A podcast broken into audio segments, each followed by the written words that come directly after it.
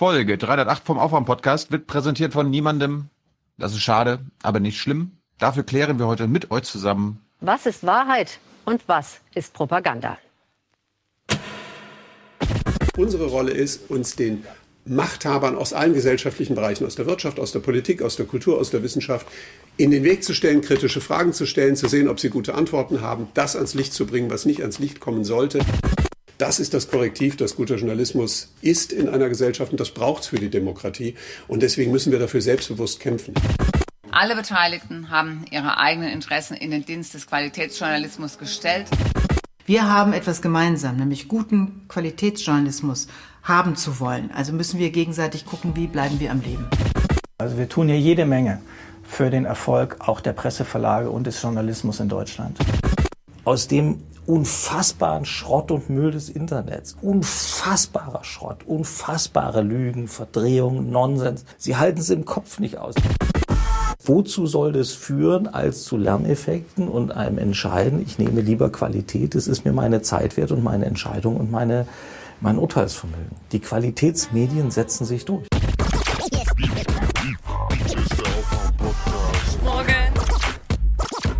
Hallo.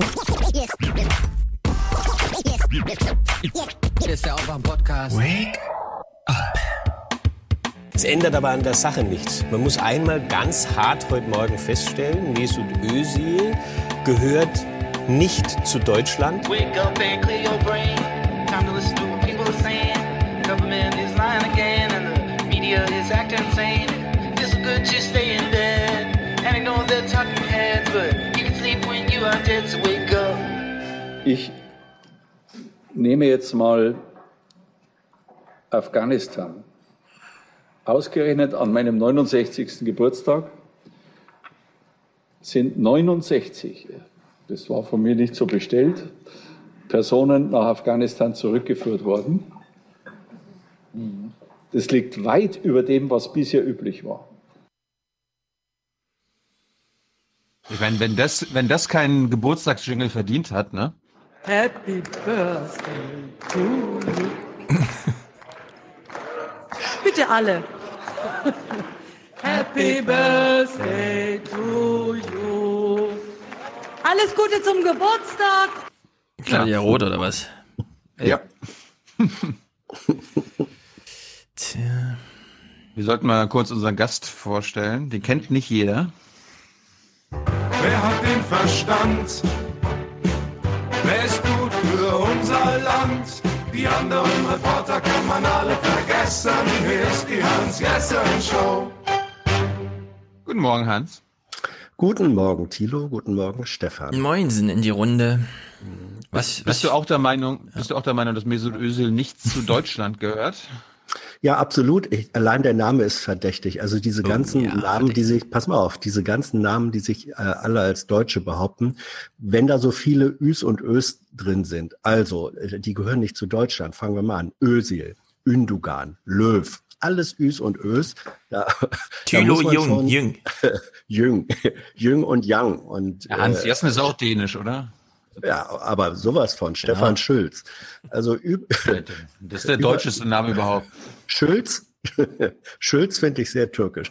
Das kommt mir türkisch vor. Äh, Also, es ist sowas von krank, einfach krank. Ja, ich bin auch noch ganz erschlagen vom Intro. Da waren so viele kranke Sachen jetzt drin. Was? Ja, Hey, pass vor auf, allem- wir, wir haben ja, wir haben ja heute einen Gast, Wurz Schmiese, Mhm. äh, mit dem, mit dessen Film wir uns eigentlich gar nicht jetzt clipweise beschäftigen wollen und sollten. Dementsprechend wollte ich das ins Intro packen, damit die Leute wissen, okay, ach so, über diese Menschen geht es, über diese Protagonisten geht es. Und alles weitere erfahrt ihr dann, wenn ihr zum Wurz Schmiese Gespräch Mhm. springt. Aber dazu, dazu später mehr. Döpfner. Döpf, Döpfner hat auch, hat auch äh, O-Umlaut, Pünktchen Stimmt. drüber. Auch Raus mit dem, raus. Ja. Und dann noch äh, Herr, Herr Seehöfer. Äh, also das ist Hörst. ja wer, Hörst, Hörst Seehöfer. Äh, da merkt man den Unterschied zwischen Alt-68ern, wozu er nicht gehört. Er hat die Kategorie der Alt-69er eröffnet, die ein ganz anderes Humorverständnis hat, wie wir wissen. Herzlichen Glückwunsch. Leider ist er in dem Club ganz allein. Selbst seine Mitarbeiterbank da oben war ja, die taten mir alle leid. Ja, die, die haben, die haben pflichtschuldigst äh, mitgelacht, aber es war so ein, Versch- ein, ein peinlich berührtes Lachen, wenn man sich das nochmal anguckt. Die haben die Augen eher gesenkt beim Lachen. Ja. Wenn man Ja, da- dazu kommen wir, lacht, dazu wenn der kommen wir ja Chef gleich. sitzt, naja gut. Okay. Dazu kommen wir gleich. Mhm. Eins nach dem anderen. Hier Ordnung, es muss hier Ordnung herrschen. Und Ordnung Oder- heißt, wir, wir bedanken uns zuallererst bei den wichtigsten Menschen dieses Podcasts. Aber hallo. Ye are many, they are few.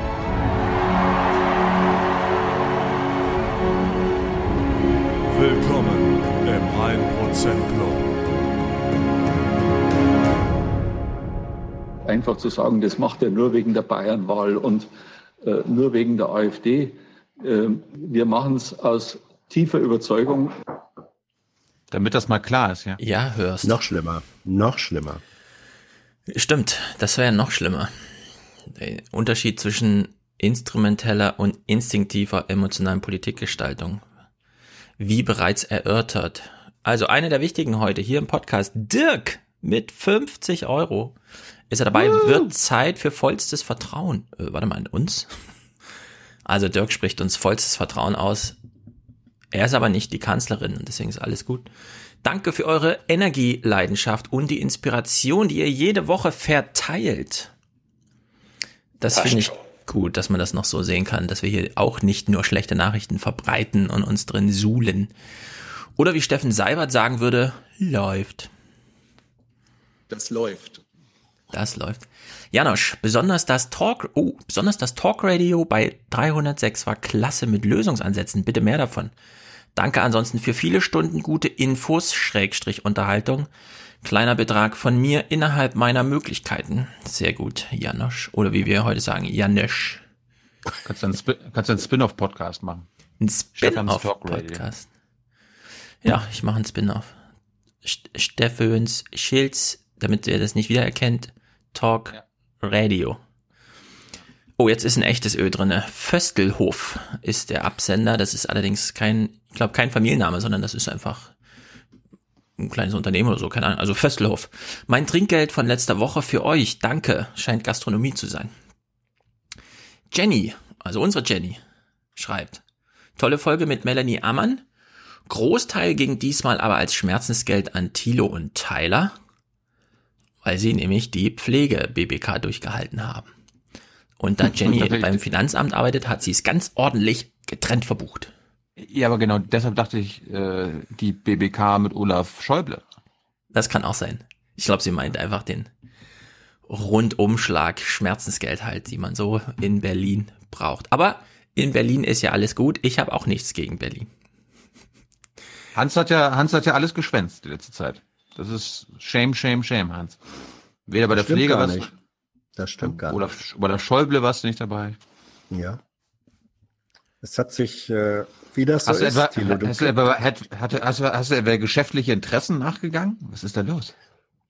Ich habe Qualitätsjournalismus versucht zu realisieren. Ach, an ja. anderer Stelle als Das, was, das, Stelle das, was Herr Döpfner Räumen. gerade erklärt hat.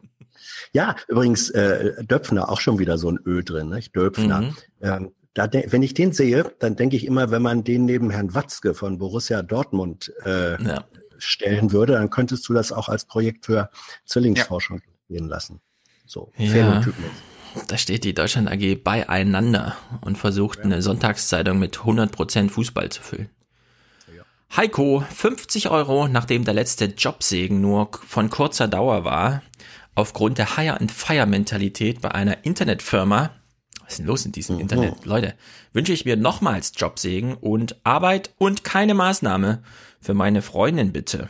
Arbeit, Leute, Arbeit und nicht eine Maßnahme. Arbeit und nicht eine Maßnahme. Arbeit bekommen die Leute, Arbeit. Und Arbeit, das ist Würde. Das ist Würde für diese Leute.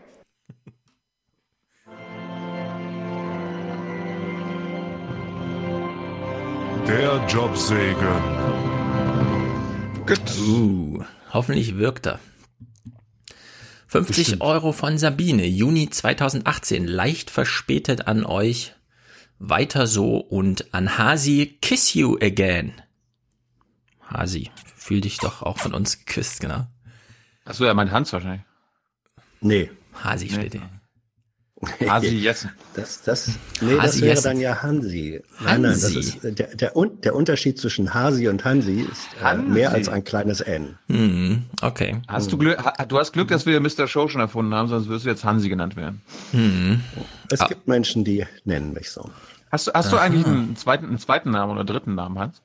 Ja, Verratst, du- verrätst du dir uns? nein.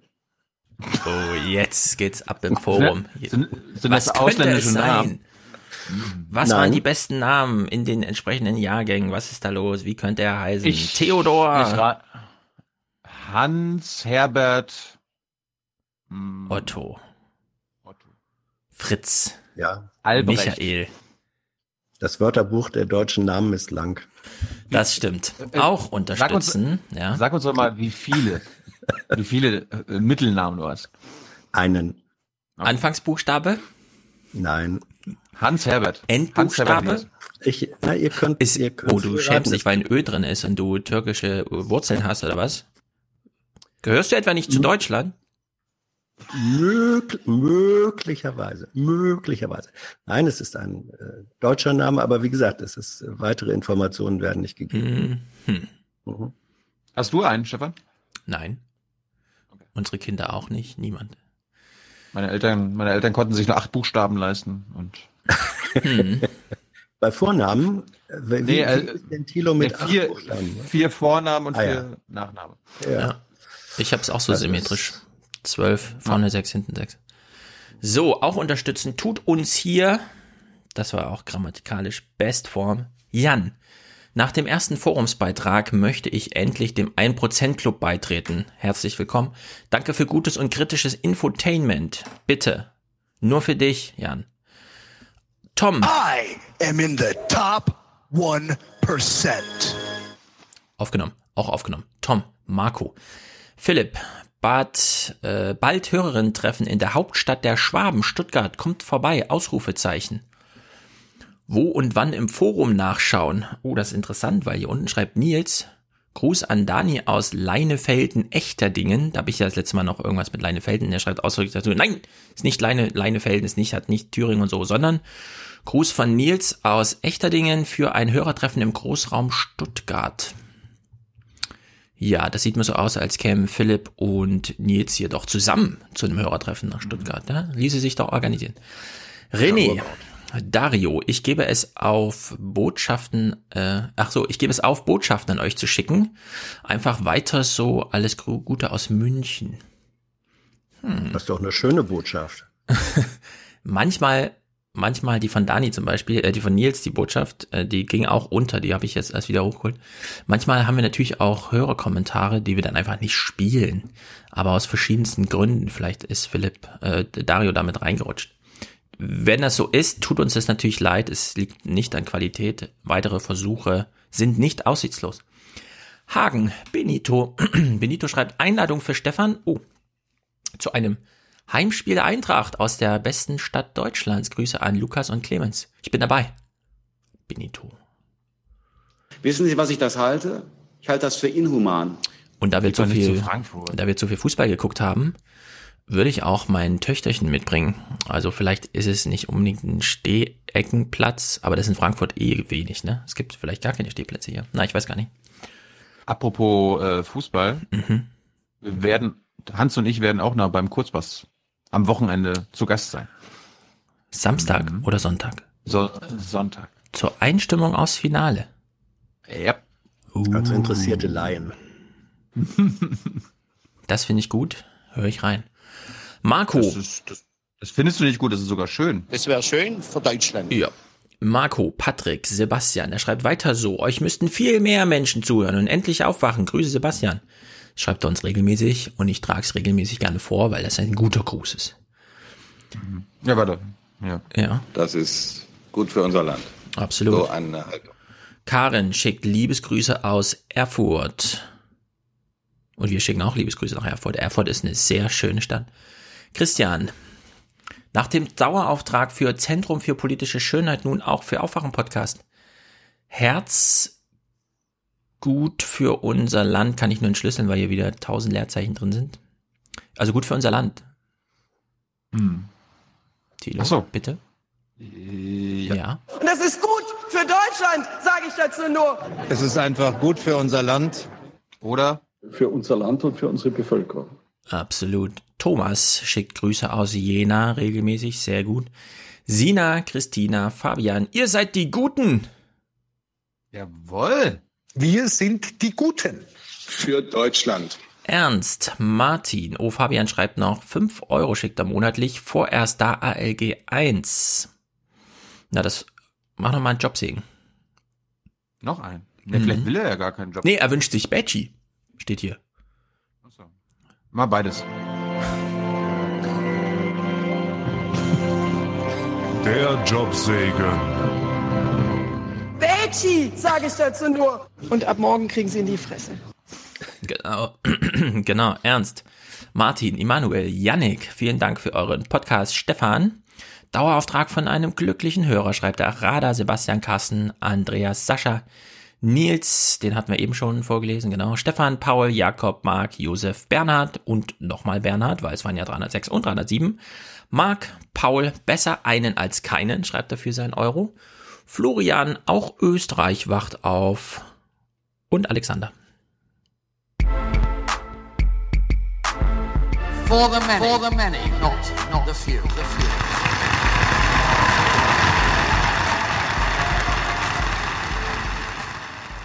Bist du ein einziges Mal, bist du ein einziges Mal in Mali in einem Flüchtlingslager gewesen, in Somalia? Bist du dort gewesen? Hast du dir angeguckt und hast du mit Menschen gesprochen? Bevor wir jetzt gleich zu Seehofer kommen, Hans hat mir so im Vorbeigehen gestern erzählt, dass er bei einer Sigmar Gabriel Veranstaltung war. Mhm. Magst du mal kurz resümieren? Ja, das war eine Veranstaltung im äh, Deutschen Historischen Museum in Berlin. Ähm, Thema war Europa am Scheideweg, sehr populär. Und Gabriel war da und hat diskutiert ähm, mit dem Herausgeber des Tagesspiegels, äh, nicht dem Herausgeber, dem Chefredakteur ähm, Andreas Kastorf und Deppendorf. Und ähm, Mit Ulrich Gabriel Deppendorf? Ja, ja, mit, mit, ja, Ulrich Deppen, na, pass auf. War ihm Ulrich Twitter zu Deppendorf langweilig oder was? Nun, Wart doch ab. Ulrich Deppendorf war da als Diskussionsleiter, weil Ulrich Deppendorf ist der Vorsitzende des Vereins Freunde des Deutschen Historischen Museums. Also er Ja. war. Und er war dein alter Chef, da. deswegen willst du keine Witze über ihn. Ähm, ich mache jeden Witz über ihn, wenn er gut ist. Äh, Fang an. Also Bitte. das Interessante war, dass ich habe gesagt, fang an. Äh, das Interessante war, dass Gabriel eben in seiner, er ist ja jetzt Publizist, nicht wahr? Oh ja. Am Tagesspiegel. Wir Mhm. auch. Also bei Holzbrink insgesamt, deswegen saß er da doppelt. Und er hat wirklich er saß da relativ, doppelt. Ich dachte, er hat Er war abgenommen. in doppelter, ja, er hat er auch. Er saß da in doppelter Funktion, du kleiner Haarspalter. du. Und ähm, Wieso er Haarspalter? Ich dachte, das ist am Scheideweg. Was machen die sonst Ja. außer Haarspalten? Ja, okay, genau. im Text. Ähm, ähm, also wenn Haare am Scheideweg gespalten werden, überleg dir mal bitte die sexistische Konnotation, in die du das gerade stellst.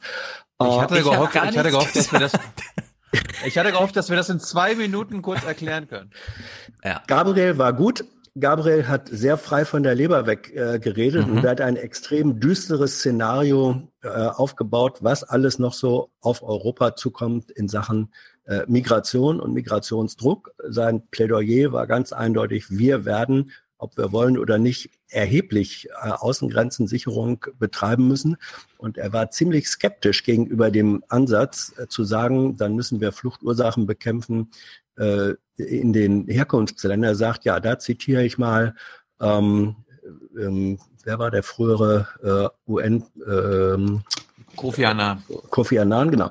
Äh, da zitiere ich Kofi Annan, der nämlich gesagt hat, was glaubt ihr denn, was passiert, wenn ihr die Lage in den Fluchtländern verbessert? Die Leute bleiben nicht da, dann haben viel mehr Leute die Möglichkeit, überhaupt erst herzukommen. Also Gabriel hat, und das macht er gerne, sozusagen ein, ein pechschwarzes Zukunftsbild ähm, äh, aufgebaut. Das war schon interessant. Er hat einfach Steven Aber Smith gelesen. Nicht. Das stand Das schon Ja, ja. darüber, jedenfalls, soweit ich das nachvollzogen habe, ist das Fake News. Ich dachte, Thilo Aber wollte einen anderen Witz keine machen. Ahnung. Keine Ahnung. Nachdem er Gabriels gespielt hat, weil Warum ist denn Thilo noch nie in Somalia im Flüchtlingslager gewesen? Na, weil noch nie ein Außenminister Thilo Jung gebeten hat, doch mal mitzukommen auf eine Reise. Oh. Und es scheint Aber ja den jetzt Witz, anders zu den- sein. Den Witz wird er nicht mehr lange machen können. genau. Aber da will Tilo noch schweigen. Okay. Gut. Ja, ich meine, während ihr, also Tyler und du im Urlaub seid, Mhm. würde ich mal ein bisschen die Welt bereisen. Ja. Ja. Wo geht's hin? Nach Somalia? Nee. Ost, ostwärts. Ach, hier. Äh, Kim. Winken. ja, genau. Gucken, wie Trumps das- Verhandlung soll laufen, ja. Exklusiv, Exklusivinterview mit Kim Jong-un. Ja. Ja, in dem ganz großen Flüchtlingslager nördlich des hm, hm, Breitengrads. Ja, Ja, da sind wir gespannt. Findet ja in diesem Ja. Juli noch statt. Äh, deswegen, ich Ja, freue mich auf die Reise. Instagram-Stories aus Nordkorea, also Südkorea, aber. Vielleicht darfst du auch mal einen Gut. Fuß drüber setzen. Es scheint jetzt in Mode zu sein. Wie kommst du jetzt auf Nordkorea? Also hier, hier wird noch nichts verraten. Okay, okay, okay. Ich meine Vietnam. Ja, genau. China, Mongolei. Okay. Wir haben nur schlechte. Witze gemacht bis hierhin, weil wir uns ein bisschen, weil jetzt kommt Seehofer. Thilo, Jetzt kommt Seehofer. Thilo will uns unbedingt. Ich habe eine Frage an Hans. Ich habe gestern getwittert. Früher, also ich habe einfach so ganz äh, einfach nur so. Ähm, früher hat der Journalismus noch die Kraft gehabt, solche Übeltäter aus dem Amt zu schreiben. Daraufhin hat irgend so ein Twitter-Kommentator drüber kommentiert. Was ist denn das für ein Verständnis von Journalismus? Aber äh, muss man sich nicht wirklich danach zurücksehnen, als es die Zeit gab? Ich meine, Journalisten, das, damit muss man heute nicht einverstanden sein, waren man in der Lage, einem Bundespräsidenten aus dem Amt zu schreiben, weil er ein Bobbycar geschenkt bekommen hat, ohne das zu deklarieren. Jetzt haben wir Horst Seehofer immer noch im Amt. Keiner erträgt es mehr, aber irgendwie nichts passiert. Wo sind denn, wo sind denn meine, wer schreibt denn noch Kommentare? Wo sind denn meine äh, Fernsehbeiträge dazu, die einfach mal werteorientiert sagen, nein, Seehofer raus. Es ist so schwierig, Kommentare zu schreiben, wenn der Kopf mit Schütteln beschäftigt ist. Okay, das ist eine Erklärung. Gut, Hm. äh, Also, ich- aber wenn dann, wenn dann äh, wird Seehofer das selbst erledigen. Ich habe mittlerweile die Idee, warte kurz noch, kurz, ähm, Merkel will ihn eigentlich halten, ne? Damit er noch richtig schön scheitert an dem Ganzen, sonst muss sie wieder mit Salvini reden und so. Und das findet sie, glaube ich, ganz gut, dass der Seehofer sich gerade verbrauchen muss. Wir haben es mal so gemacht, ich habe Hans gefragt, ob er irgendwelche Clips hat, die wir vorspielen sollten. Die hat er mir geschickt, die habe ich jetzt hier verbraten. Wir müssen uns nicht alles angucken. Ich habe noch ein paar Sachen, die wir nicht gucken müssen. Bevor wir aber zu Hans Clips kommen, kommen wir mal zu meinen. Ich habe mal das, was Horst Seehofer dort in einer Stunde und 47 Minuten äh, gemacht hat. Hans, ein, eine Sache musst du mir mal erklären. Ja. Die- Dieses PK-Format, also ist so ein runder Tisch. Er sitzt auf einer Seite und dann neben ihm sitzen Journalisten um ihn herum. Wie kommt man auf diese Idee? Ist das so ein Münchner Ding, dass er sich irgendwie hier im Nein. Berlin gebaut hat? Nee, äh, also wer sich das angucken will, es gibt auf YouTube einen ganz guten Phoenix-Mitschnitt dieser äh, Pressevorstellung, wo er seinen Masterplan, den sogenannten, vorgestellt Ja, hat. die, die, die sehen wir ja Stunden jetzt. Das sehen wir Ja, jetzt. ja, okay. So, und das Setting ist, die haben einen großen Raum, in dem diese Sitzungsraum, in dem die PK dann stattfindet. Da war ein Wahnsinnsandrang und dann haben sie so ein Viereck aus Tischen äh, aufgebaut, ähm, so, so ein äh, langgestrecktes Viereck. Und auf der einen Schmalseite saß Seehofer äh, mit Staatssekretär, mit äh, Abteilungsleiter, mit Pressesprecherin, also die waren da zu viert oder fünf. Und dann waren alle anderen Plätze in diesem Viereck von Journalisten besetzt und es standen auch noch welche hinten an der Wand. Also der Raum war übervoll und dadurch haben dann eben, weil an der Schmalseite sozusagen neben dem Neben dem BMI-Lager waren noch zwei, drei Plätze frei, deswegen haben da auch Journalisten gesessen. Also das war, war eine rein pragmatische Raumnotmaßnahme. Und wie meinst du mit, die St- Journalisten standen an der Wand? Ja, also sie standen an der Wand mit dem Gesicht zum Raum und es waren keine Gewehrläufe. Äh, Es wurde noch mit gerichtet. Worten gekämpft. Das ist ja schon mal eine gute Nachricht. äh, Sie standen, sie standen schon mit dem Rücken an der Wand, äh, rein körperlich gesehen. Ja, okay. äh, argumentativ äh, waren sie aber, waren die Kollegen zum Teil ganz gut. Gut, wir gucken, wir gucken uns mal meine Zusammenfassung an. Ich habe das mal zusammengeschnitten und dann kommen wir zu Hans. Der Masterplan ist ein Gesamtkonzept, darauf kann man nicht oft genug hinweisen. Humanität beginnt in den Herkunftsländern und das ist die erste Priorität. Äh, hinter jedem Plan steht bekanntlich eine Haltung und diese Haltung ist in der Präambel des Masterplans niedergelegt.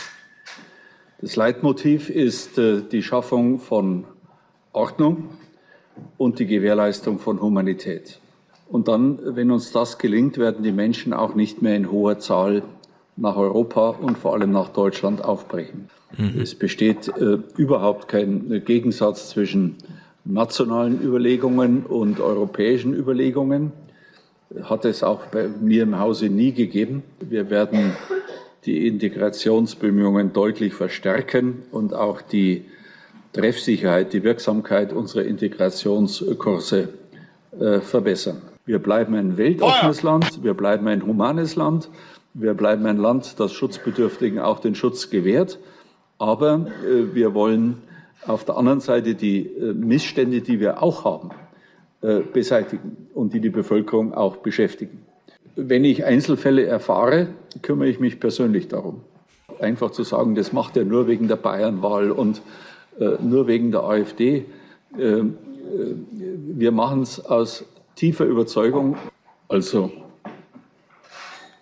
Transitzentren oder Transitverfahren.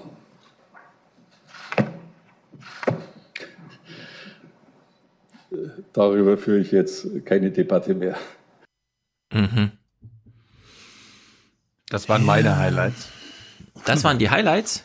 Ich habe mir den Scheiß, ich habe mir den Scheiß gestern nach dem Kroatien-England-Spiel noch angeguckt. Also da waren die 90 Minuten von Kroatien und England unterhaltsamer. Warte mal, du hast nach 90 Minuten Kroatien-England ausgeschaltet? Ist Ja. aber nicht so gut. Nein, nein, nein, ich habe ja doch, ich habe ich hab tatsächlich nur 90 Minuten gesehen, weil ich von einer bestimmten Person zwisch- zwischenzeitlich gespoilert wurde. Und dann konnte ich halt die ein paar Minuten in der ersten Halbzeit überspringen. Achso, du hast später eingestiegen, okay. Ich guck ja mal naja, Real gut, Life. das Tor war ja nach fünf Minuten. Äh, erklär mir das mal. Wie guckt man denn Real Life? Wo geht man da hin? reallife.de slash irgendwas oder was? Nee, ich, ich, also mein Receiver ist so programmiert, dass er alles automatisch aufnimmt und dann kann ich mich einfach nur hinsetzen und sofort anfangen. Und das meinen die auch, wenn die im Rasenfunk immer Real Life sagen. Die nehmen sich jedes Spiel einzeln auf. Ich dachte, es gibt irgendwo so eine Anlaufstelle, wo ich einfach nur sage, bitte, so wie das YouTube ja auch macht bei Live. Na gut. Du, find, du, find, du findest noch nicht mehr in der Mediathek irgendwo. Also bei ARD Eben, genau, das, deswegen, ja. ja. Ja. Nee, ist auf, auf dem Festplatten-Rekorder. Gut, bevor wir zu Hans Stellen kommen, habe ich noch ein, zwei, nee, zwei lustige Stellen von Seehofer, wie er mit Journalisten umgeht. Zum einen kam Florian Gartmann ran. Der ist von wo, Stefan? Spiegel. Online. Spiegel Online. Das ist nur noch ein Spiegel jetzt. Irgendein Chef nee, muss nee. das doch mal hinkriegen. Tja. Ich meine, mal, äh, Spiegel Twitter. Ja. Twitter-Kanal vom Spiegel. Der Typ. Genau. Äh, was wollte denn Herr Seehofer, oder Herr, was wollte Herr Gartmann von Herrn Seehofer und was wollte Herr Seehofer von Herrn Gartmann? Wir schauen mal. Müssen wir jetzt wegen Ihnen den Plan umnennen? Sie haben doch das von dem Chaosplan, Chaosplan geschrieben, nicht? Disasterplan. Stammt das wenigstens von Ihnen? Okay, ich will ja bloß wissen, wer, wer die Wortschöpfung des Jahres macht. Ähm, hier ist, dies ist mehrfach ja schon erwähnt worden. Mhm. Naja, gut. Ja. Dann Was hat er äh, geschrieben? Chaosplan? Desasterplan. Nein, Desasterplan. Desasterplan. So, dann kam noch irgendwann Nico Fried um die Ecke. Der hat sich gar nicht gemeldet, aber Herr Seehofer hat dann den ähm, Rangenommen? von der Süddeu nee, von der Süddeutschen Zeitung mal so von, von hinten quasi so angehauen. Er saß ihm gegenüber. Okay, dann kommen wir jetzt. Okay. Übrigens, Herr Fried, weil ich Sie gerade sehe, das muss ich zur Stabilisierung meines inneren Nervenhaushaltes äh, loswerden. Es gibt äh, keine Zurechtweisung der Regierung äh, wegen des Brexit. Nur, dass das auch klar ist. Wir stimmen da vollkommen überein. Wenn Sie wollen, kriegen Sie von mir anschließend noch das Schreiben. Das er wahrscheinlich schon hat. Das haben Sie schon. Ja, ja. Gut. Schauen Sie, das spricht wieder für Sie. Aber heute liest man überhaupt nichts davon, dass das gestern erklärt worden ist. Wahrscheinlich kein Platz mehr gewesen. Okay, wollen wir nicht mehr darüber reden?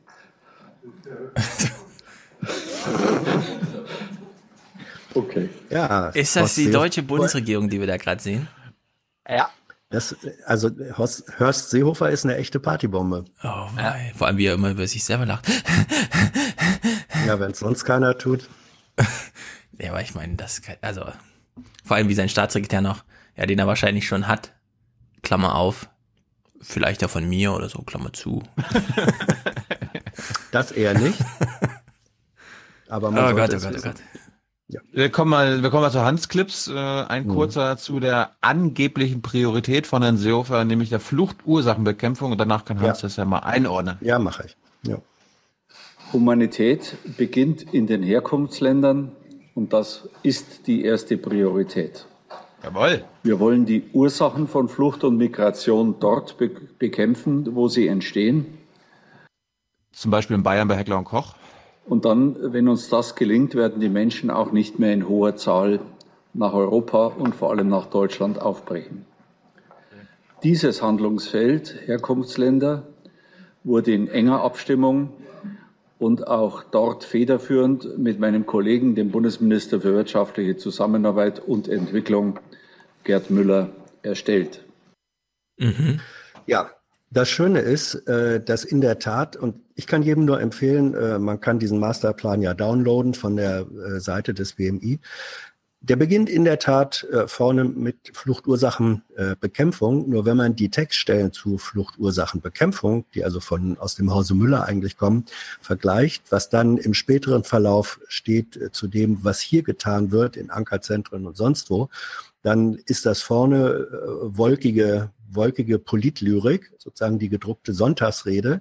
Ähm, ob das da steht oder nicht, daraus folgt überhaupt nichts. Und weiter hinten, wenn es ins Detail geht, da wird es dann sehr konkret. Da werden die Einschränkungen, äh, die Flüchtlinge äh, oder Asylsuchende hier in Deutschland erfahren, die werden bis ins Kleinste beschrieben. Also das fällt so meilenweit auseinander und allein durch diesen Unterschied zwischen Sonntagsrede vorne und ähm, dem kleingedruckten, präzisen hinten wird für mich sehr deutlich, dass diese behauptete Priorität von Fluchtursachenbekämpfung ein schieres Etikett ist, an dem nichts stimmt. Ja. Ich frage mich, Was sollen denn solche dummen Sprüche? ich frage mich eh, so ein Masterplan ist, also nicht nur, weil ja ihn äh, diese Wortschöpfung Masterplan, sondern ist es überhaupt äh, gewöhnlich, dass so Texte rauspoltern, äh, bei denen man, ähm, also ich meine, Gesetzesvorschläge versteht jeder, weil das ist dann Gesetz, ja, da weiß man, woran man sich halten soll und so weiter, aber so ein Masterplan, also so seitenlange Aufzählung von Wünschen, die dann noch so quer datiert sind, dass sie gar nicht den aktuellen Stand und so weiter, das ist Also doch, da kommen wir später noch zu, äh, Stefan, welch, welchen, welchen skurrilen Charakter eigentlich dieser Masterplan äh, hat. Das, das Mhm. kommt noch ein bisschen später. Mein, mein nächster Clip wäre, ähm, dass er nochmal sagt ähm, zu einem wesentlichen, sehr wesentlichen Detail, wie er findet, wie die Humanität sich dann im Praktischen auszuwirken hätte. Ja, es geht jetzt um Sachleistungen, die Ja. migrationsfördernd sein sollen. In den Ankerzentren sollte der Grundsatz äh, Sachleistung vor Geldleistung äh, gelten, damit jeder Jawohl. Anreiz aus rein wirtschaftlichen oder finanziellen Gründen einen Antrag zu stellen reduziert wird. Menschen mit Bleiberecht wollen wir in unser Land integrieren. Ich sagte es eingangs. Auch ähm, all jene Maßnahmen, die diesem Ziel dienen, können Sie im Einzelnen diesem Masterplan entnehmen. Wir werden die Integrationsbemühungen deutlich verstärken und auch die Treffsicherheit, die Wirksamkeit unserer Integrationskurse äh, verbessern. So, und das sind innerhalb von, und das ist ja ungeschnitten, äh, innerhalb von ein paar Sätzen ein massiver Widerspruch in der Sache. Ähm, in den Ankerzentren, wo eben ähm, Menschen abgesondert existieren von der Bevölkerung, in die sie integriert werden sollen. Also allein diese Separation ist wenig integrationsfördernd. Ähm, und dann hinten zu sagen, ja, wir wollen aber damit die Integration äh, fördern, ist Widerspruch, wie, massiver Widerspruch in sich selbst. Und der Vorrang äh, von Sachvorgängen ist auch nicht direkt ein integrationsfördernder Hebel. Er hat ja auch ziemlich deutlich gesagt, was die Funktion davon sein soll, nämlich ähm, es möglichst unattraktiv zu machen, hierher zu kommen. Und äh, dieser Punkt ist einer der massivsten Konfliktpunkte äh, zur SPD in der Koalition. Ähm, im, Im Grunde ist das so eine Art äh, Sollbruchstelle. Das hat die SPD schon ähm, immerhin in den Koalitionsgesprächen schon komplett abgelehnt, sich darauf äh, einzulassen. Er hebt das einfach nochmal als sein Prinzip hoch.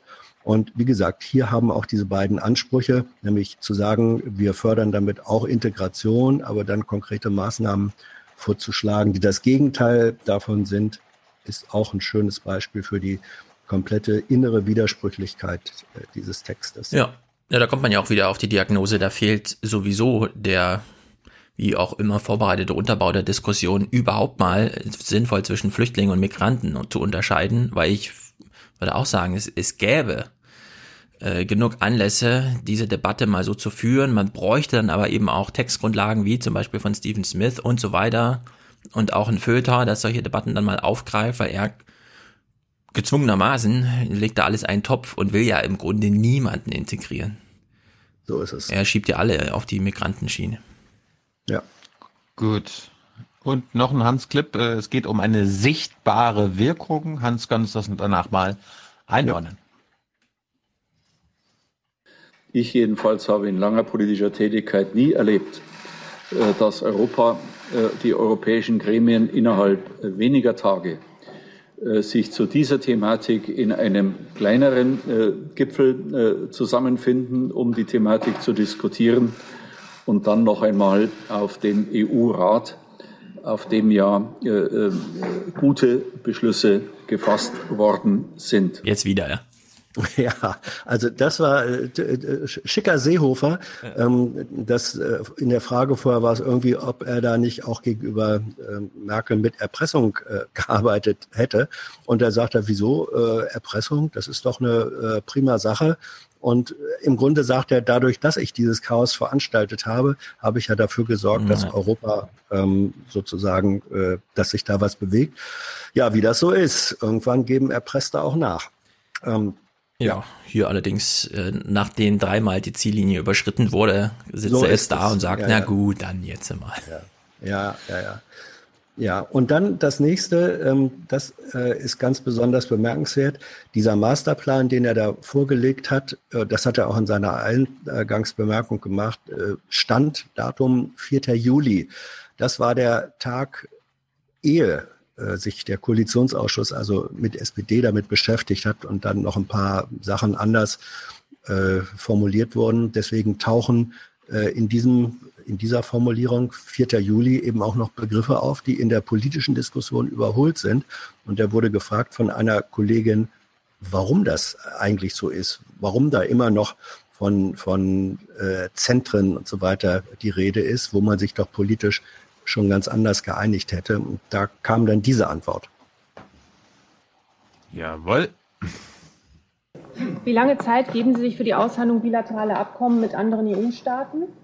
Die andere Frage, warum ist der Begriff Transitzentren geblieben, trotz anderweitiger Absprachen mit der SPD? Und werden Sie das Papier noch mal überarbeiten im Sinne der Absprachen vom 5. Juli? Ich dachte, dass ich genau dazu alles gesagt habe. Ich habe gesagt, dieser Masterplan, der Ihnen verteilt ist, 4. Juli, ist das Produkt des Innenministeriums, das am 4. Juli abgeschlossen wurde. Äh, da hat Eingang gefunden noch die Vereinbarung, diese drei Punkte zwischen CDU und CSU und habe ausdrücklich zu Beginn äh, dieses Gesprächs darauf hingewiesen, dass alles, was nach dem 4. Juli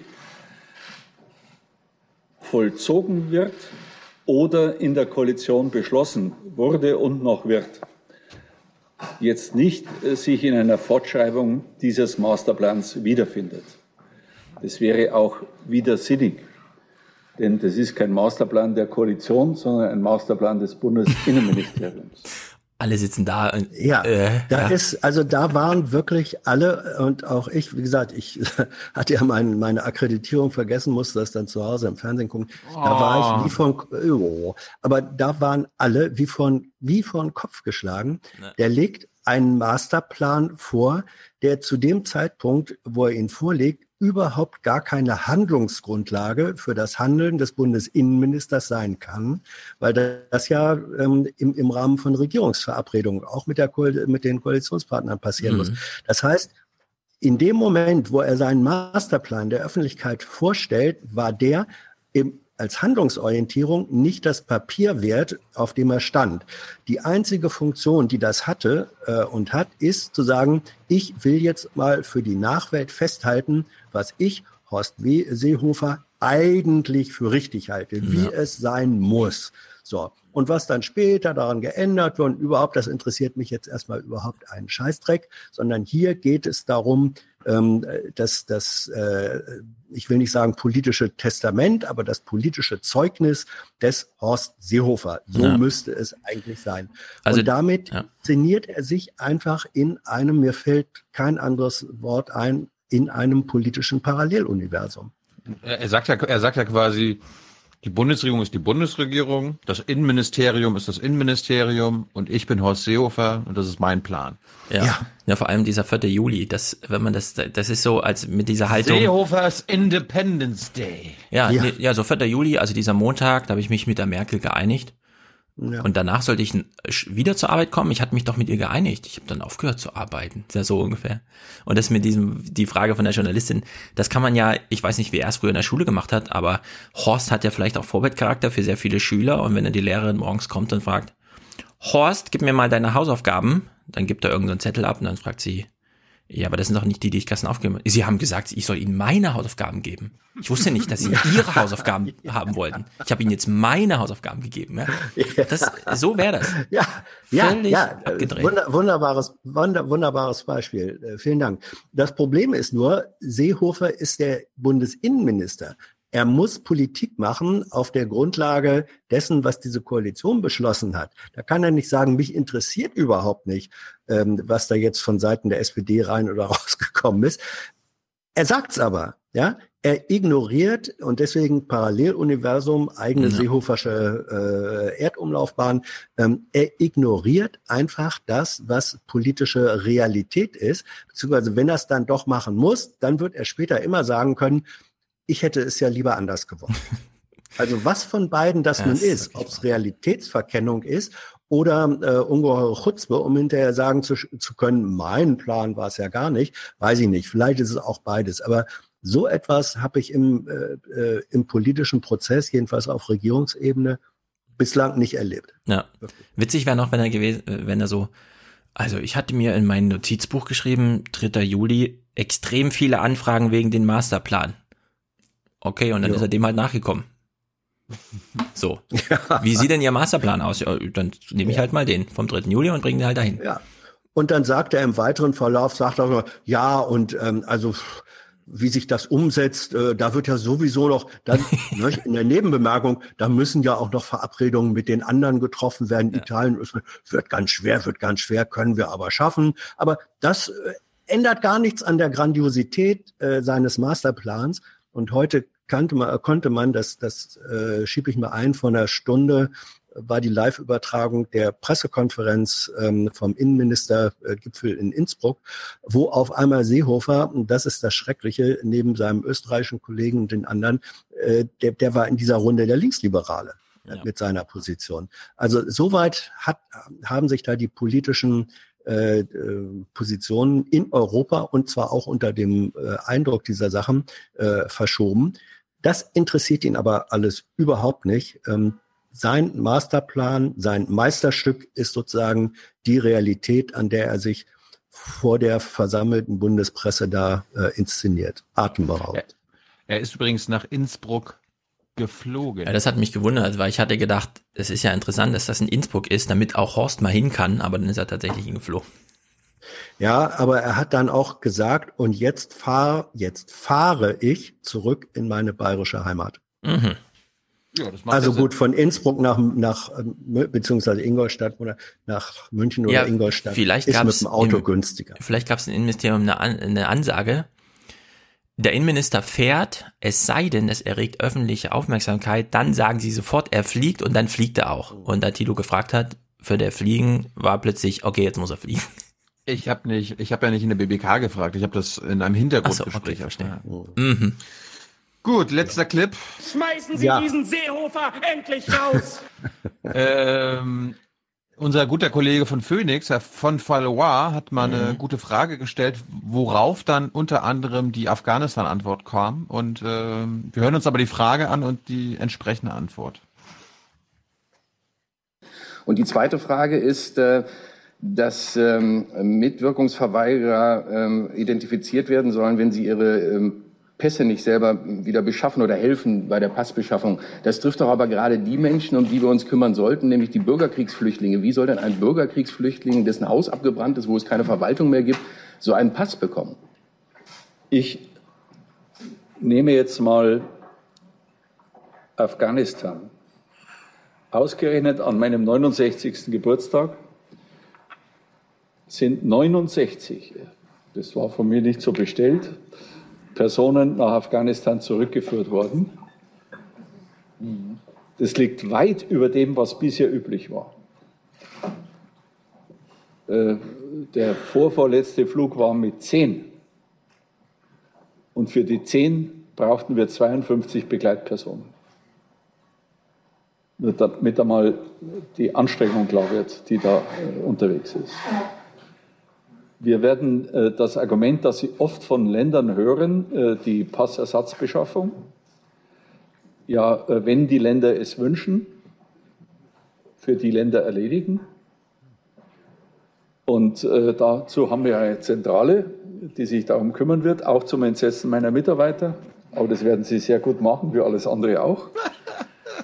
Ich weise aber auch darauf hin, dass eine Umfrage bei deutschen Botschaften von uns ergeben hat, dass oft äh, Papiere angefordert werden, dann bereit liegen, aber nicht abgerufen werden. Auch das gehört zur deutschen Realität. Und äh, wenn ich Einzelfälle erfahre, kümmere ich mich persönlich darum. Aha. Und da muss man auch die Instrumente schärfen. Warum soll man nicht mit sofortiger Vollziehbarkeit arbeiten? Äh, Vor allem bei Fällen, äh, die mir nicht in den Kopf gehen wollen, dass sich äh, elf Jahre niemand um bestimmte Personen kümmert, obwohl sie als Gefährder eingestuft sind. Und äh, wir werden, das geht jetzt auch nicht von, von 1. Juli bis 30., sondern äh, das wird auch ein Prozess sein, bis wir äh, Zahlen erreicht haben, äh, die deutlich von dem abweichen, was wir heute haben. Dublin äh, ist ja jetzt am Donnerstag vereinbart worden. Da geht es um diese Größenordnung, die ich vorher genannt habe. Das wäre schon ein Riesenfortschritt. Ja, ja, also das, ähm, Hm. er, er vermischt da Sachen, die inhaltlich durchaus richtig zu kritisieren sind, wie eben tatsächlich, äh, wenn Gefährder, wie auch immer man das äh, festgestellt hat, aber wenn da tatsächlich jahrelang äh, das Ja, aber sich da- drum gekümmert wird. Aber diesen richtigen Kritikpunkt, den vermengt er und dadurch wird dann das Ergebnis falsch mit Sachen, die damit überhaupt nichts zu tun äh, haben. Und äh, diese Zahl von 69 bei dem einen Flug als Erfolgsmeldung hinzustellen gegenüber 10 mit 52 Begleitpersonen vorher und dabei zu ignorieren, dass damit gebrochen wird, eine Vereinbarung, die sie mit der afghanischen Regierung getroffen hatten, dass nämlich pro Flug maximal 50 ähm, äh, sein dürften, weil um mehr können die sich nicht kümmern. Das fällt einfach raus, das wird äh, ignoriert und diese Hallo. Vermengung von richtig äh, und falsch, das macht die ganze äh, Seehofer-Suppe so ungenießbar. Ja. Herr Jessen, wir haben den Afghanen letzten Monat nur Ja, ja. 15 äh, Ja. Ganz, ganz schlimme Männer geschickt und davor auch. Und auch dafür konnten wir diesmal Ja. ein bisschen mehr schicken. Wir reden hier nicht über die 5 Gigabyte Datenvolumen bei O2, die man für 60 Euro Ja, ja. kauft. Das verfällt nicht am Monatsende, sondern das kann man dann mitnehmen. Aber trotzdem, wenn du sagst, äh, mit den Gefährdern hat er da irgendwie so ein bisschen recht und so. Ich finde das in der Form, ja, da zu sitzen und vor der Presse zu sagen, also mein Haus hat ja die letzten elf Jahre nur Scheiße gemacht. Die sollen mal froh sein, dass ich jetzt da bin. Finde ich auch, also Na, das hat er so nicht gesagt. Er meinte damit ja auch nicht, nicht unbedingt sein Haus, Ja, sondern aber das ist dafür bestenfalls nachgelagerte. Ja, ja, aber denn die nachgelagerten wurden. Äh, Im Übrigen dieses zum Entsetzen meiner Mitarbeiter, ne, diese, dieser seehofersche Humor, das hat er im Verlauf dieser äh, PK mindestens dreimal gesagt. Also er hat, er hat, er, er, er kreist auch noch in seinem eigenen Laden als, äh, als Solist rum Ähm, das ist demütigend für jeden, auch als Scherz ist das demütigend im Grunde für Ich glaube, das ist Rache. Nein, es ist keine Doch, Rache. weißt du noch weiß damals? nicht- Ich, Ja. ich stelle dir mal eine historische Idee vor. Die Ja. CSU hatte doch schon mal einen Verteidigungsminister. Ja. Und danach kam ja ein CDU-Verteidigungsminister, der gesagt hat, ich habe hier ein Scheißhaus übernommen. Ja. Und dieser ist ja dann Innenminister geworden. Ja. Und jetzt haben wir einen CSU-Typ, der sagt, ich habe aber hier einen Scheißhaufen auf- von diesem ehemaligen Innenminister, der uns mal unterstellt hat, wir hätten als CSU im Okay. Außenministerium, im, im Verteidigungsministerium ein Scheißhaus übernommen. Ja, kann was dran sein. Kann was dran sein. Das äh, ist, ist möglicher, nur selbst wenn es so wäre, ist es sowas von taktisch unklug, damit das Haus sozusagen weiter gegen sich Eben, ähm, das meinte aufzubringen. ich, ja. Ich, ich, ja, also so gesehen, ähm, äh, glaube ich, da, da äh, steckt mindestens ein Element of Truth drin. Ähm, aber ich, das Schlimmere ist, dass ihm jegliche Sensibilität fehlt für das, was Ja. er da eigentlich redet und tut. Und das wird auch bei diesem furchtbaren Zahlenbeispiel deutlich. Ich glaube überhaupt nicht, da, dass da ein Zynismus, ein bewusster Zynismus dahinter steckt. Haha, 69. Geburtstag, haha, 69 ähm, äh, abgeschoben, ich habe es nicht bestellt, Hm. sondern ihm, ihm ist da wusste er noch nicht ähm, von dem Suizid, den dann einer der, der Abgeschobenen begangen hat. Ähm, aber auch ohne Suizid. Es ist einfach gedankenlos, äh, geschmacklos auf der Ebene Witze, bloß weil es dieselbe Zahl ist, zu machen und dass ihm Hm. diese Sensibilität fehlt. Das ist äh, bestürzend. Mir Ist halt fällt da Bot. kein anderes Wort ein. Da haben sogar se- seine Sprecher jetzt mittlerweile Ja. aufgegeben, außer Frau Petermann, das in irgendeiner Weise noch äh, gut zu reden. Also Neimanns Ja. gestern auch in der BBK. Ja, ja. Guckt es euch an. Der redet dann auch nur noch vom, vom Minister, ja, der, der das so gesagt hat. Und Ja.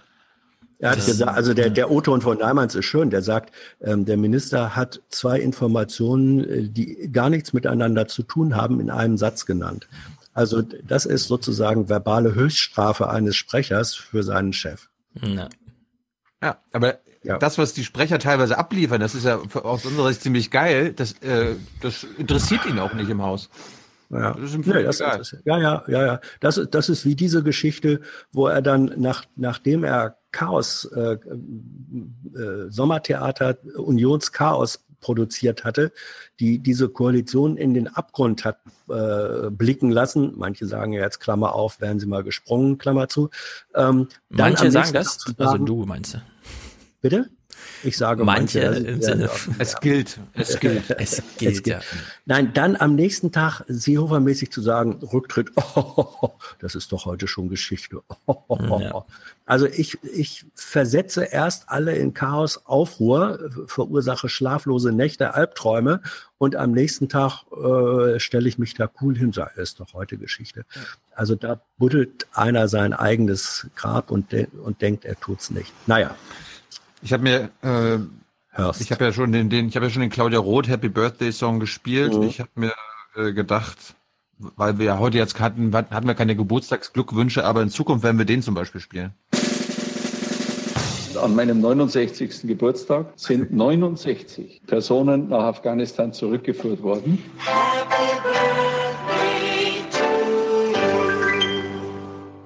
Kann man sich immer gleich an unseren Horst erinnern. Aber gute nochmal zu Protokoll. Ich, das war kein böser, absichtlicher Zynismus. Er wusste nicht, was er da sagte, und das ist eigentlich fast noch Oh. schlimmer. Es ist Da- fast noch schlimmer. Da habe ich, da habe ich andere Infos. Da, da hieß es, da genau sowas hat er sich, er ist ein Profi und er hat sich genau, der wollte genau das sagen. Na gut. Habe ich aus seinem näheren Umfeld gehört. Ah ja. Hm. Na schön. Aber er Wie auch gesagt. immer. Die Er eine Variante gesagt. ja, ist ja, nicht es besser gilt als das, die andere. Es gilt das, gespro es gilt das gesprochene Wort. Kommen wir doch mal zu einem Thema, äh, das vielleicht Horst Seehofer in 20 Jahren beschäftigen wird. Wer pflegt ihn eigentlich? Ja, wer pflegt eigentlich Horst Seehofer? Äh, so wie ich das bisher mitbekommen habe, gibt es ja eine große Fraktion in unserer Hörerschaft, die auch immer möchte, dass man nicht nur finanziell entlohnt wird, sondern es ist ja auch eine gewisse Sozialarbeit, hören wir in den Kommentaren heute auch. Man kriegt ja auch viel von dem Patienten zurück, den man da pflegt. Mhm. Also wer pflegt denn bitte Horst Seehofer? Was erwartet Und man was denn von kriegt er, ihm und noch? Was kriegt er zurück? Hans, Hans Ja, wir, wir, hatten, wir hatten jetzt in den letzten Folgen immer schon wieder das Thema, ich will jetzt nicht so nahe treten, aber wenn, angenommen, du würdest zum Pflegefall werden, würdest du zu Hause bleiben wollen oder würdest du auch in ein Pflegeheim gehen? Weiß ich nicht. Weißt du nicht? Kann ich, nee, kann ich, kann ich äh, jetzt im Moment, weil ich so wenig äh, eine Ahnung habe, wie die Situation dann sein wird. Deswegen mache ich mir diese Gedanken im Moment nicht. Ich, ich hoffe, dass dann, wenn es der richtige Zeitpunkt ist, sich die Gedanken zu machen, ich mir dieser Tatsache bewusst bin und mir dann auch die dann richtigen Mhm. Gedanken machen. Heute kann ich das nicht. Es gab einen, einen äh, wichtigen Kommentar auf YouTube, der nochmal darauf hingewiesen hat, weil Stefan ja gemeint hat, ja, was ist mit den 80 Prozent der aktuell Pflegebedürftigen, die zu Hause sind, wenn die jetzt alle äh, ins System reinkämen und dann würden die alle ins Heim kommen, das ist ja auch nicht so Nicht gerade. ins Heim, das habe ich nicht gesagt. Ins Pflegesystem Ja, gut. habe ich gesagt. Ins Pflegesystem, ja. Okay, aber es gibt halt Menschen, die dement sind und da ist das Allerschlimmste, sie quasi nochmal von zu Hause rauszuholen, weil dann wird alles noch schlimmer. Also es wird immer Leute geben, die zu Hause gepflegt werden müssen. Das wollte ich nur mal nachweisen. Äh, die muss es immer geben, ja. Sonst hätte es ja nur noch Ja, ja. Pflegeheime in Deutschland. Allerdings gibt es bei der Demenz auch eine Gegenprobe, nämlich ähm, es gibt eine große Krankheit in Deutschland, das ist Einsamkeit. Und da gibt es eine Gruppe, die ist besonders davon betroffen, und das sind demente alte Menschen, Ja. die null Kontakt mehr zu irgendwem haben, nicht mal zur eigenen Familie. Und da müsste man dann auch überlegen, hm, ist das jetzt wirklich so schlimm, wenn man sie nochmal vielleicht die letzten Jahre dann nicht zu Hause, wo man weiß, Vereinsamung ist der, also das ist, das senkt wirklich deine Lebenserwartung rapide, die Einsamkeit am Ende. Ja. Aber wir, also ich ja. habe, ich lass mich das noch sagen, weil ich, ja, das hat nun auch was mit dem eigenen Alter zu tun. Im erweiterten äh, Bekannten- und Freundeskreis habe ähm, ich Demenzfälle äh, erlebt. Gott sei Dank nicht im, im äh, engen persönlichen Familienkreis, Familienkreis. Das ist, glaube ich, dann nochmal eine besonders dramatische, auch psychisch dramatische Geschichte.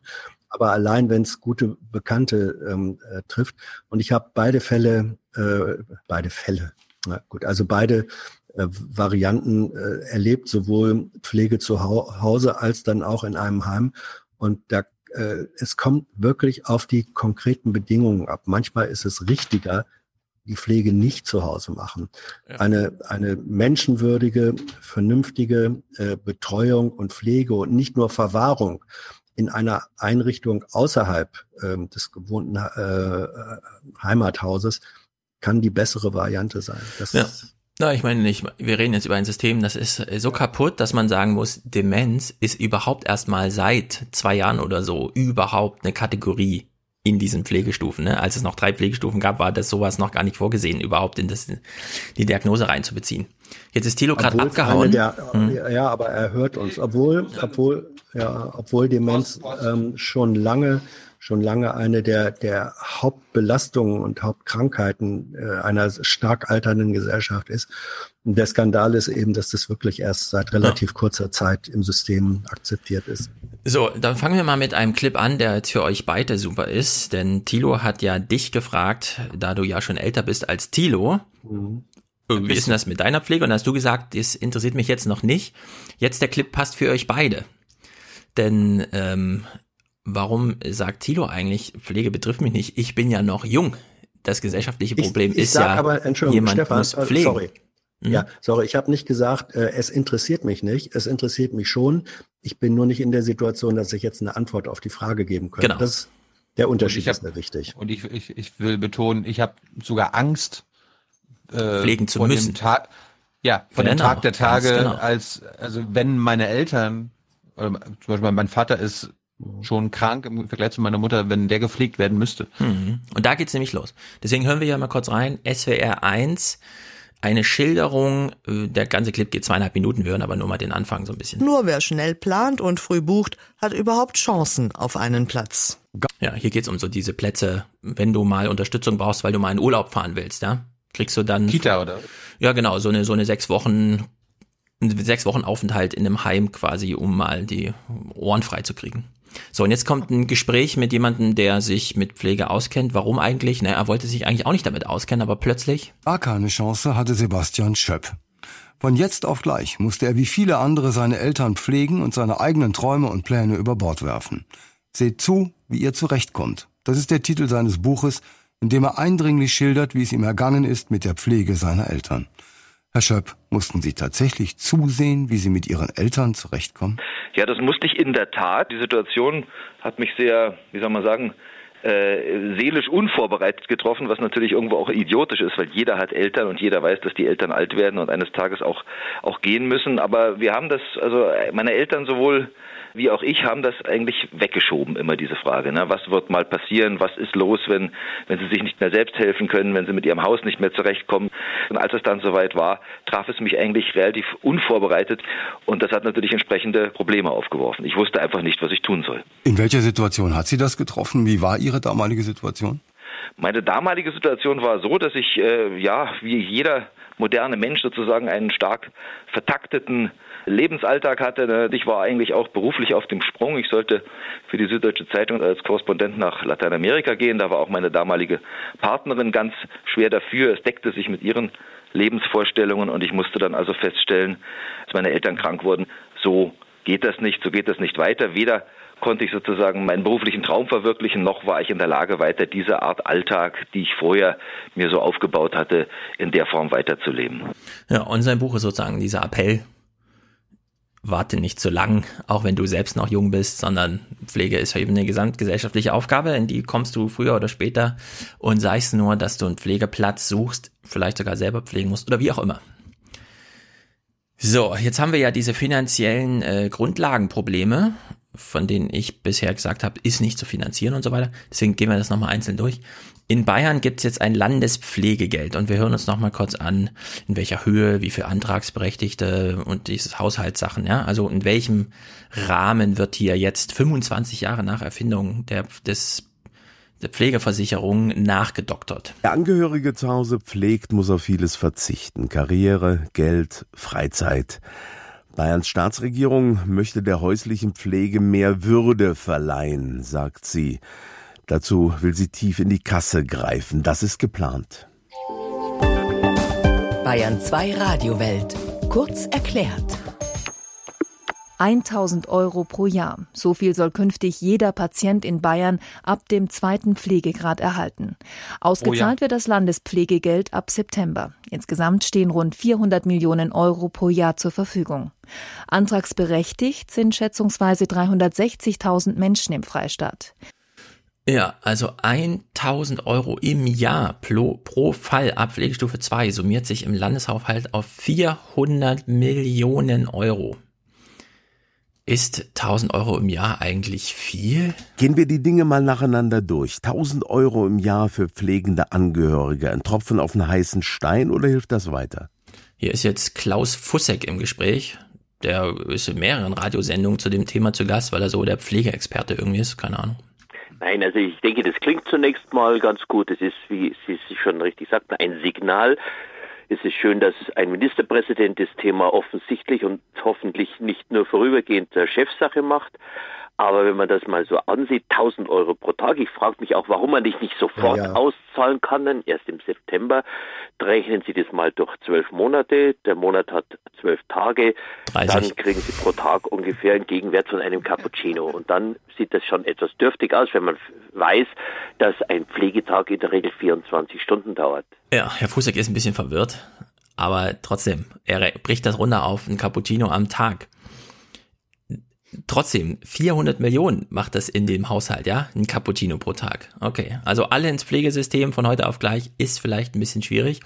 Zudem gibt es ja qualitative Sorgen, nicht nur finanzielle. Und Herr Fussek redet hier in diesem BA2-Gespräch auch nochmal darüber. Wer sorgt denn, Herr Fussek, für die Ausbildung der Pflegekräfte? Kann da die Politik mitwirken? Die Politik kann natürlich immer irgendwie Druck machen, aber für die Ausbildung sind nun mal die Schulen verantwortlich. Wir haben derzeit äh, oder seit längerer Zeit das Problem, dass in die Schulen auch Menschen aufgenommen werden über Jobcenter, die für diesen Beruf überhaupt nicht geeignet sind. Das heißt, wir haben eine ganz bedenkliche auch Qualität in den Schulen und da haben wir einen Teufelskreis. Ja, ein Teufelskreis durch zu geringe Anreize, sei es Lohnzahlung, sei es Lebensplanung durch unbefristete Verträge, wie auch immer, Arbeitszeit mit Gestaltung. Äh, wenn man allerdings hier diese Fachgespräche verfolgt, ne, ist das wirklich amüsant, wie da auch um so einen heißen Brei rumgerührt wird. Wir hören ja mal bei SWR 1 Altenpflege. Was ist das so für ein Beruf? Für wen ist das eigentlich heutzutage eine ganz gute Option? Der Pflegeberuf ist vielseitig, stellt Sabine Kraus von der Altenpflegeschule Aalen klar. Ist ein sehr guter Beruf, wenn man vom Schulischen her einen schwierigen Start hat, danach wirklich beruflich super weiterzukommen, individuell weiterzukommen und sich auch spezialisieren. Ja, jetzt wollte ja Frau Giffey, dass das cool wird, in die Pflege ja, zu gehen, in die Altenpflege. Nee, das wollte dein, dein, dein Freund. Radikal, krass, cool. Die Giffey, die Giffey hat gesagt. Machen es wie wollen, nur krasser. Ach so, na gut. Also die drei Minister waren sich ja recht einig, das muss cool sein. Wenn allerdings so ein Abschlussjahrgang Realschule irgendwie genau weiß, der ist im Schulischen jetzt nicht so gut, der kann hier in der Pflege durchstarten, ja. Was ist denn das für ein Berufsbild so insgesamt? Und so reden die hier darüber. Das hört, das hört sich jetzt, Entschuldigung, liebe Hörer, aber es hört sich an, dumme Menschen können Pfleger werden. Ja, aber so hat sie es ja gerade gesagt. Ja. Ich meine, wir, wir hören das nochmal, ja. Es ist einfach ein, ein Beruf für schlechte Schüler.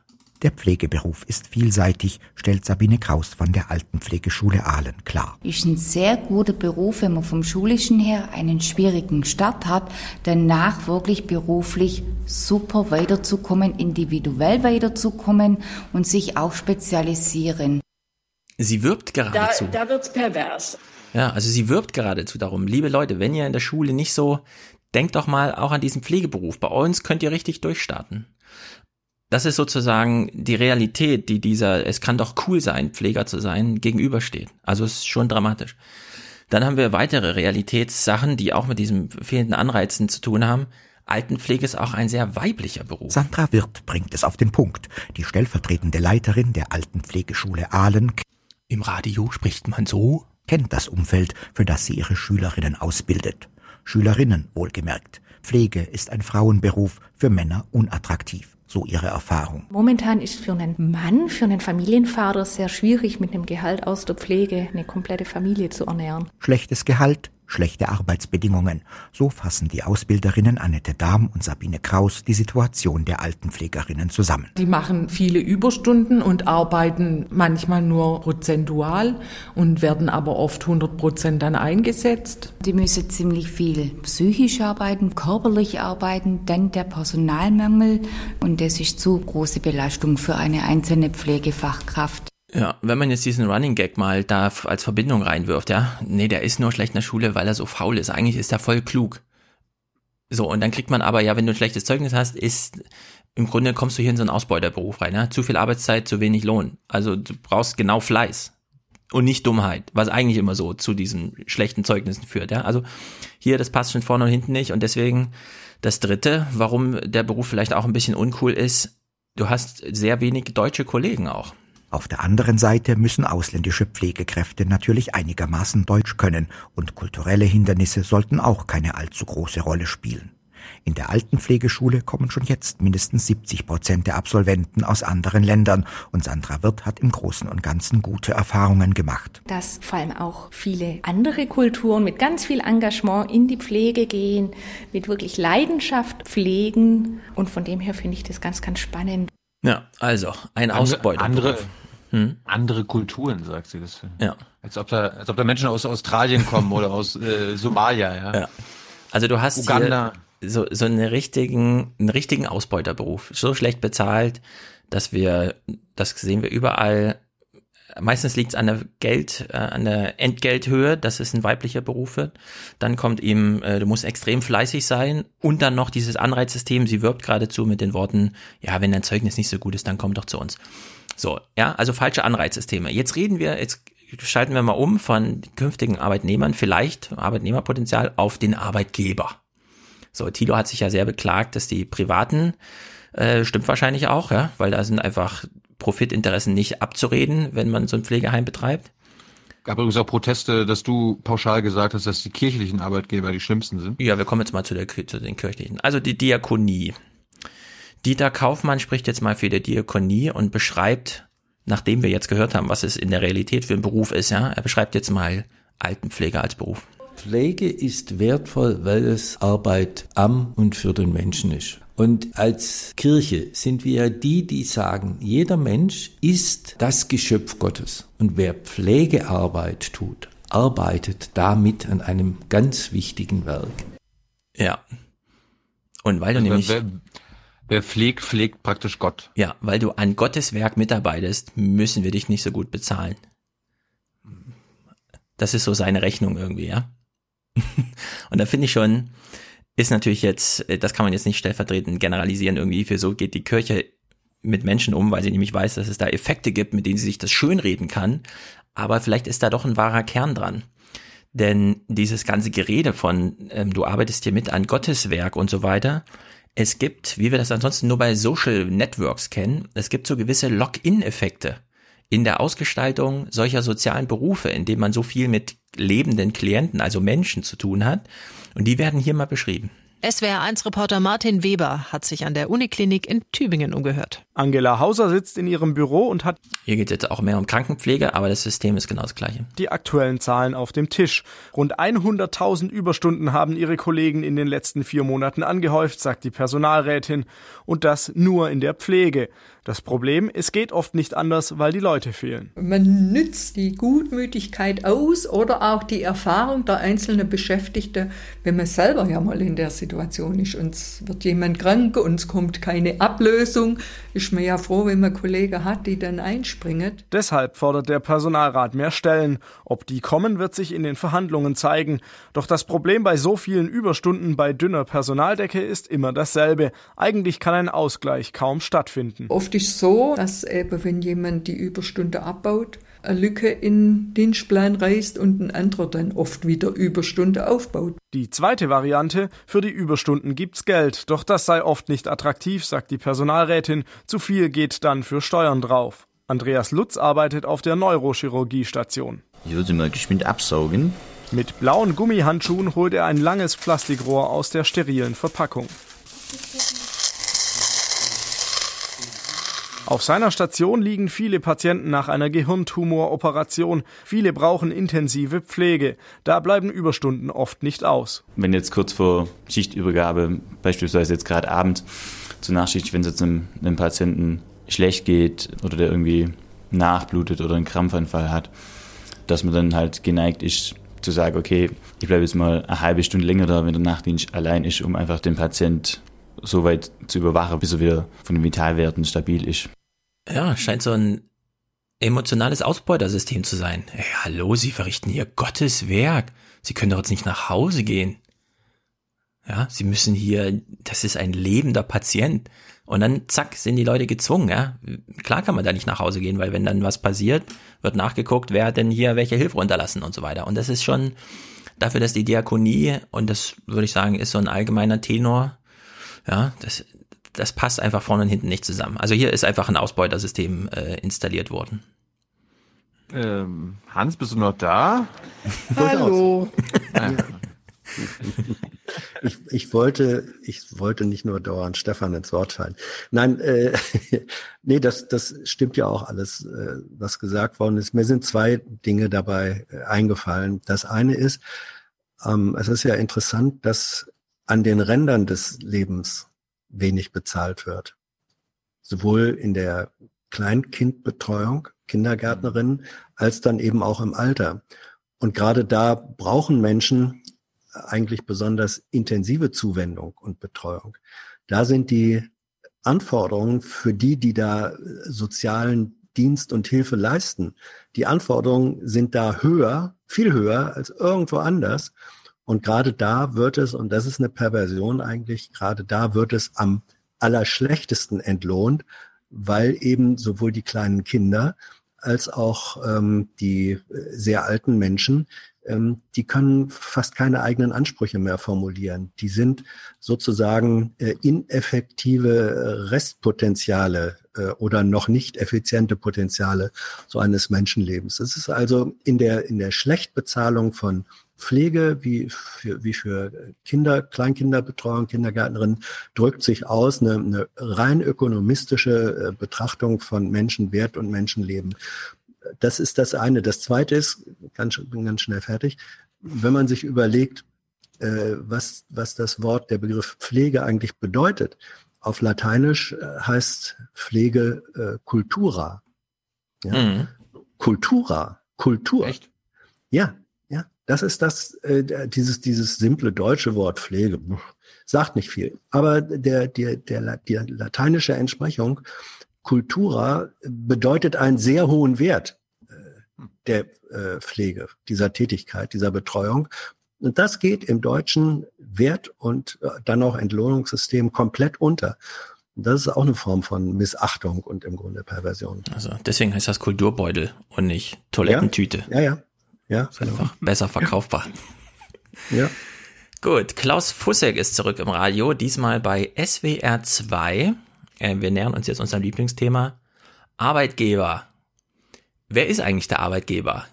Oder anders gefragt, inwieweit können wir den Staat eigentlich hier in die Mitverantwortung nehmen? Bevor wir das hier hören, will ich auch nochmal sagen, diese Pflege-BBK mit den drei Ministern fand ich ehrlich gesagt nicht so verkehrt von dem Tenor her. Der eine sagt Verantwortung, die andere sagt, ähm, also jetzt Giffey, Ausbildung und daneben sitzt Herr Heil und sagt Tarifpartnerschaft. Das sind genau die drei Tenoren, hätte ich jetzt fast gesagt, äh, die da richtig sind. Und jetzt hören wir mal Klaus Fussek. Oh, Kurz, kurzer, ja. kurzer mhm. Hinweis, Philipp Rösler, mhm. das ist äh, für alle, die damals noch nicht am Leben waren, der ehemalige Gesundheitsminister. Er war auch Wirtschaftsminister und Vizekanzler, aber bevor er Westerwelle. Nee. Und er war mal Vietnam-Flüchtling. Stimmt. Ja, aber dann ist er, er Arzt Gesundheits geworden. Er war mal Gesundheitsminister und hat allein in der BBK gesessen, hat die, genau die gleichen Schlagworte, die, die du gerade quasi mhm. von den anderen drei zitiert hast, auch da Ja, deswegen sage ich ja, es sind die richtigen Schlagworte kann genau. alles die Politik regeln? Da klärt uns jetzt genau. mal Herr Fussek auf. Ja, man fühlt sich irgendwie absurd, weil es ist ein Thema ohne Gegner. Es gibt keinen Menschen, der für schlechte Pflege ist. Es gibt keinen Menschen, der im Doppelzimmer in einem Pflegeheim vegetieren mit. Niemand möchte es. Ist keine Pflegekraft hat gelernt, so zu arbeiten. Ja. Übrigens, dafür ist auch nicht die Politik zunächst verantwortlich. Das wird übrigens auch, Sie haben es in der Eingangsfrage gesagt, Herr Spahn möchte für das, die Pflege, für die Arbeitsbedingungen sind die Arbeitgeber verantwortlich. Und man muss sich ja immer dran denken, die mächtigsten Arbeitgeber sind ja die Kirchen- und Wohlfahrtsverbände. Die eigentlichen Verantwortlichen sind die, die vor Ort diese Zustände dulden, mitmachen und schweigen. Jetzt können wir alle überlegen, bevor er das Rätsel gleich auflöst, sind damit auch die Pfleger selbst gemeint? Das nur als Gedankenanstoß. Vorher nochmal wird beschrieben in SWR 1 die Sozialpartnerschaft, die Herr Heil zu Recht so betont hat. Die gibt's ja Was sagen denn eigentlich die Sozialverbände und auch die Arbeitgeber zu diesen Ideen? Ja, es ist ja sehr klar, dass diese Pläne also es nimmt jetzt direkt Bezug auf diese BBK von den dreien. Viel Geld kosten und da ist natürlich die Frage, wo das herkommt von den Pflegebedürftigen selbst. Hier warnt schon die Deutsche Stiftung Patientenschutz, dass diese Initiative nicht zu Lasten der Pflegebedürftigen gehen darf. Und was die Forderung nach flächendeckenden Tarifverträgen angeht, na ja, der Verband privater Dienstleistungen zum Beispiel will eher Richtlinien als einen Tarifvertrag haben. Die wären nicht ganz so verbindlich. Es gibt ja auch sehr viele Arbeitgeber in der Pflege und entsprechend unterschiedliche Wünsche und Vorstellungen. Die Frage ist einfach, wie man das unter einen tarifvertraglichen Hut bekommt. Ja, können wir das nicht mal mit Freiwilligkeit machen? Nee, wo sind meine Tarifverträge, ist hier die Frage. Also die, die alte Frage einfach. So. Also vertraust du unserer Wirtschaft nicht? Die hat doch in den letzten Jahren bewiesen, wie sinnvoll freiwillige Selbstverpflichtungen sind. Ob in, also genau, in allen Bereichen. Ja, in allen Bereichen. Umweltschutz, äh, Dieselemissionen, hier kommt nur noch was dazu. Frauenquote. Ja, wenn du beispielsweise bei der Kirche arbeitest, angestellt bist, das betrifft auch wieder die Kindergärten, die Hans eben auch wieder als Randbereiche des, in dem Fall dann jungen Lebens meinten. Da gibt es zum Beispiel kein Streikrecht. Du kannst nur in städtischen Kindergärten streiken. Trotzdem will ich zu dem Argument von Hans nochmal sagen, äh, Kinderbetreuung funktioniert mittlerweile echt gut. Also ich bin zumindest hier in Frankfurt also ich finde es erstaunlich, ja, dass die Stadt innerhalb von fünf Jahren irgendwie um zehn Prozent gewachsen ist oder in den letzten zehn Jahren um 20 Prozent. Und trotzdem haben Frankfurt, ja ja, aber trotzdem Frankfurt. haben alle 75 Grundschulen plötzlich eine Nachmittagsbetreuung. Das war vorher gar nicht so als hier. Und äh, Kindergarten wird als nächstes kostenlos gemacht, in allen Jahren, nicht nur in denen vor der Schule und so. Also da ist auch einiges in Bewegung. Ich sehe allerdings auch, außerhalb von Frankfurt gibt's wieder Kita-Systeme, in denen du noch deine eigenen Windeln mitbringen musst aber der Fortschritt ist langsam, aber stetig. Bei der Pflege sehe ich ehrlich gesagt gar keine Bewegung, außer als ein Landespflegegeld oder sowas, ne? Wo man dann nochmal 1000 Euro ja, pro Jahr Anmerkung oder so. bezog sich auch nur auf, ich finde immer noch, es ist schön, wenn das in äh, Frankfurt funktioniert und man wünscht sich, es möge überall funktionieren. Trotzdem finde ich, dass Kindergärtnerinnen für das, was sie eigentlich leisten, das sind Richtungs, äh, Richtungshilfen für junge, für junge Menschen in den Jahren, wo wirklich sich Persönlichkeiten entwickeln, dafür kriegen die zu wenig Geld. Äh, auch dieses hatten wir schon mal diskutiert. Das äh, würde ich für Frankfurt zum Beispiel auch nicht so sagen. Also ich bin wirklich Kontakt mit, äh, die haben nur das Problem, sie finden keine. An allen Kitas hängen Zettel, bitte hier bewerben, wenn sie die Ausbildung haben. Die Ausbildung ist natürlich mittlerweile auch fast eine ähm, universitäre. Äh, ja. Also wir haben hier ein richtiges Nachwuchsproblem. Und die Stadt würde eigentlich gerne noch mehr Geld an Kita-Betreuer bezahlen und so weiter, nur es sind keine da. Es sind keine Abnehmer dieser Töpfe da. Gut, Klaus Fussek, jetzt wird's ein bisschen kontrovers. Ich sehe es jedenfalls vor mir schon, obwohl ich es in dem Falle auch besonders interessant finde, was er sagt. Er ist bei SWR 2 wieder, wo wir eben schon gehört haben, und beschreibt nochmal das Problem, ähm, was sind eigentlich die Anreizsysteme derjenigen, die die Pflegekassen betreuen oder davon profitieren, dass es sie gibt. Wollen die eigentlich Menschen gesund pflegen oder ist es nicht viel lukrativer, wenn man so ein paar andere biologische Zustände hält. Also die Tatsache, dass in einem der reichsten Länder der Welt, Deutschland, jeden Tag Menschen austrocknen, weil wir nicht genügend Zeit oder Personal haben. Wobei wir natürlich fairerweise sagen müssen, abgerechnet bezahlt wird das Personal ja. Altenpflege ist ja ein Milliardengeschäft. Und die Defizite in der Pflege liegen die nun daran, dass man alte Menschen und Pflege schlicht als wirtschaftliches Gut betrachtet oder liegt es an anderen Gründen?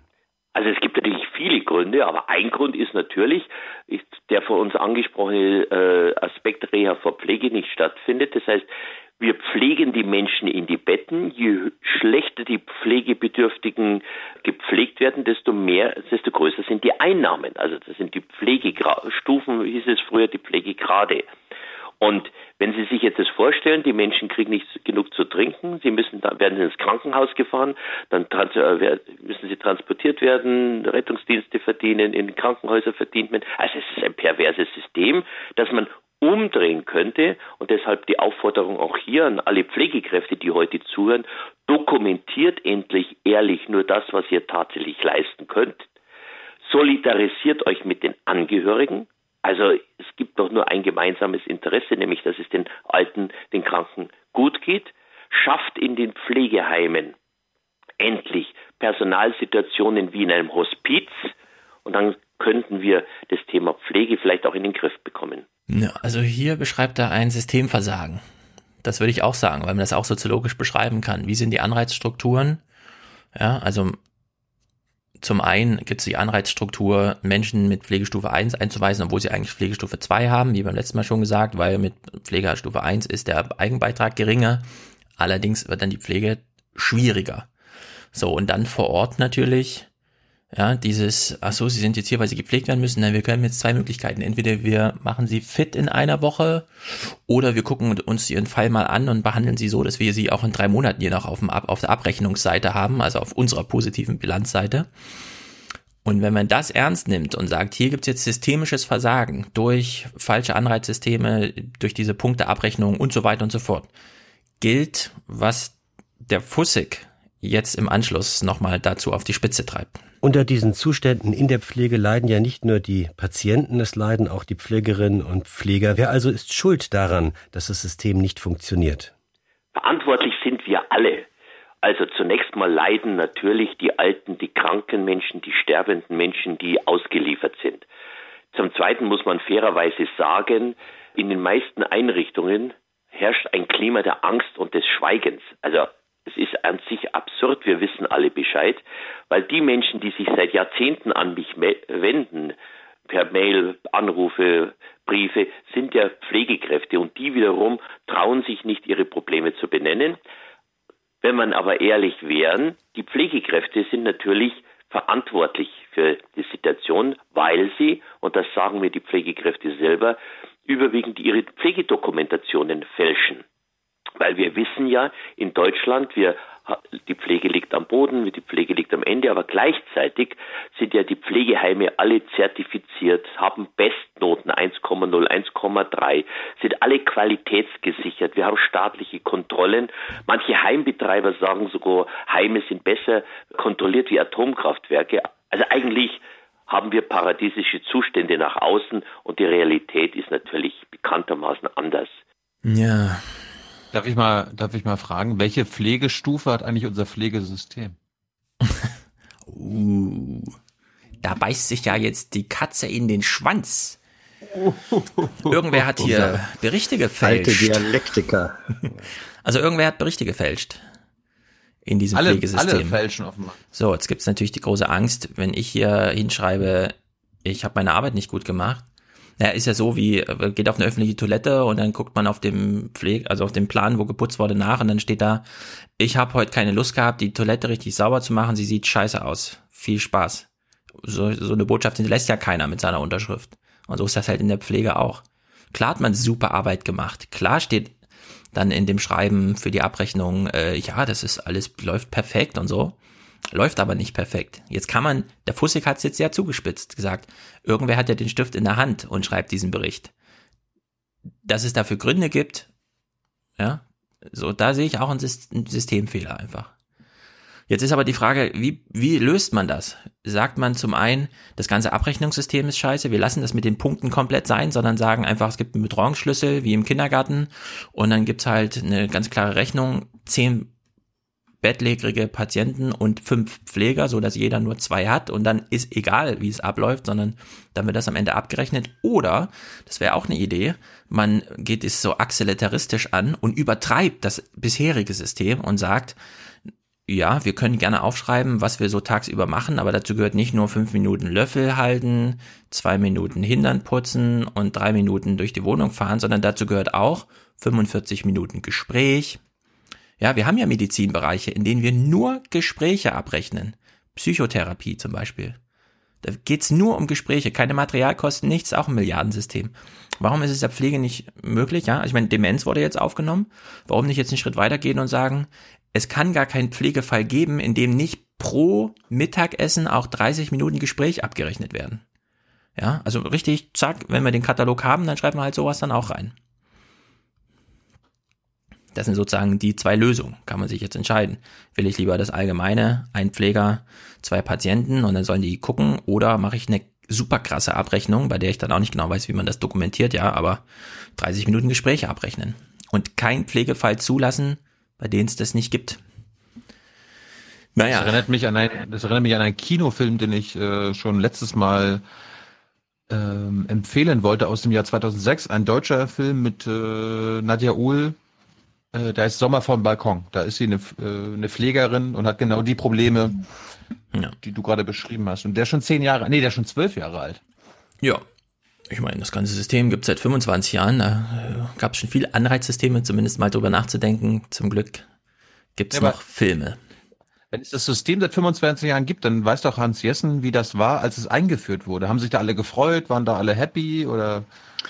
Naja, äh, es war so, dass ähm, den Menschen klar wurde, da kommt einfach demografisch und biografisch was auf uns zu. Und deswegen ist es schon mal ganz gut, wenn es diese Pflegeversicherung gibt. Das wurde schon äh, insgesamt begrüßt, weil die Situation, die man auch da schon hatte in, in Altenheimen äh, zum Beispiel, wo dann manchmal wirklich, ähm, da vermischte sich dann einfach Altsein und verwahrt werden mit Pflege. Mhm.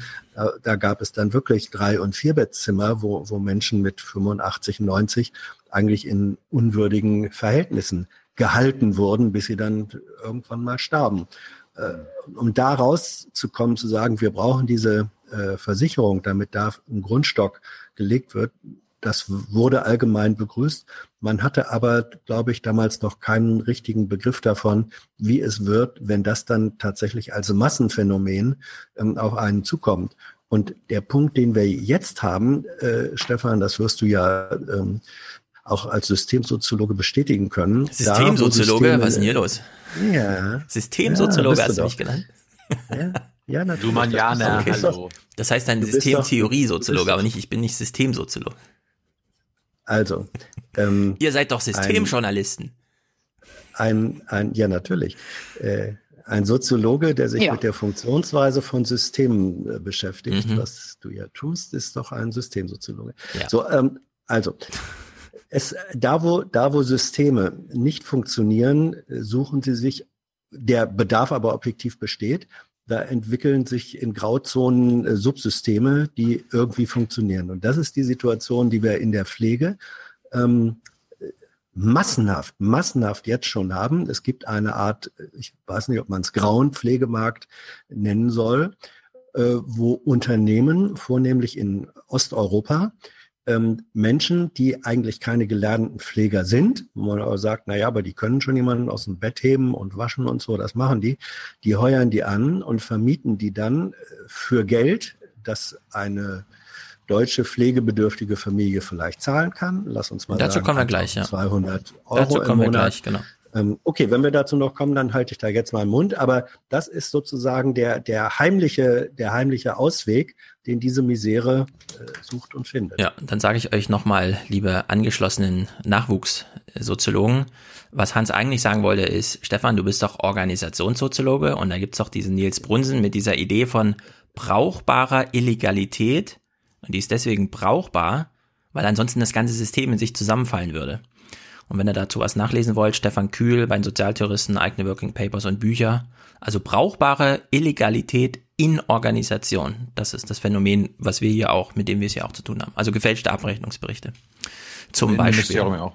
Ja. Im, überall. Jede Organisation braucht das irgendwie. Ansonsten ist nämlich, also der Gegenentwurf ist Dienst nach Vorschrift und das ist genauso schädlich, ja. Das will auch keiner. Deswegen braucht man irgendwo Illegalität, die nicht ganz so streng verfolgt wird. Ja, die Frage ist, findet diese Illegalität innerhalb eines äh, Systems statt oder äh, entwickelt sie sich außerhalb des Systems sozusagen als eine illegale Systemalternative, die aber dennoch genau dazu kommen wir jetzt. Dazu kommen wir jetzt. Klaus Fussek beschreibt nochmal, deswegen habe ich das auch aufgegriffen äh, beim letzten Mal. 80 Prozent findet doch gar nicht im Pflegesystem statt an notwendiger Pflege. Und ist das nicht eine ganz schön krasse Zahl? Also Herr Fussek äh, führt uns mal das Thema ein. Also es ist ja auch interessant, wenn wir über Pflege diskutieren, diskutieren wir über die Pflegesituation in den Heimen.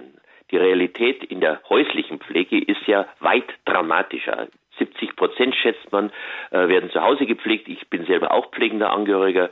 Und seit Jahren oder muss auch wiederum Jahrzehnten sagen, sind weit über 200, manche sagen 300.000 Frauen aus Osteuropa, man nennt sie Haushaltshilfen, die das Pflegesystem zu Hause aufrechterhalten. Und man muss noch weiterdenken und sagen, man schätzt, dass davon 80 Prozent schwarz arbeiten, weil offensichtlich eine legale Pflege weder vorhanden ist noch finanzierbar ist. Ja, und jetzt stellt man sich mal vor, der deutsche Staat, also Olaf Schäuble geht los und sagt, diese Illegalität dulde ich nicht länger. So, was passiert dann mit Deutschland? Ja, was ist dann, wenn es plötzlich für sehr viele Arbeitnehmer in Deutschland heißt, warte mal, ich muss jetzt Oma Dingsabums zurück nach Polen schicken, was, dann muss ich ja 50 äh, Prozent runtergehen und so, ja. Also das würde alles durcheinander bringen. Das ist brauchbare Illegalität in einem ganz, ganz gewaltigen Ausmaß.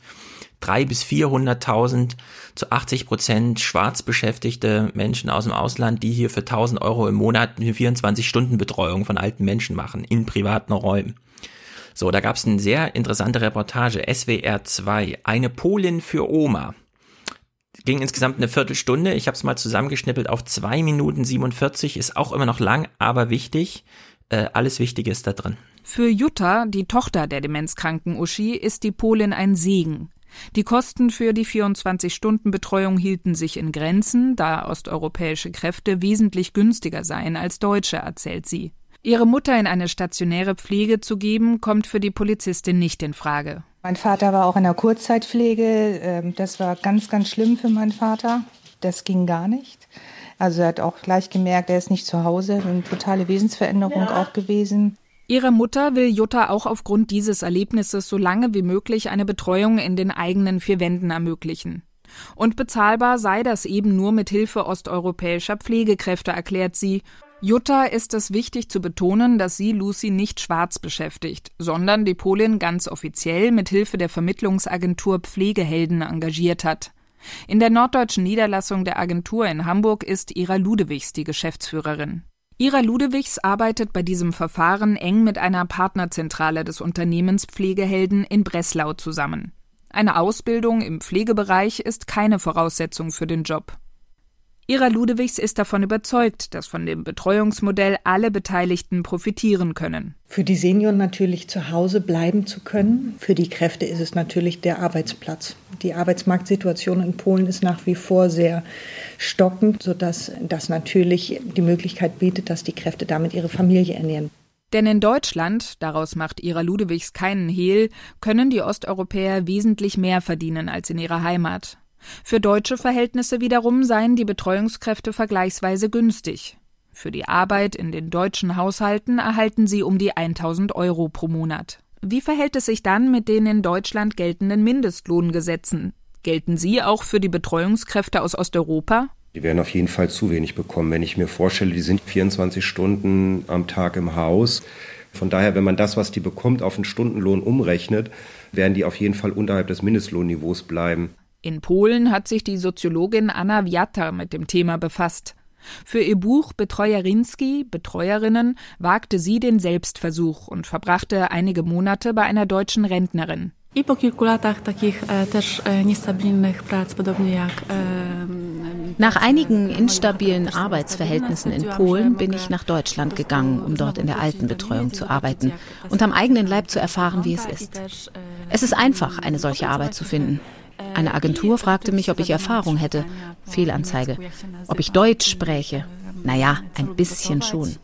Eigentlich haben sie mich nur gefragt, wie ich heiße und ob ich kochen mag. Und schon war ich qualifiziert. Ja, und schon war sie qualifiziert. In dem Falle wurde natürlich eine Polizistin begleitet. Die hat natürlich die polnische Dame nicht schwarz beschäftigt. Ist ja klar, wäre ja illegal. Aber der Anreiz ist natürlich da, das so zu machen. Interessanterweise heute Morgen beim Deutschlandfunk äh, Europa heute heißt die Sendung, ging es genau um dieses Thema. Man versucht nämlich so Schritt für Schritt diese Form von Altenpflege so langsam ins, sagen wir mal, Volllegale zu überführen. Seit drei Jahren gibt es zum Beispiel Abkommen mit Albanien.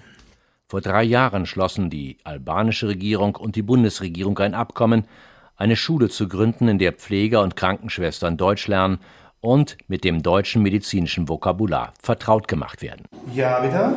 Okay, gut. Also bitte. Die Schule, die von dem deutschen Dekra-Unternehmen geleitet wird, bietet ein- bis anderthalbjährige Sprachkurse an. Nach Abschluss der Sprachprüfung können die Teilnehmer einen Arbeitsvertrag in Deutschland abschließen, für zwei Jahre, für einen Grundlohn von 1500 Euro. Ja, und das betrifft natürlich nicht Altenpflege, sondern da geht es um die Krankenhauspflege. So, also wenn man jetzt im Krankenhaus irgendwie liegt, Unfall, keine Ahnung, man muss noch eine Woche gepflegt werden und da kommt jemand rein und spricht nur so halb Deutsch, ist das, liegt das auch an solchen politischen Versuchen, in dem Fall sind es keine Rücknahmeabkommen, sondern Anwerbeabkommen mit Albanien abzuschließen, in denen dann geregelt wird 1500 Euro, ja. Also dafür arbeiten die dann hier in Frankfurt, wo die Wohnung auch 1500 Euro kostet, die man eigentlich und so. Ist 1500 Euro eigentlich viel? Für so jemanden, der aus Albanien herkommt und hier plötzlich in Deutschland 1500 Euro verdient. Es wird nochmal kurz verglichen, was verdient eigentlich der zurückgelassene, allein zurückgelassene Arzt in Albanien? Auch Ärzte bemühen sich, ins Ausland zu gehen, obgleich sie derzeit nicht Teil des Anwerbeprogramms sind. In den staatlichen Krankenhäusern Albaniens verdienen sie im Durchschnitt 500 bis 550 Euro im Monat. Ja, also die Krankenschwester, die aus Albanien hierher kommt, verdient plötzlich dreimal mehr als der Arzt, den sie da zurücklässt, der kein Anwerbeabkommen hat. Äh, ja, also man muss sich fast Angst davor haben, dass das Anreizsystem nicht so hingebogen wird, dass der Arzt plötzlich einen Deutschkurs macht und dann als Pfleger hierher kommt, um dreimal so viel zu verdienen. Also es ist völlig, wenn es Deutschland drauf anlegen würde, ja, könnten die solche Länder sofort austrocknen. Das muss man sich auch mal überlegen. Das ist ja auch der Plan jetzt von Spahn. Kosovo, ja. Albanien muss jetzt auf jeden Fall gepusht werden. Ja, also das ist da sind echte Probleme drin. Wir springen jetzt nochmal zurück zu dieser Reportage Eine Polin für Oma und hören nochmal zu. Ich, hm? ich, wollte mal Hans raten lassen. Hans, äh, glaubst du, dass es keine Menschen in Polen und Albanien gibt, die gepflegt werden müssen? Oder wenn du sagst, ja doch, woher kommen denn die Pfleger? Die Antwort ja, kommt natürlich, gleich. Ne? Ja, na natürlich, natürlich gibt es die. Auf der anderen Seite sind die Gesellschaften nicht so überaltert, äh, wie es unsere ist. Zum Zweiten sind in den Ländern, gerade Polen und auch Albanien, ist das System des Familienverbandes mit der äh, sozusagen generationsübergreifenden Betreuungsselbstverständlichkeit ähm, noch weitaus ausgeprägter, äh, als das bei uns ist. Das heißt also, der, meinst, die, sind doch, die sind doch nicht so entsolidarisiert wie bei uns. Ja, natürlich. Die haben äh, völlig andere noch Formen von gesellschaftlich familiärem Zusammenhang, aus dem sich dann auch andere Selbstverständlichkeiten in der Sorge, Fürsorge, Betreuung ergeben. Das heißt, da ist der, der, der objektive Druck, den wir hier haben, der ist in den Gesellschaften so arg nicht vorhanden. Und da will ich ein Beispiel nehmen, das ich persönlich, ähm, das ich persönlich kenne. Ähm, es sind zum einen zunehmend auch Männer, ähm, die das machen, weil es gibt Pflegesituationen, zum Beispiel ein zusammen alt gewordenes Paar ohne Kinder, dann ist äh, der Mann mit fast 90 äh, dement, ähm, seine Frau ist auch Mitte 80 und dann sind einfach in der be häuslichen Betreuung körperliche Kräfte nötig. Dann muss jemand aus dem Bett gehoben werden, in die Badewanne gebracht werden. So, das kann dann vielleicht die Polin für Oma gar nicht.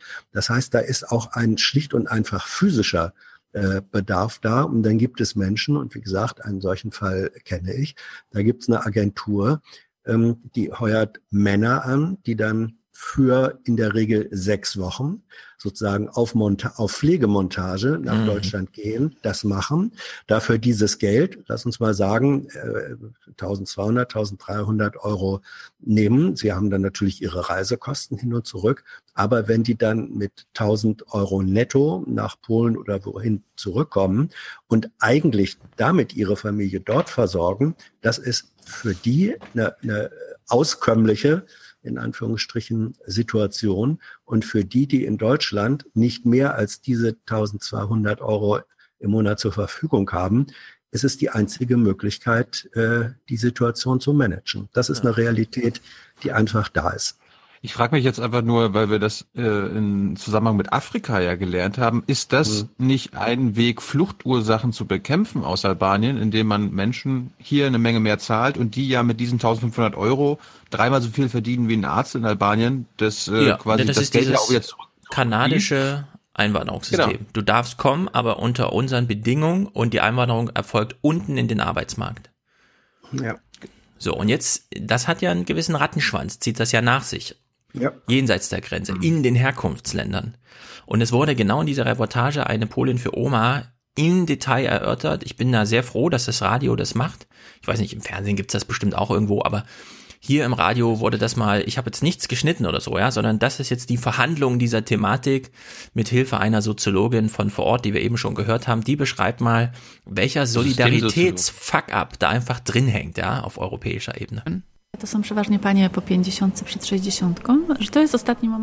Das sind Frauen um die 50, 60. Sie haben das Gefühl, dass das der letzte Moment ist, um noch etwas für sich selbst zu machen. Und sie wissen, dass sie dafür Geld brauchen. Nach Jahren mit Schrottverträgen in Polen wollen sie es noch mal wissen. Das ist sehr mutig, denn oft können sie kaum Deutsch und waren noch nie im Ausland. Für sie ist das also eine große Herausforderung. Manche nehmen am Anfang fünf bis zehn Kilogramm ab, weil sie so gestresst sind.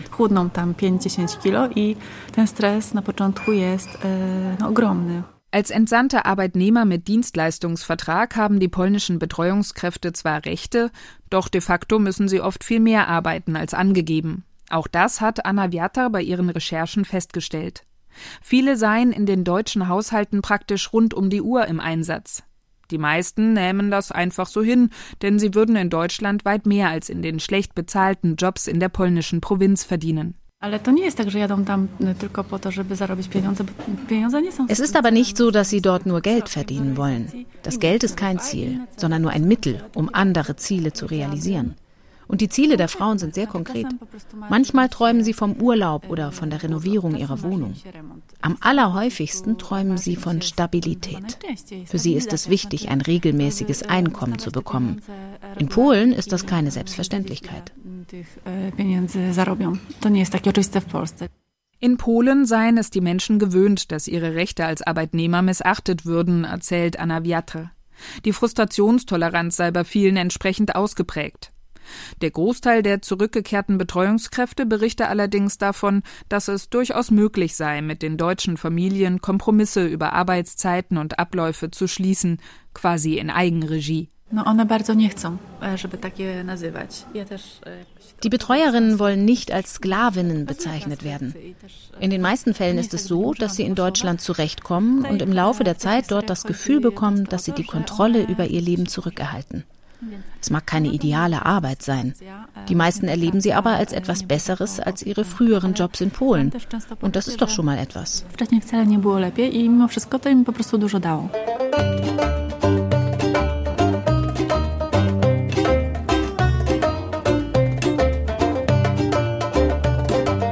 In Polen selbst ist es traditionell noch die Familie, die die Alten pflegt. Aber die Nachfrage nach bezahlter Betreuung nimmt auch hier zu. Dabei kommen der Soziologin zufolge neuerdings vor allem Ukrainerinnen zum Einsatz. Die Arbeitsbedingungen, die viele Polinnen emigrieren lassen, erscheinen ihnen offenbar durchaus attraktiv. So, also Polen gehen, weil es so unattraktiv ist, kommen nach Deutschland. Damit wird der familiäre Zusammenhalt auseinandergerissen, der wiederum ersetzt wird damit, dass ja in der Ukraine noch schlechtere Bedingungen sind, weshalb dann wieder gerne Leute in Polen arbeiten. Das ist Europa dank des deutschen Demografieproblems. Wer, ja. fliegt, wer, wer fliegt denn die ukrainische Oma? Die muss Auto fahren. Ja, das ja. ist einfach, ja, das ist, das ist Europa.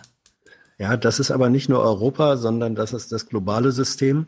Äh. Das haben wir in der Produktion ja schon relativ lange. Warum wird die beschissenste ähm, Arbeit, äh, auch Produktionsarbeit ähm, in möglichst weit weg befindlichen asiatischen Ge Gesellschaften Schlimmer geleistet? noch, warte, warte, schlimmer noch, nicht? schlimmer noch, schlimmer noch. Ja. Es gab jetzt eine neue Reportage, ich weiß nicht, ob ihr davon gehört habt. Äh, in Spanien gibt's ja diese riesigen überdachten Tomatengewächshäuser und so mhm. weiter. Und jetzt stellt sich raus, wer pflückt da eigentlich? Ach so, 300.000 Leute aus Afrika, die da einfach nur für, ja, ja. hier kriegst du eine Matte und 100 Euro schickst du im Monat zurück. Ja. Das ist echte Sklavenarbeit. Hunderttausendfach in europäischen Unionsgebiet. Und sie hat eben auch von Sklaverei gesprochen, ne?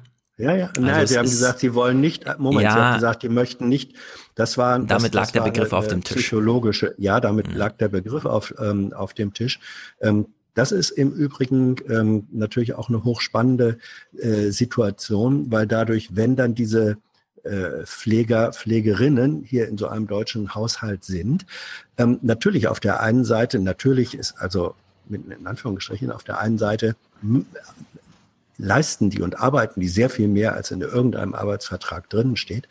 Auf der anderen Seite, dadurch, dass die praktisch in diesen Familien leben, da findet automatisch und unausweichlich auch finden Formen von sozialer Annäherung statt. Nicht? Du kannst nicht als Angehörige zusammen mit einer Pflegerin den dementen Mann fünfmal am Tag äh, äh, wenden und waschen und so weiter, ohne dass sich nicht auch eine menschliche Dimension aufbaut. Das ist Gott sei Dank sind Menschen zu, zu, der radikalen Trennung gar nicht in der Lage. Das heißt also, es, es stimmt schon, da findet Wandel durch Annäherung im individuellen äh, ein Stück weit äh, auch statt. Da muss man sagen, Gott sei Dank, ja, in dieser ganzen Schrägheit des Systems, Gott sei Dank ist das äh, da ja. so. Aber es ist Ausbeutung, es ist eine, äh, es ist, äh, es sind negative Formen von unsolidarischer äh, Globalisierung, die in Europa dann besonders dramatisch, aber die findest du überall sonst. Nicht? Äh, wo, wo wird Primark genäht?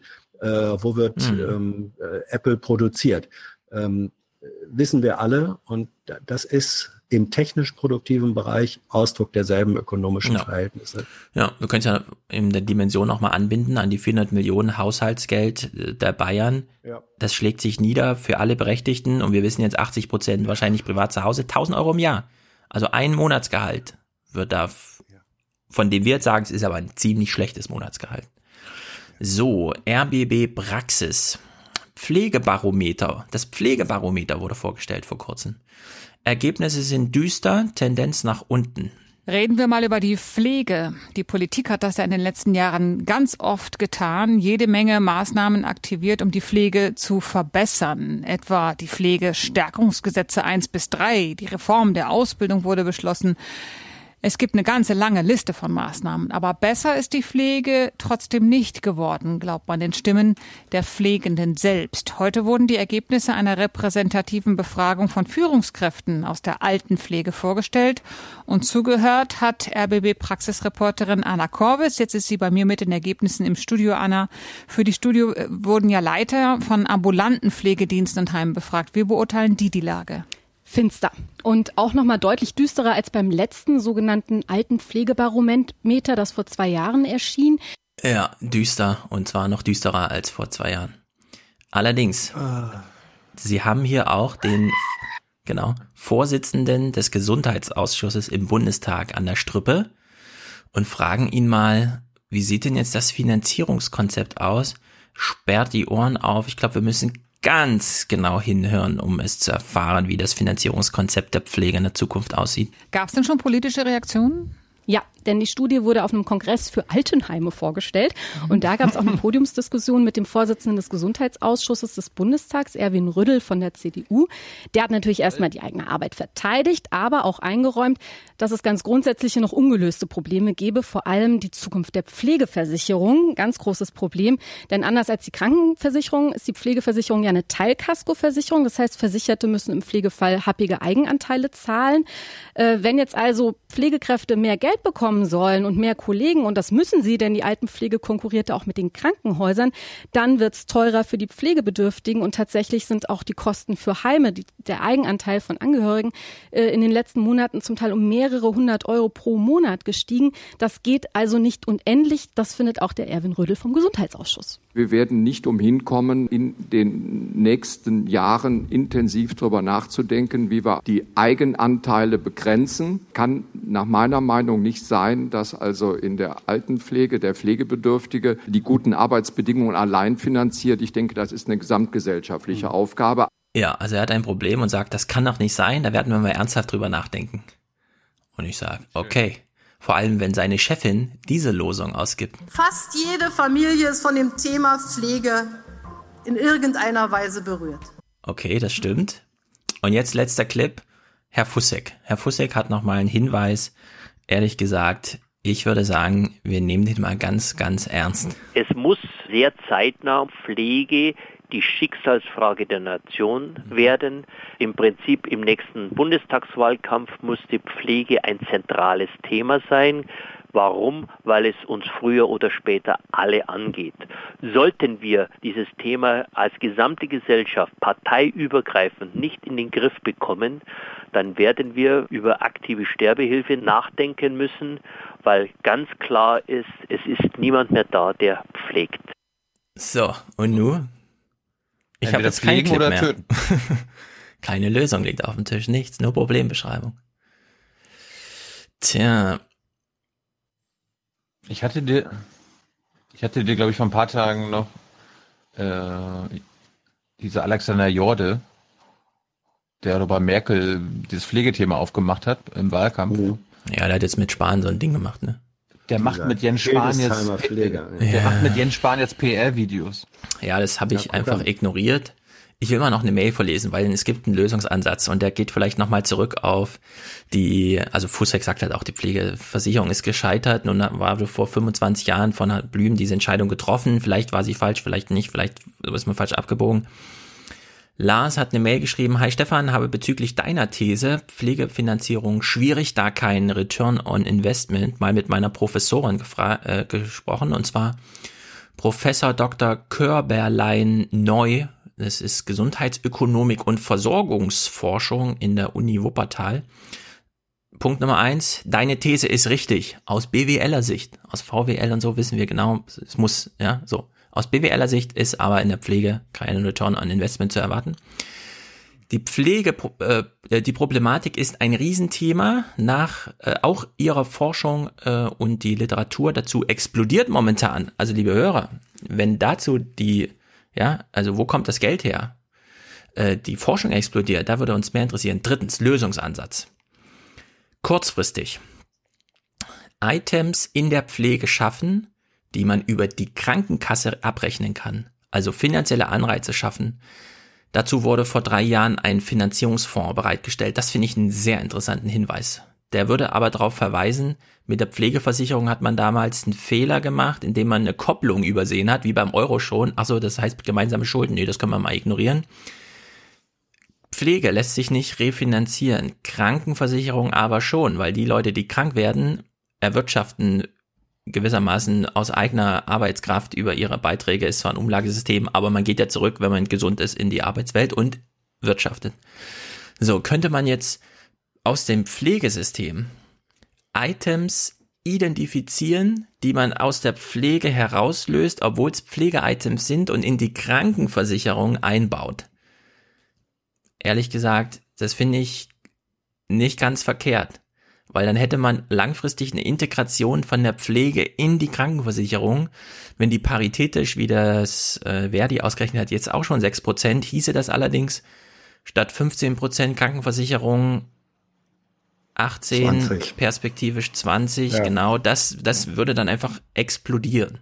Aber niemand hätte die, käme auf die Idee, sich da auszutragen, weil wir wissen, es ist erstens eine Pflichtversicherung zweitens, wer gepflegt werden will, muss, also daran gekoppelt ist eben auch mit 35 die Vorsorgeuntersuchung oder mit 48, ja, was weiß ich, was man da mal so hat, ein Knochenbruch oder so. Naja, langfristige Lösung, Systemwechsel. Und das wird eine Mammutaufgabe, schreibt er. Ja, das würde ich auch sagen. Lars, sehr gute Mail, danke. Äh, ich bin natürlich offen für weitere. Wir haben ausschließlich Pflegehörerkommentare. Alle anderen sind verschoben. Äh, tja, Lösungen sind jetzt gefragt. Die Kommentare heute bieten erstmal keine Lösung. Ja, also was, was ich dazu, was ich dazu sagen möchte, und ich knüpfe so ein bisschen daran an, an diesen Gedanken vorhin, dass äh, am Anfang des Lebens und am Ende des Lebens Menschen besonders hilfsbedürftig sind ähm, und sie aber gerade da, äh, welche, die helfen, schlecht entlohnt werden. Wenn man, es gibt eine Schulpflicht in Deutschland. Das ist eine gesamtgesellschaftliche und auch staatliche äh, Aufgabe. Ich glaube, man muss drüber nachdenken, ob man nicht die Betreuung im Alter, so wie tendenziell ja auch schon die, die äh, in, in, in der frühen Kindheit, dass man sagt, es gibt, wir, wir, man kann das schlecht Pflegepflicht nennen, ähm, aber es ist eine gesamtgesellschaftliche Aufgabe, die auch staatlich organisiert sein muss und die sich finanzieren kann, dann eben zu einem Teil aus Beiträgen der Individuen selbst, die man im Laufe des Lebens äh, vorauszahlt oder die eben durch Kopplung mit Krankenversicherungen von anderen noch im Arbeitsprozess aktiven äh, geleistet wird, zu einem anderen erheblichen Teil aber wirklich ähm, staatlich finanziert werden muss. Und ähm, dass die Pflege dann eben nicht mehr eine individuelle Angelegenheit des zu Betreuenden sein wird, so wenig wie es die individuelle Angelegenheit eines Schülers ist, ob er mhm. zur Schule geht oder nicht, sondern es gibt die Schulpflicht und weil es die gibt, als staatliche, als gesellschaftlich staatliche Pflicht, hat Staat dafür zu sorgen, dass die Schulpflicht durch Bereitstellung von Personal- und Bildungseinrichtungen realisiert werden kann. Wenn man diesen Grundgedanken überträgt ähm, auf Pflege, dann gibt es eine Pflege- oder Betreuungspflicht. Ja. Und damit ist es eine staatliche Aufgabe, ähm, mehr als es das bisher ist. Finden also, wir alle sympathisch, die Leute auch schon energisch den Kopf genickt. Ich mache das auch. Trotzdem sage ich jetzt auch an unsere Hörer, ich hätte dazu gerne eine Rechnung. Und zwar eine mhm. wirtschaftlich sinnvolle. Rechnung, weil wir wollen nicht, dass die Diakonie sich weiterhin durchsetzt und sagt, aber wir können die doch nicht einfach sterben lassen und deswegen machen wir es alle freiwillig. Nee, wir würden das gerne an Lohnzahlungen knüpfen und ich würde gerne die Rechnung sehen.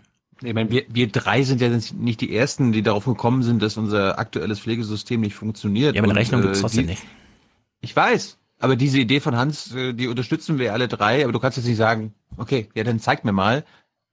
Das wird jetzt, müssen wir mal die nächsten Monate und Jahre beobachten. Nee, das kann man ganz einfach ausrechnen. Wir wissen ja, wie viele Menschen da sind. Guck mal, das, was Hans vorschlägt, ist mhm. doch dieses, ein Anspruch auf einen Betreuungsplatz für Kinder ab drei Jahre. Nur eben mit einer Altern, Altersklasse in dieser Rechnung. Sehr lange hat sich der Staat dagegen gewehrt. Warum? Weil nur der Anflug von, ich schreibe mal die Nullen hinter die drei und sehe, wie viele Kinder es eigentlich in Deutschland gibt. Oh krass, kommt, das gehen wir gar nicht erst an. Ich will aber diese Rechnung, auch wenn sie völlig, ja, auch wenn man wirklich denkt, das geht vorne und hin nicht auf, ich würde so eine Rechnung einfach gerne mal sehen. Einfach mal durchkalkulieren. Wie viele alte Menschen, wie viele Lebenserwartungen, ab welchem Jahr besteht dieser Anspruch und dann realistischerweise 1200 Euro im Jahr irgendwie, Monat. ja, ich will wissen, äh, pro Monat, genau. Wir wissen ja genau, wenn das äh, eine Vollversicherung wäre, ja, dann liegen wir locker bei 3500 Euro im Monat pro Person, die dann in dieser Rechnung äh, sich niederschlagen muss. Da kommen wir dann auch wieder unsere, meiner Idee näher, Hans. Äh, Im Schulsystem sind die meisten Lehrer ja auch verbeamtet. Warum verbeamten äh, nicht die meisten. wir dann? Nee, nee, das sind Ja, nicht die meisten. nee, nee, das Ah, ändert sich tendenziell. Die meisten Älteren, äh, bei den Okay. Jüngeren äh, ist das kommt sehr auch, anders kommt aufs. Bundesland Ja, an. Aber, aber sagen wir mal, Ja. okay, es gibt auch verbeamtete Lehrer. Darum werden die ja, Ja. zum Beispiel auch, deshalb werden sie Lehrer. Mhm. Könnte man ja auch andenken. Wir machen äh, Pflege, Pfleger zu Beamten.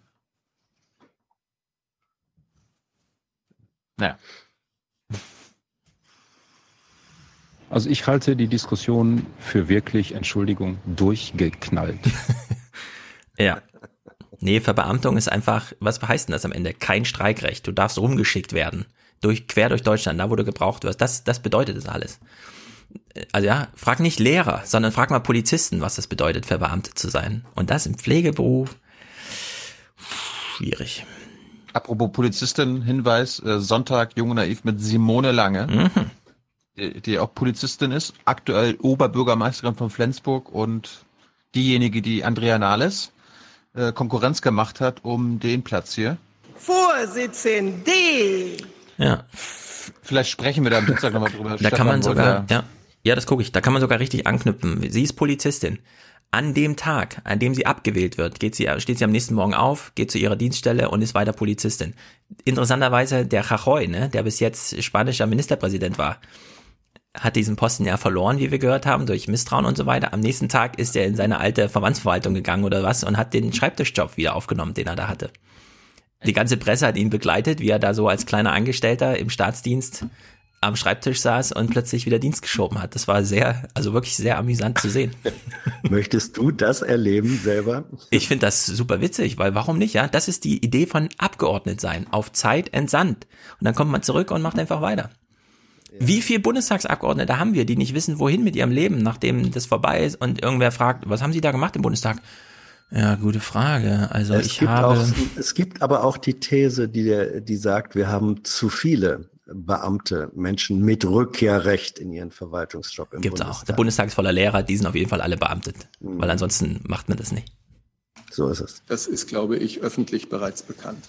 Hans, bist du noch ein bisschen, hast du noch ein bisschen Lust, über die Wetterverhältnisse in Deutschland zu sprechen? Selbstverständlich. Du leugnest, du leugnest ja auch den Klimawandel wie wir. Ähm, Welchen Klimawandel? immer. Ja, genau, recht- Im recht- Winter ist recht- es kalt und im Sommer warm. Das war schon immer ja, so. Ja, und es regnet, in Berlin regnet es gerade wie Hölle. Also, ich bin ja Mecklenburger. Ich bin ja Mecklenburger, wenn du mit äh, zu Hause telefonierst, alle stöhnen darüber, nicht, dass es so tolles Wetter ist, sondern dass die scheiß äh, Felder äh, notgeerntet werden müssen. Wie ist so wenig Scheiß auf den Feldern? Wisst ihr nicht, wie das geht mit der Landwirtschaft? Nee, die Scheiße, die Scheiße äh, verdampft. Ja, Ach es so. ist so heiß. Die Scheiße ist- verdammt. das mag ich mir jetzt nicht vorstellen. Um es kurz zu machen, wir hatten einen zu oder einen bisher viel zu heißen Sommer und das Problem sind einfach die fehlenden Niederschläge im Mai und im Juni.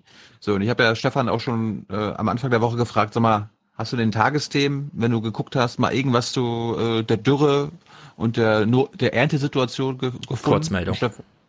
Kurzmeldung. Und beim Heute-Journal habe ich zumindest eine Meldung gefunden, äh, die mal ganz gut zusammenfasst, was so die Situation ist. Und dann steigen wir mal in die Regionalberichterstattung ein. Solche Bilder sind zurzeit alltäglich in Nord- und Ostdeutschland. Normal sind sie nicht. 25 Hektar Wald und ein Getreidefeld bei Ludwigslust in Mecklenburg-Vorpommern stehen in Flammen.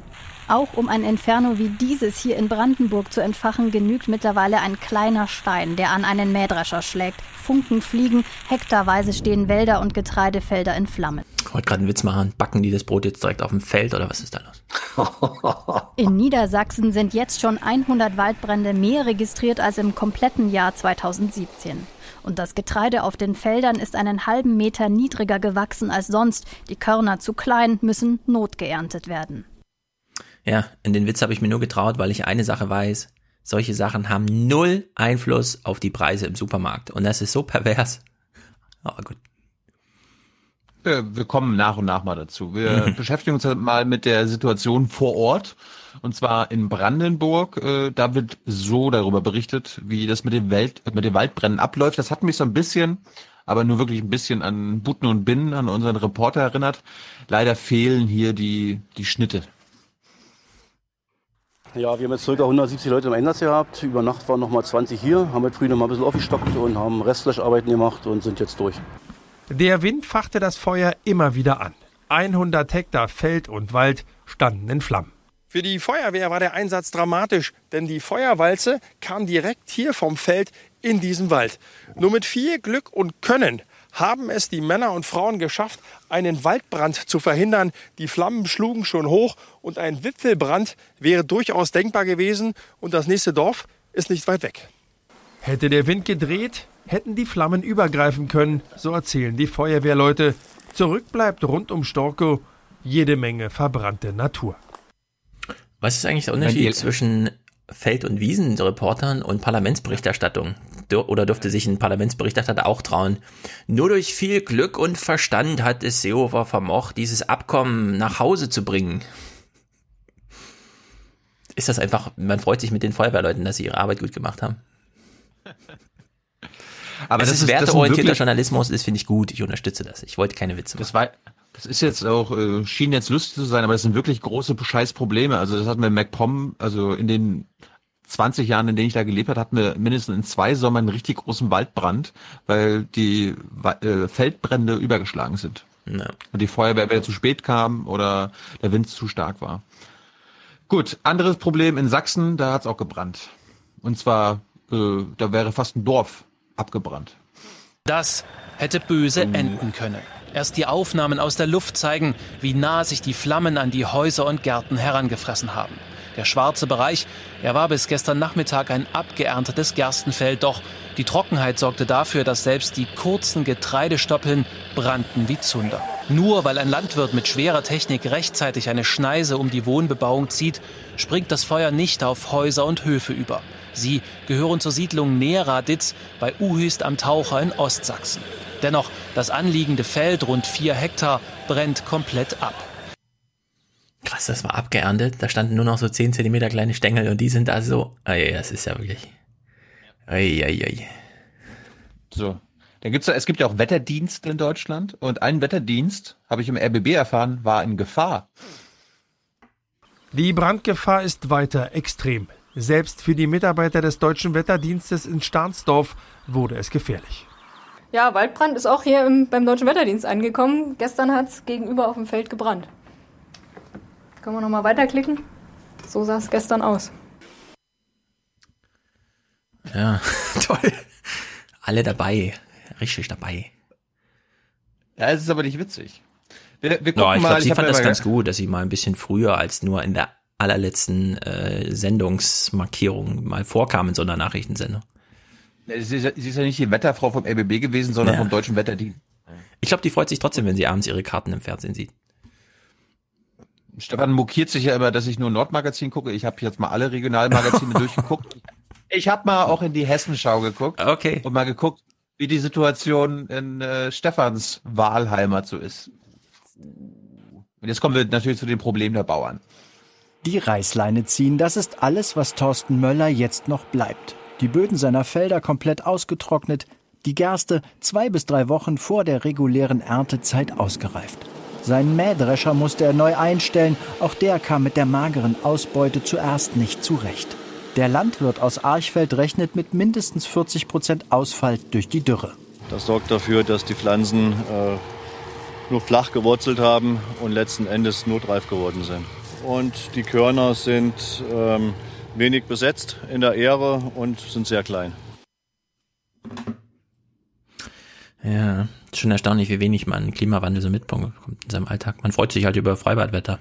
Also ich nicht, gerne nicht in Freibäder, aber andere Menschen. Ja, wir hatten die Freibad-Diskussion in der letzten Folge. Hans, gehst du ins Freibad? Ähm, eher selten, weil, weil ich habe schöne Badeseen in erreichbarer Nähe. Ja, aber was machst du, wenn die Seen noch zu äh, kalt sind im Mai und Juli? dann gehe ich ins Hallenbad. Das ist 100 Meter weiter und sehr schön. Ins Hallenbad gehe ich auch gerne. Da gehe ich schwimmen. Ja, ja, was machst du denn sonst? Ich gehe nur zum Schwimmen ins Wasser. Ich bin ja, aber kein See, Bader. Da, da, geht man baden. Ja, wenn man Kinder hat, wenn man Kinder hat, liegt man rum und passt auf die Kinder auf, dass sie irgendwie rumplanschen, aber. Ja, oder mit der Freundin oder so. Gut, wir das gucken mal. Alles im Hallenbad auch. Ja. Wir gucken mal nach Sachsen-Anhalt. Wie ist die Situation in Dessau beim Bauern? Wir haben zwischen 50 und 70 Prozent Ernteverluste. Wir haben ganz kleine Ähren, Schmachkörner und äh, die Pflanze hat sich so stark reduziert. Wir haben ganz wenig erntragende Halme. Also dementsprechend ganz schlechte Ernte dieses Jahr.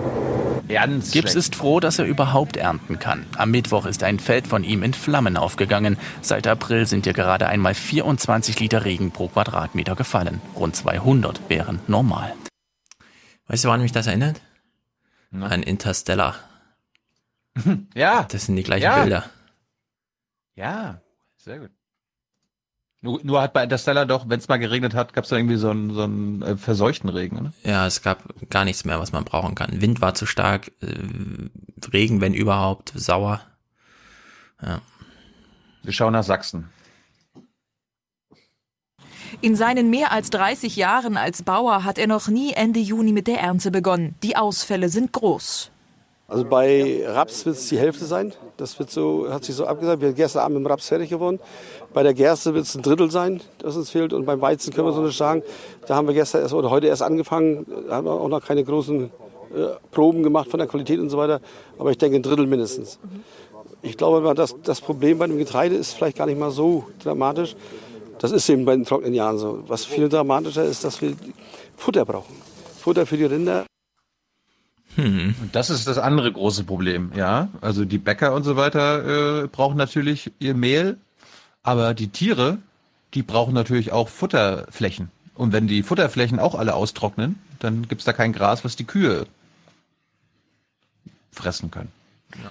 Darum, darum hab, äh, gehen wir mal nach Thüringen, auch wieder in Stefans Heimat, und zum Bauernverbandspräsidenten, der gleichzeitig auch äh, ein Bauer ist, natürlich. Und da, da höre, Hören wir mal, was da die Probleme sind in Sachen Futter.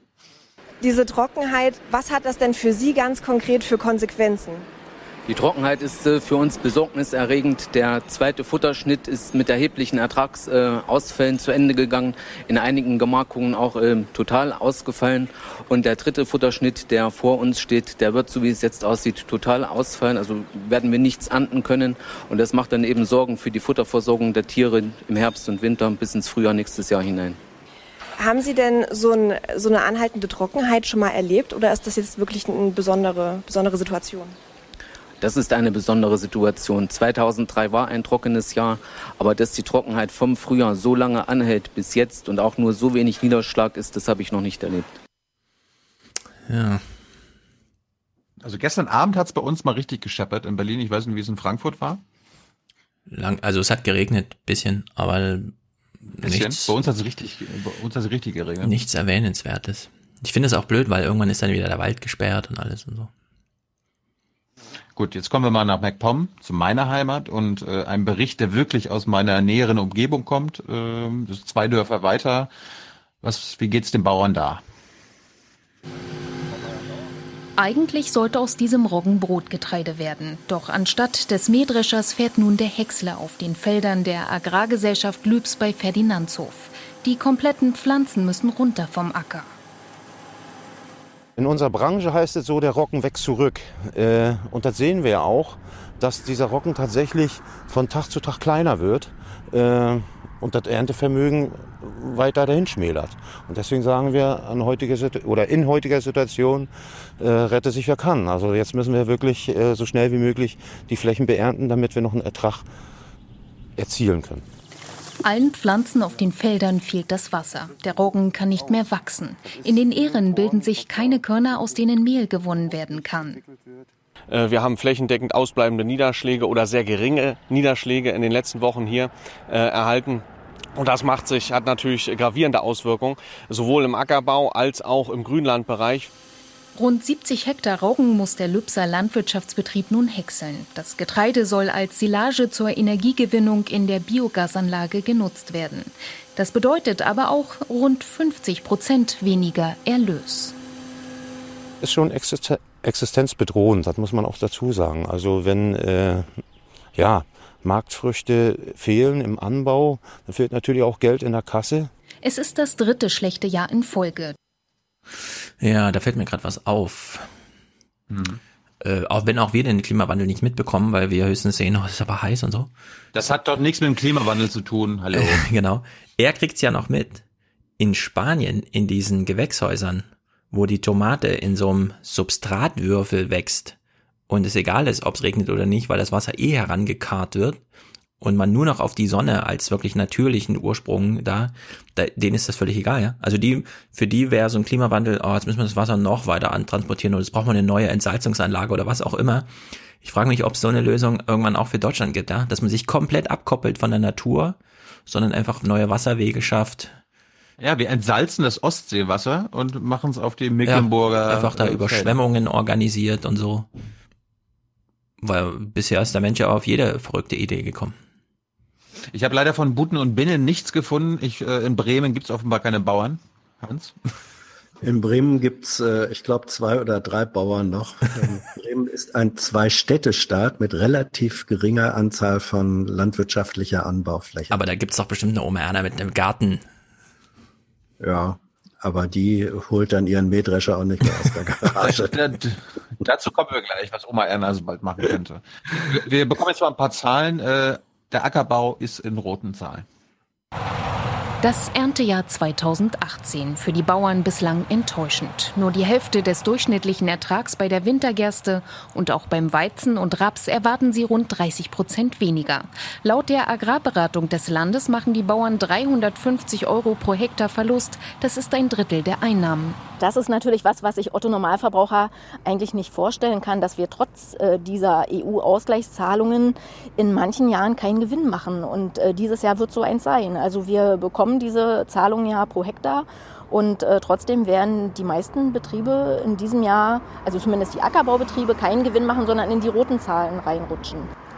Die Situation sei besonders schwierig, bestätigen auch Bankinstitute. Es werde mit einem erhöhten Bedarf an Finanzierungen gerechnet. Insgesamt werden den Betrieben im Land laut Ministerium 400 Millionen Euro fehlen. Ich habe eine Lösung. Wir machen alle Bauern zu Beamten und koppeln sie damit von den Erträgen auf ihren Feldern ab. aber der, muss, der musste die Bäcker aber auch zu Beamten machen. Die sind als nächste dran dann, ja.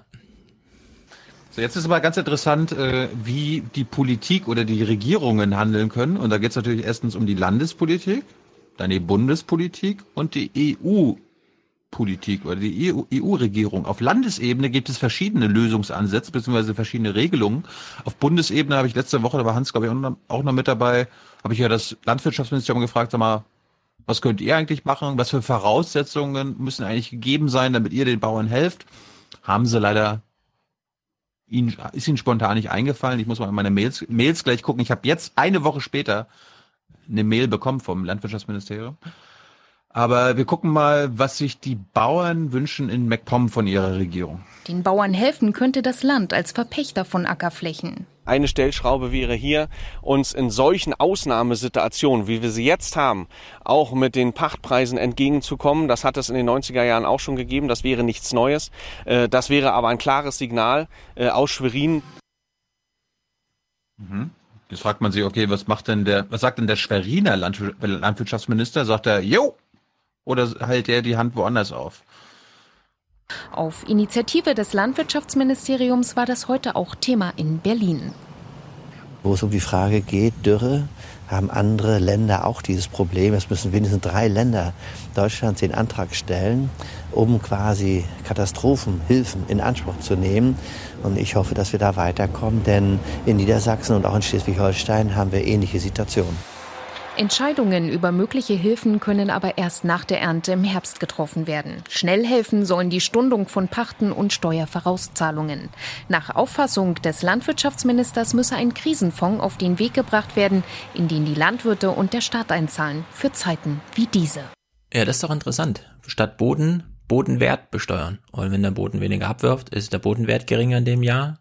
Sowas könnte man ja koppeln. In Sachsen wird es anders gelöst. Das Land Sachsen stellt den von Ernteausfällen betroffenen Bauern finanzielle Unterstützung in Aussicht. Wenn da 30 Prozent Ausfall zu verzeichnen ist, kann ein Antrag gestellt werden und dann bekommen die Landwirte einen Ausgleich für die äh, Verluste. Aber wie stark das sein wird, das ist jetzt zu dem Zeitpunkt noch nicht einzuschätzen. Aber es ist zu befürchten, dass es dort eine ganze Zahl von Landwirten gibt, die auf diese Nothilferichtlinien zurückgreifen müssen. 80 Prozent der Ausfälle würden dann durch den Freistaat erstattet werden. Dazu könnten noch zusätzliche Mittel vom Bund kommen.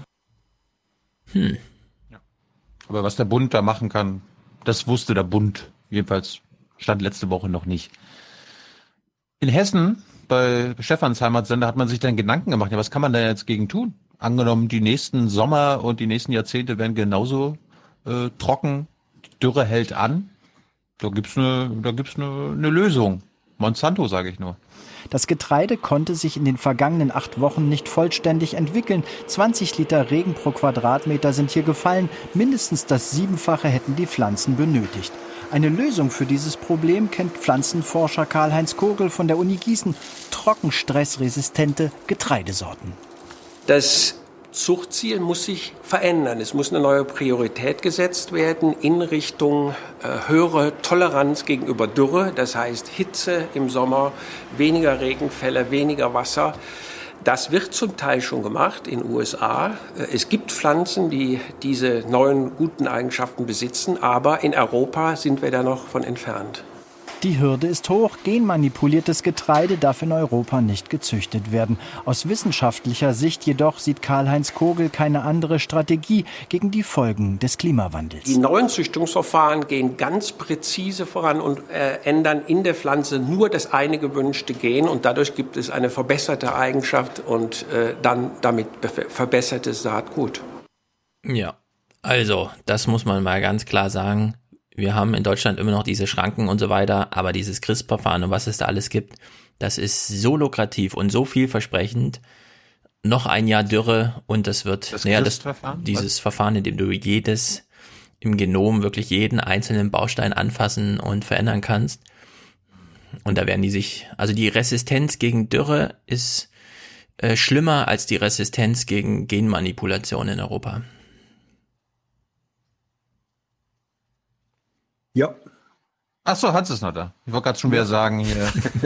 Hallo. Nein, das ist. Bist du schon im Pflegefall, Hans? schon länger, ihr habt es noch nicht gemerkt. War der Weizen nicht gut? War das Weizen nicht gut? Das Weizen, ich wollte gerade sagen, Weizen, Weizen lieber in flüssiger Form. Ja. Ähm, Nein, das ist natürlich, also wenn du dir anguckst, wie hat denn früher Pflanzenzucht von Herrn Mendel angefangen äh, stattgefunden? Da wurde gekreuzt und dann gab es glückliche Zufälligkeiten. Nee, du musst äh, anders bleiben. Da wurde gekreuzt und dann wurde ein Sommer ja. lang gewartet. Ja, ja, sage ich. Und dann ja. wurde so. wieder gekreuzt also, und wieder gewartet. So. Und wenn man, und wenn man Glück hatte, Wirtschaft und so, ne? Ja, und nee, das ist noch wieder was anderes. Nein, also äh, es wurde ja schon immer, also das, das Züchten ohne, äh, ohne biochemischen Eingriff in die Genstruktur, ähm, sondern durch, durch Kreuzungen und Züchten und hoffen dann auf, auf, auf glückliche Ergebnisse. Das gab es ja schon immer. Und es ist natürlich auch äh, eine Form von Genmanipulation. Im Grunde. Man hat versucht, Einfluss zu nehmen. Das, wo jetzt die äh, Hürde ist und ein Stück weit auch zu Recht äh, besteht, finde ich immer noch, ist die Frage, was passiert, wenn wir und wie präzise können wir es machen, den, äh, den chirurgischen Eingriff, äh, den gezielten ähm, chemischen, äh, biochemischen Eingriff in die Genstruktur und welche Risiken, Nebenwirkungen gibt es da? So, wenn man, ich sag mal so, wenn man sicher sein könnte, dass die unerwünschten Nebenwirkungen da wegfielen, ist das wieder eine andere Sache. Es müsste gekoppelt werden damit, dass eben keine wirtschaftlichen Monopole ähm, entstehen äh, dürften. Ja? Ja. ja, ja, wir haben die ja, Debatte gehabt. Ich will nur mal sagen, den, du redest jetzt über ein so deutsches Unternehmen, das überall auf der Welt das machen darf, außer hier. Ja, ja, ja. der ist Druck mir, ist quasi ist mir, schon, ja, der, der, ja ich morgen ist nur, das Geschichte. Sag, ja, das, das würde Herr Seehofer jetzt auch sagen.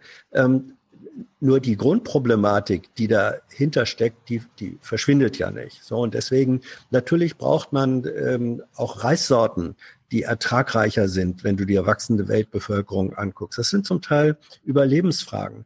Und ähm, in früheren Jahrhunderten hatte man einfach die Zeit, um über solche Züchtungsverläufe, Trial and Error ähm, abzuwarten, bis die Ergebnisse da sind. In den hochbeschleunigten sozialen Verhältnissen und ökonomischen und ökologischen, in denen wir uns befinden, haben wir diese Zeit einfach nicht mehr. Und ich weiß da auch gar keinen Königsweg. Ich möchte nur nicht, dass man sagt, scheißegal, weil uns das Problem jetzt so sehr auf der Hand drängt, vergessen wir unsere ganzen Bedenken von gestern, die ja nicht unbedingt falsch waren. Ja. Aber Lösung habe ich da nicht. Ja, für den. Dass du, der Druck hm. wächst. Ja. Es gibt zu dieser ganzen Thematik noch eine Gegenthematik. Äh, die habe ich allerdings auch noch nicht im Fernsehen gesehen, sondern nur Berichte gelesen. Bäcker bekommen ihr Zeug nicht mehr los. Alle rennen in den Supermarkt, holen sich das Standardbrötchen. Bäcker bekommen ihr Zeug gerade nicht los, ja. Also es ist nicht gerade so, dass es zu wenig äh, Mehl gäbe, um beim Bäcker irgendwas, sondern es sind völlig entkoppelte, je, alle für sich durchpervertierte Systeme, die wir hier sehen. Klar, das bis hin zu dieser kostet doppelt so viel wie das Industriebrötchen. Genau, bis hin zu dieser, dass es überhaupt in Rede steht. Also was ist eigentlich eine Landwirtschaftssubvention? Ja, das ist das perverse System überhaupt, wenn man sich da mal Europa und Europas Herrschaft über die nähere Umwelt anguckt und so weiter. Inklusive Afrika. Ja, und dass die nämlich jetzt rumjammern, sage ich ganz bewusst, dass die jetzt rumjammern, weil ihnen mal 80 Prozent der Ernte fehlt oder so in Afrika gibt sowas nicht. Da sterben dann einfach Menschen und das hat Europa über Jahrzehnte zugelassen, mit genau diesen Subventionen, auf die sich die Bauern jetzt wieder berufen, wenn es hier mal eng wird. Gut, ich möchte, dass ihr beide auch Bauern werdet. Ich, und ich bin ja quasi, bin ja quasi schon familiär Bauer und ich habe bei heute ich Plus. Auch. Ist, ja, aber du kannst es jetzt nochmal werden. Tu ja, unserer Gesellschaft was Gutes. Ich, ich habe einen Selbstversorgerbalkon. Und bin pflanzt. Ich möchte jetzt insbesondere also. Stefan Schulz und unsere Hörer und Hörerinnen natürlich äh, ans, anstacheln, selber Bauern zu werden. Und das könnt ihr, indem ihr einfach zu Hause, ihr könnt das von zu Hause aus machen, weil bei heute Plus wurden wir aufgeklärt. Das hier ist ein echter Garten. Also fast echt. Also. Was denn jetzt? Ja, Sieht aus wie ein Online-Spiel, funktioniert aber echt. Die Berlinerin Maren Enghusen baut hier am Bildschirm ganz reales Gemüse an. Spinat und Kartoffeln zum Beispiel. Ich hätte zwar gerne einen eigenen Garten, warte, warte. aber ich habe die Zeit nicht und in Berlin ist äh, Stress, äh, ist man viel los meistens, auch mit dem Beruf, dass ich es halt wie gesagt einfach machen kann, wenn ich Zeit habe, ne? dass sich der Garten so ein bisschen nach mir richtet. Hier liegt das echte Feld, fast 200 Kilometer von Berlin entfernt, ganz im Norden von Sachsen-Anhalt. Wenn in der Hauptstadt die Maus klickt, schwirren hier die Biobauern und Gärtner aus. Anpflanzen, Unkraut jäten oder ernten. Alles übertragen per Webcam. Bewässern kann Maren ihre Parzelle direkt per Tastendruck. Yeah. Insgesamt sind es 4 mal 4 Meter, also 16 Quadratmeter. Und jeder Quadratmeter kann einzeln ähm, bepflanzt werden. Der einzige Quadratmeter, der Pflicht ist, ist der Blumenquadratmeter. Der ähm, ist für die Insekten, für die Bienen. Martin Kruska ist der Held vom Feld. Er hat das Startup gegründet. Auf die Idee gekommen ist er durch Online-Farmspiele. Dabei findet er die eigentlich ziemlich überflüssig. Bei meiner Recherche damals bin ich auf eine Zahl gestoßen, um die 350 Millionen Menschen, die nur Farmville spielen und sogar Geld dafür bezahlen. Ne? Und ich komme aber nicht klar, dass ich meine Zeit damit verschwende, sozusagen Dinge zu tun, die nicht irgendeinen Ertrag bringen. 100 Online-Gärtner sind bei seinem Projekt inzwischen dabei. Die eigene Parzelle für 33 Euro im Monat. Dafür gibt's echte Bio-Qualität selbst angebaut, also fast selbst. Bisher können nur Berliner mitmachen. Also so ein Traum wäre tatsächlich okay. Äh, rund um so ja, Ballungsgebiete, um Großstädte wie Hamburg, Berlin, Stuttgart, Magdeburg, Frankfurt. einfach dem Verlangen nach Regionalität nachkommen. Ne? Also alle schreien ja, wir wollen regionales Gemüse, regionales Gemüse, rennen aber in den Supermarkt und sorgen eigentlich dafür, dass die Kleinbauern gar nicht mehr in der Lage dazu sind, regional anzubauen. Einmal pro Woche wird die Ernte nach Berlin geliefert. Diese Woche gibt's für Maren Salat. In dem Fall freut sich meine Familie drüber. Ich werde die mitnehmen zu meiner Mutter jetzt am Wochenende. Ich denke mal, so lange werden die sich, wenn man so einen Kühlschrank macht, ja halten. Genau, und dann darf sie was Nettes zaubern. Auf dem Feld testen sie schon die nächste Idee. Per Webcam zuschauen, wie das eigene Frühstücksei gelegt wird. Mhm. Eine Henne darf sich besonders freuen. Einer Facebook-Abstimmung verdankt sie den Namen Lady Gaga. So, jetzt ist es nicht mehr lange hin und wir reden mit Wolf Schmiese. Leider haben wir das Gespräch gestern schon geführt. Ansonsten würde ich das ganze, den ganzen Plan über den Haufen schmeißen und mit ihm nur über den Scheiß reden. Weißt du, das erinnert mich so an dieses. Hallo, ja. der ist heute Journal-Redaktionsleiter, nicht ja. heute Plus. Okay, Okay, okay, okay, okay. Ja, gut. Okay, weiß, das, das ist jetzt hier, nicht, der weiß, er weiß doch teilweise nicht, was im ja. Heute-Journal gesendet wird. Okay. dazu kommen wir ja im Gespräch. Liebe Hörer, achtet, beachtet diese Erklärung genau. Wir hätten mit Wohlschmiese gar nicht darüber reden können, weil es ist ja eine andere Sendung. So, hierzu, ne? Es gab mal eine schöne Anekdote, die habe ich selbst erlebt. Da war mal auf so einem komischen Bauernhof und da hieß es, ja, hier kann man die ähm, Eier selbst aus und so, ne? Das ist ja nicht Massen, sondern da geht man hin und pflückt sein eigenes Ei aus dem, da wo es halt liegt, im Stall. So, und dann äh, haben die halt so einen Erlebnisbauernhof draus gemacht und plötzlich äh, rechneten die jedes Ei irgendwie mit 50 Cent oder so ab. Ja, es war also richtig teuer im Vergleich zu so einem Industrieei. Und dann standen natürlich alle so draußen und meinten so, ist doch voll die geile Idee, das kann doch jeder machen. Also kann man, das ist auch gut für den Bauern, weil dann verdient er viel mehr pro Ei, nicht nur so einen halben Cent, sondern so 50 Cent, ja. Und dann steht so einer vom Fach daneben, hört sich so an, was die Großstädter so sagen und wie geil die das finden und fragen, ey, aber glauben Sie, man könnte so 10 Milliarden Eier im Jahr ernten oder was? Und alle so, äh, bitte was, 10 Milliarden? Ja, wir brauchen 10 Milliarden Eier. Und die wollen sich alle selber pflücken, ja. Hm, okay, ciao. Ja. Also, so ist das hier auch. Per Webcam hat jemand mal die Stromrechnung des Datensenders gesehen, um die vier Quadratmeter Kamera, also die da vier Quadratmeter überwacht, ja, um das mal ins Verhältnis zu setzen, sind die, also völlig, völlig Hallo, Banane. Der, der ja? macht das bestimmt mit Solarpower. Nee, also sowas finde ich, wenn das jetzt die Antwort der Großstädter auf, wir gehen jetzt mal vernünftig mit der Natur um ist, ne? Ja, das Gute ist, Nacht, das Leute. Ist, das ist Bio-Tinder. nee, das ist wirklich, und das wurde natürlich nicht eingeordnet. Das war der ganze Bericht so, ne? Das dudelte hier so durch. Das ist wirklich unfassbar, liebes ZDF. So geht das einfach nicht. Und morgen dann wieder, oh, wir haben ganz viel Plastikmüll in Norwegen gefunden. Wie kam ja, es nur dahin? Stell dir, ui, mal ui, vor, ui. Deine, stell dir mal vor, deine Kinder finden das schick und sagen, Papa, wir wollen ein Feld haben. Dann sollen sie lieber also, echtes Farmville spielen. Yeah. Siehst du was. Und nicht hier so ein Fake mit einem echten, also mit einem echten Substratwürfel hinten dran. Ja. Gut, also ihr werdet, ihr werdet offenbar nicht online bauern. Nein. habt ihr ja Lust. Eher nicht. Vielleicht habt ihr ja Lust, mit mir äh, Hanfbauern zu werden.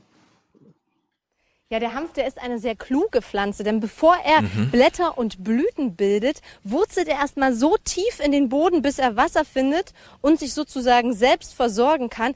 Das heißt, er braucht gar nicht so viel Regen. Aber klar, wäre es nicht so trocken gewesen, dann wäre er schon sehr viel größer, nämlich um die zwei Meter hoch.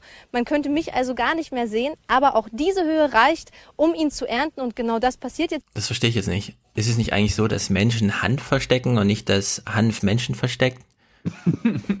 ganz neue, ganz neue Ideen auf den Weg gebracht. Das ist Nutzpflanz. Äh, Ach so, da, werden, da werden Gürtel und Papier draus gemacht, ne? Hier in den nächsten ja, ja. Tagen diese riesige Fläche von 5,5 Hektar wird zum Teil abgeerntet und das alles per Hand. Und mitten im Feld natürlich viele Fleiß. Das finde ich geil, wenn jetzt eine Reportage ist, ein Umschwung. Und hier sitzen die bei Silk Road und gucken übers Dark Web, wie ihr Hanf so wächst.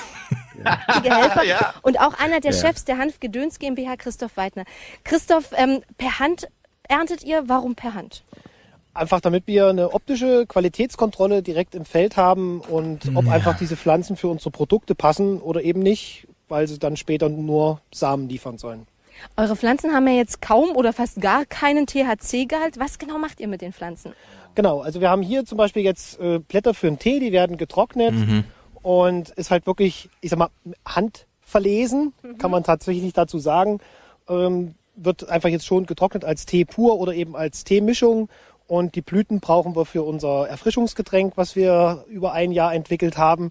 Und da müssen wir eben einfach wirklich eine, eine, hohe Qualität haben, damit der Geschmack einfach gut rauskommt. Jetzt weiß ja nicht jeder, dass es hier THC-frei ist. Ne? Müsst ihr das Feld irgendwie bewachen? Gibt es ein paar, die sagen, wir knipsen uns mal eine Pflanze ab, so für den Spaß zu Hause? Woher weiß sie das denn, dass es THC-frei ist? Haben die einfach gesagt, ach, das ist THC-frei, macht dir keine Sorgen. Ach so, hm, okay. Es muss, es muss THC-frei sein, weil. Ja, wird das auch überprüft oder sagen die das einfach nur? Geben die das auf dem Dokument an? Ja, ja, ist THC-frei oder? Trinkt mal jemand den Tee, meine ich. Guckt dir die Typen bestimmt. doch an. ja, wirklich. Aber die Polizei hier, die fährt hier immer mal Streife so. in unregelmäßigen Abständen, sich auch was um einfach Präsenz zu zeigen. Ja. Und es fehlt nicht viel. Super, danke schön. Und man kann sich nicht vorstellen, wie das hier riecht, denn egal ob THC oder nicht, der ja, Geruch doch. ist immer der gleiche und ich muss sagen, der ist schon fast berauschend hier auf dem Feld. Mhm. Ja. Das hat aber dieses ja, breite Grinsen im Gesicht. So. Ja, hier oh, ja, ihr, habt, ja. ihr, habt das Ende, ihr habt das Ende jetzt verpasst. Okay, nochmal. Ihr lacht da so grau. Ich muss sagen, der ist schon fast berauschend hier auf dem Feld. Das hat aber dieses breite Grinsen im Gesicht. Jo. Ja, ja, zu diesem breiten Grinsen des Typens, der jeden Halm einzeln pflückt, um nochmal zu sagen, hier habe ich eine optische Kontrolle, ne? Liebe Leute, das Buch ist jetzt schon fünf, sechs Jahre alt oder so. Lest es nochmal nach bei Kurz und Rieger. In den großen Mühlen. Tausend Tonnen Getreide am Tag. Da fällt das Korn oben runter fällt dann mit der entsprechenden G-Zugkraft nach unten und in dem Moment wird eine Kamera eingeschaltet, die sich jedes Korn einzeln anguckt und dann im Zweifel ein schwarzes Motorkorn rauspustet. Ja, das kann kein Mensch optisch irgendwie leisten. Und wenn die da stehen und sagen, ja, wir überprüfen den Hall mal mit, wir gucken uns an und machen ein Werturteil, da gefällt uns wirklich gut und so, das ist auch wieder Hanf so Banane. Verlesen. Hanf verlesen, genau. Hanf verlesen. Das ist wirklich. Na gut. Hanfdampf in allen Gassen. Also ja, die Wortspiele ja. kommen ja ohne Ende. Sag mal, hast du eigentlich schon mit Tyler so eine Kolchose gegründet, Tilo? Nee, wir sind ja gegen Drogen. Also. Aber das ist doch gar keine Droge. Ich weiß. Gegen Nutzdrogen. Aber auch, auch gegen auch gegen Nutzdrogen. gegen nutzlose Drogen. Ja. Mhm. Gut. Mhm. Gut. Zum Schluss habe ich noch mal eine gute Nachricht aus Rostock äh, in Sachen schnelles Internet. Da bekommen eine bestimmte, ein bestimmter Teil der Gesellschaft jetzt schnelles Internet. Mhm. Die Stadtwerke Rostock bieten künftig schnelles Internet an. Zunächst sollen mehrere Gewerbeparks angebunden werden. Erster Kunde ist der Technologiepark Warnemünde. Hier hat sich die Netzgeschwindigkeit durch die Investition bereits um das 40-fache erhöht. Bei einer Befragung in 17 Rostocker Gewerbegebieten gaben drei Viertel der Unternehmen an, dass sie in den nächsten drei Jahren schnelles Internet benötigen. Die Stadtwerke wollen ihr Glasfasernetz systematisch weiter ausbauen. Kann sie nicht mal eine Zahl nennen? Was heißt denn jetzt schnell? 40 mal schneller. Aus einem Mbit was? wurde 40 Mbit. ja, wirklich. Es interessiert einen doch jetzt. Wie schnell ist es denn jetzt? Na gut. Ich bin auch froh, dass sie es systematisch ausbauen. Ja, das finde ich auch gut. Was wäre die Alternative? Unsystematisch? Ja, chaotisch einfach. Hier ein bisschen, da ein bisschen und am Ende hast du mehr Kabelverbindungen als Kabel da liegen. Mhm. Ich hätte noch ein, ein kurzes Thema, weil wir hatten ja letztens vor ein oder zwei Wochen eine Hörerin, die gesagt hat, mach doch mal was für Nicaragua. Ja, da kommt leider nichts in den Nachrichten dazu, aber, liebe Hörerin, in der BBK habe ich das thematisiert. Mhm. Musst du da mal, musst du da mal nachschauen, was das AA dazu gesagt hat. Die wollten sich jedenfalls nicht auf eine Seite stellen. Ne? Also Ortega gegen die Bevölkerung. Ja. Gut. Aber es gab gute Nachrichten in Mexiko, gute, gute Nachrichten, aber es gab einen Regimewechsel in Mexiko. Ich weiß nicht, ob du das mitbekommen hast. Naja, es fand Hans? eine Wahl statt, würde ich sagen. Doch. Genau. Und äh, es gab einen guten Bericht in den Tagesthemen, der mal ein bisschen äh, aufgezeigt hat, wer denn dieser, also das war jetzt quasi noch vor der Wahl, wer dieser Aber Kandidat ist. Aber jetzt springst ist. du so aus heiterem Himmel in eine Tagesthemensendung irgendwann will, mitten rein, ich, um. ich habe den Clip seit zwei Wochen hier liegen. Ach so, okay. Ich will den aber loswerden. Na dann los. Feuer ab. Moment. Javier. Wenn du schon Feuer absagst. I mean, who are we? Nee, Moment. Das Lieblingshut. Das ist, was Griselda Triana von ihrem Mann geblieben ist. Manchmal habe ich das Gefühl, er riecht noch nach ihm. Javier Valdez, der vielleicht berühmteste investigative Journalist Mexikos, wurde vor einem Jahr in Sinaloa ermordet. Am Hut haben Familie und Freunde erkannt, wer hier am helllichten Tag hingerichtet wurde. Valdez schrieb über Drogenkartelle, über ihre Zusammenarbeit mit korrupten Politikern und ihre Opfer. Wofür ein Journalist in Deutschland Preise bekäme, musste Valdez mit dem Leben bezahlen. Wir haben einen Rechtsstaat, der nicht funktioniert. Nicht nur bei Journalisten. Wenn hier jemand ermordet wird, hat man doch schon die Garantie, dass es keine Aufklärung gibt. Der Tod des berühmten Journalisten ist ein Symbol für alles das, was in Mexiko falsch läuft. Das einst aufstrebende Land bleibt stecken in einem Kreislauf von Korruption, Straflosigkeit und steigender Gewalt.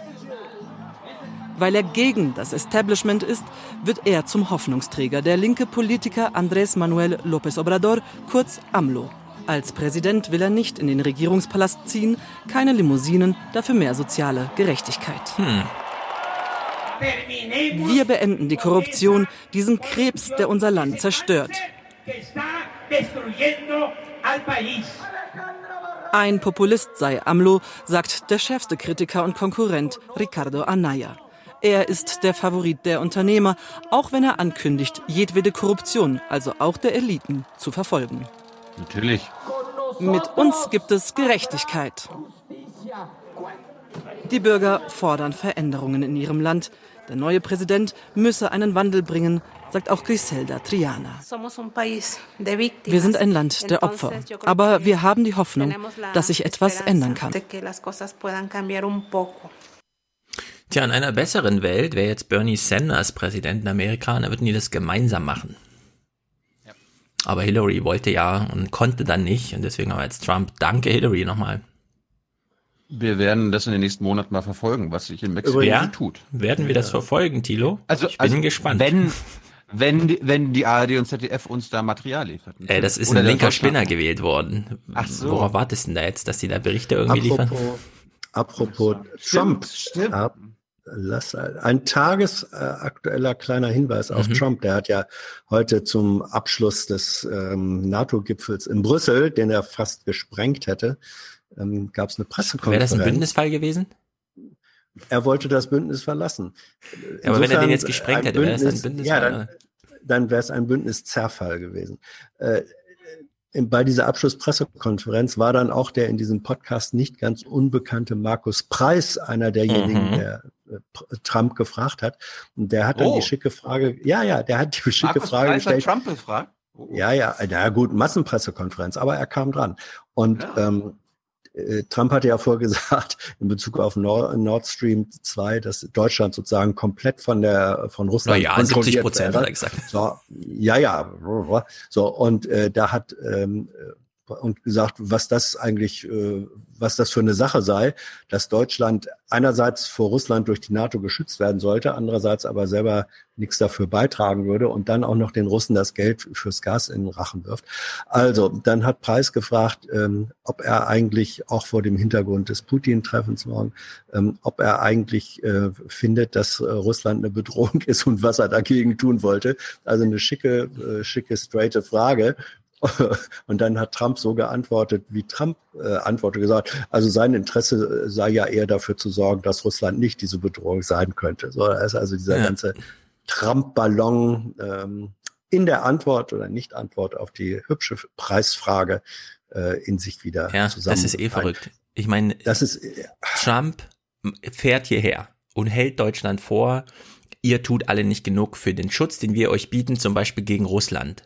Und der nächste Tenor, wirklich eine Minute später in dieser Berichterstattung, ist dann, Trump versteht sich mit Putin besser als mit seinen alten Kumpels. Ja. Und da muss man sich wirklich ja. fragen, also kriegt ja. man es noch zusammen? Ja, ist eins und plus eins noch eins in die, äh, noch zwei in dieser. Welt oder muss man jetzt wirklich neue Rechnung machen? Und äh, dann äh, also noch ein, weil ich mir die die PK vorhin in der Live-Übertragung angeguckt habe, ähm, dann wurde er auch gefragt, äh, wie er eigentlich es hält mit der ähm, mit der Krim, ob er die äh, Annexion, ja, ich weiß, äh, andere sehen es nicht, sondern als Sezession, aber der Begriff wurde in der Frage verwendet, ob er die Annexion äh, anerkennt.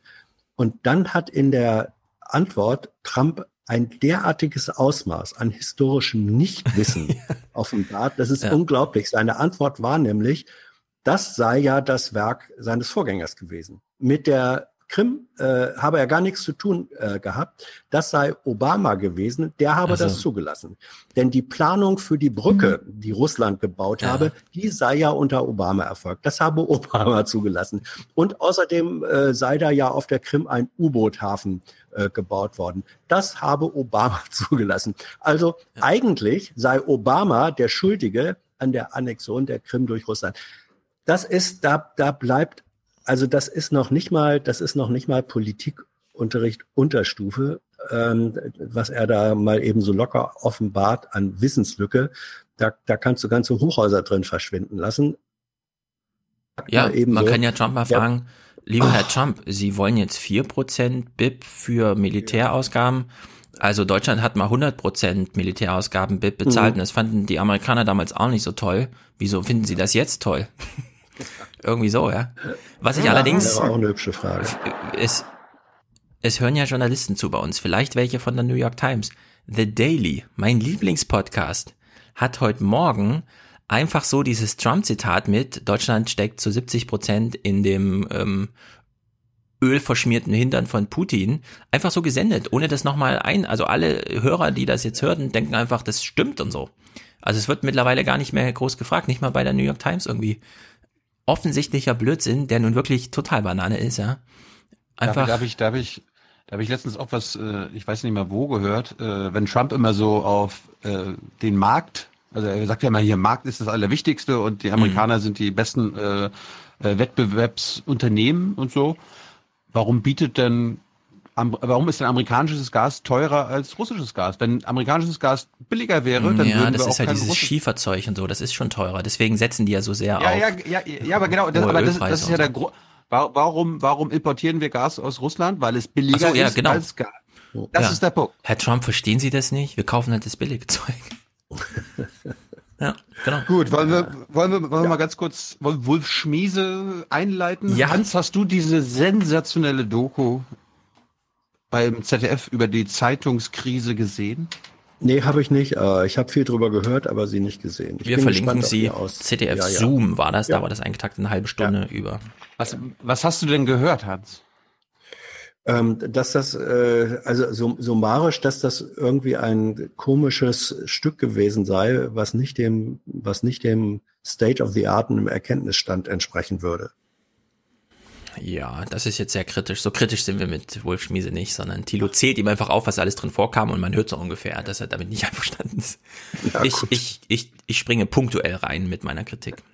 Hört's euch an. Ansonsten, Mantau. Also, es gibt eine halbe Stunde, äh, also die erste halbe Stunde geht quasi um die Doku und die restlichen 40 Minuten, glaube ich, über heute Journal. Ja, und ich verspreche euch, bei der letzten Frage von Tilo an Wolf werdet ihr alle weinen. Also verpasst sie nicht. Vor Freude? Nein. Es steht Besonderes im Haus, besondere Berichterstattung, die Tilo demnächst machen wird. Öh. Ja, ich, ich, ich sage nur, ich, ich, äh, ich bin nah am Wasser gebaut. Genau. Mhm. ja, dieser, dieser Mann wird sich ganz besonders. Der wird sich ganz Träne. besonders freuen. Ich sage ja, unsere Zuschauer werden, uh, Hörer und Zuschauer werden weinen, wenn sie gleich das Wolf-Schmiese-Gespräch.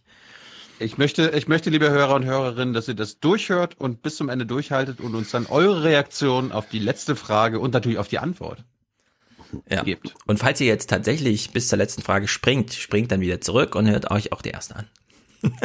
also wir haben, wir haben einige Sachen äh, vorgetragen, die uns am Heute-Journal stören. Das kann ich schon mal sagen.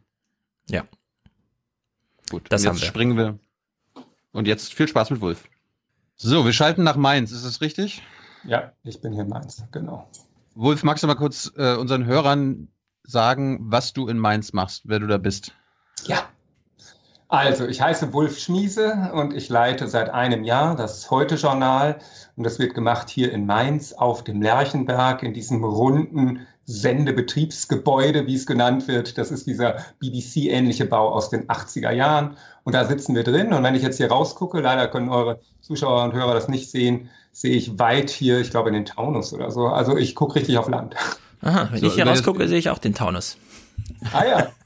Von Frankfurt wir reden, aus. Wir, wir, reden gleich über das Heute-Journal, aber lass uns erstmal über deine Doku äh, reden. Ich, ich fange einfach mal an. Wie bist du überhaupt auf die Idee gekommen, als Fernsehmacher mhm. eine Zeitungsdoku zu machen? Naja, erstens sind wir alles Journalisten und ich finde es ein bisschen überkommen, fast da so zu unterscheiden. Und Fernsehmacher, ich fühle mich ja ähm, eigentlich dem Print sehr verbunden, weil das ist meine Ausbildung. Also ich war auf der Henry-Nannen-Schule und die hat natürlich einen Schwerpunkt äh, immer gehabt für Print. Gruner und Ja steht dahinter, Spiegelzeit. Dann war ich bei der FAZ ein Jahrzehnt und echt glücklich als Printmann. Und ich beneide eigentlich immer noch diese Zunft, nur mit einem Block und einem Stift ähm, ausgestattet zu sein und darüber schreiben zu können. Und dann hat mich eigentlich eher der Zufall, die Neugier ähm, zum Fernsehen gespült vor sieben Jahren, vor acht Jahren, glaube ich, 2010. Dann habe ich das Morgenmagazin moderiert, ähm, vier Jahre. Dann war ich zwei Jahre noch Hauptstadtkorrespondent ähm, als Fernsehmann fürs ZDF und jetzt seit einem Jahr hier. Aber ich kenne beide Welten und deswegen hängt sozusagen oder hänge ich an der, an der Printwelt nach wie vor. Hm, wenn man sich den Film anguckt äh, und ein bisschen sich dafür informiert, also informiert ist und sich dafür interessiert, wie sich die Medienwelt verändert, kennt man ja so Sachen wie Generationenabriss oder die Zeitung gedruckt hat, schwer, online gibt es keinen großen Markt. Aber wenn man jetzt äh, sozusagen so wie du einmal da durchgeht und das für eine halbe Stunde zusammenschneidet, fehlt nicht noch eine Beschreibung, gerade wenn du alles in einen Topf schmeißt, Journalismus, was ich ja auch machen würde 2018, ohne Zeitung? Fehlt dann einfach nur Zeitung Umsatz oder gibt es nicht noch eine gesellschaftliche Komponente, die in dem Film vielleicht auch ein bisschen kurz kommt? Also ich meine, ihr macht ja auch Redaktionskonferenzen morgens im Heute-Journal. Wenn da keine Zeitung mehr lägen würde oder wenn man morgen ins Büro kommt und man hat keine Zeitung mehr gelesen, was ja nun absehbar mhm. irgendwie sichtbar wird, was bedeutet das denn grundsätzlich über den Zeitungsmarkt hinaus? Mhm.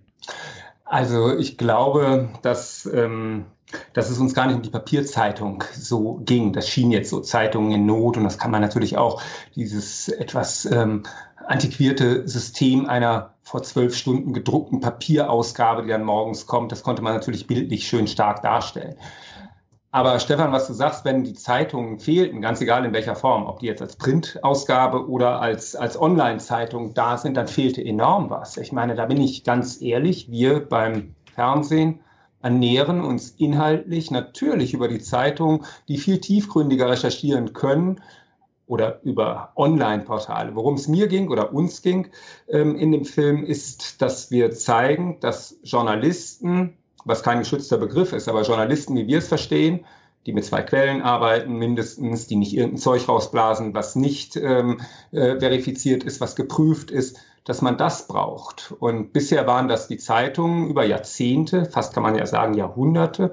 Ähm, ich glaube, die NZZ ist die älteste noch existierende Zeitung im deutschsprachigen Raum und die ist irgendwie 1700 irgendwas gegründet, also fast 200 Jahre Zeitungsgeschichte haben wir hier, oder?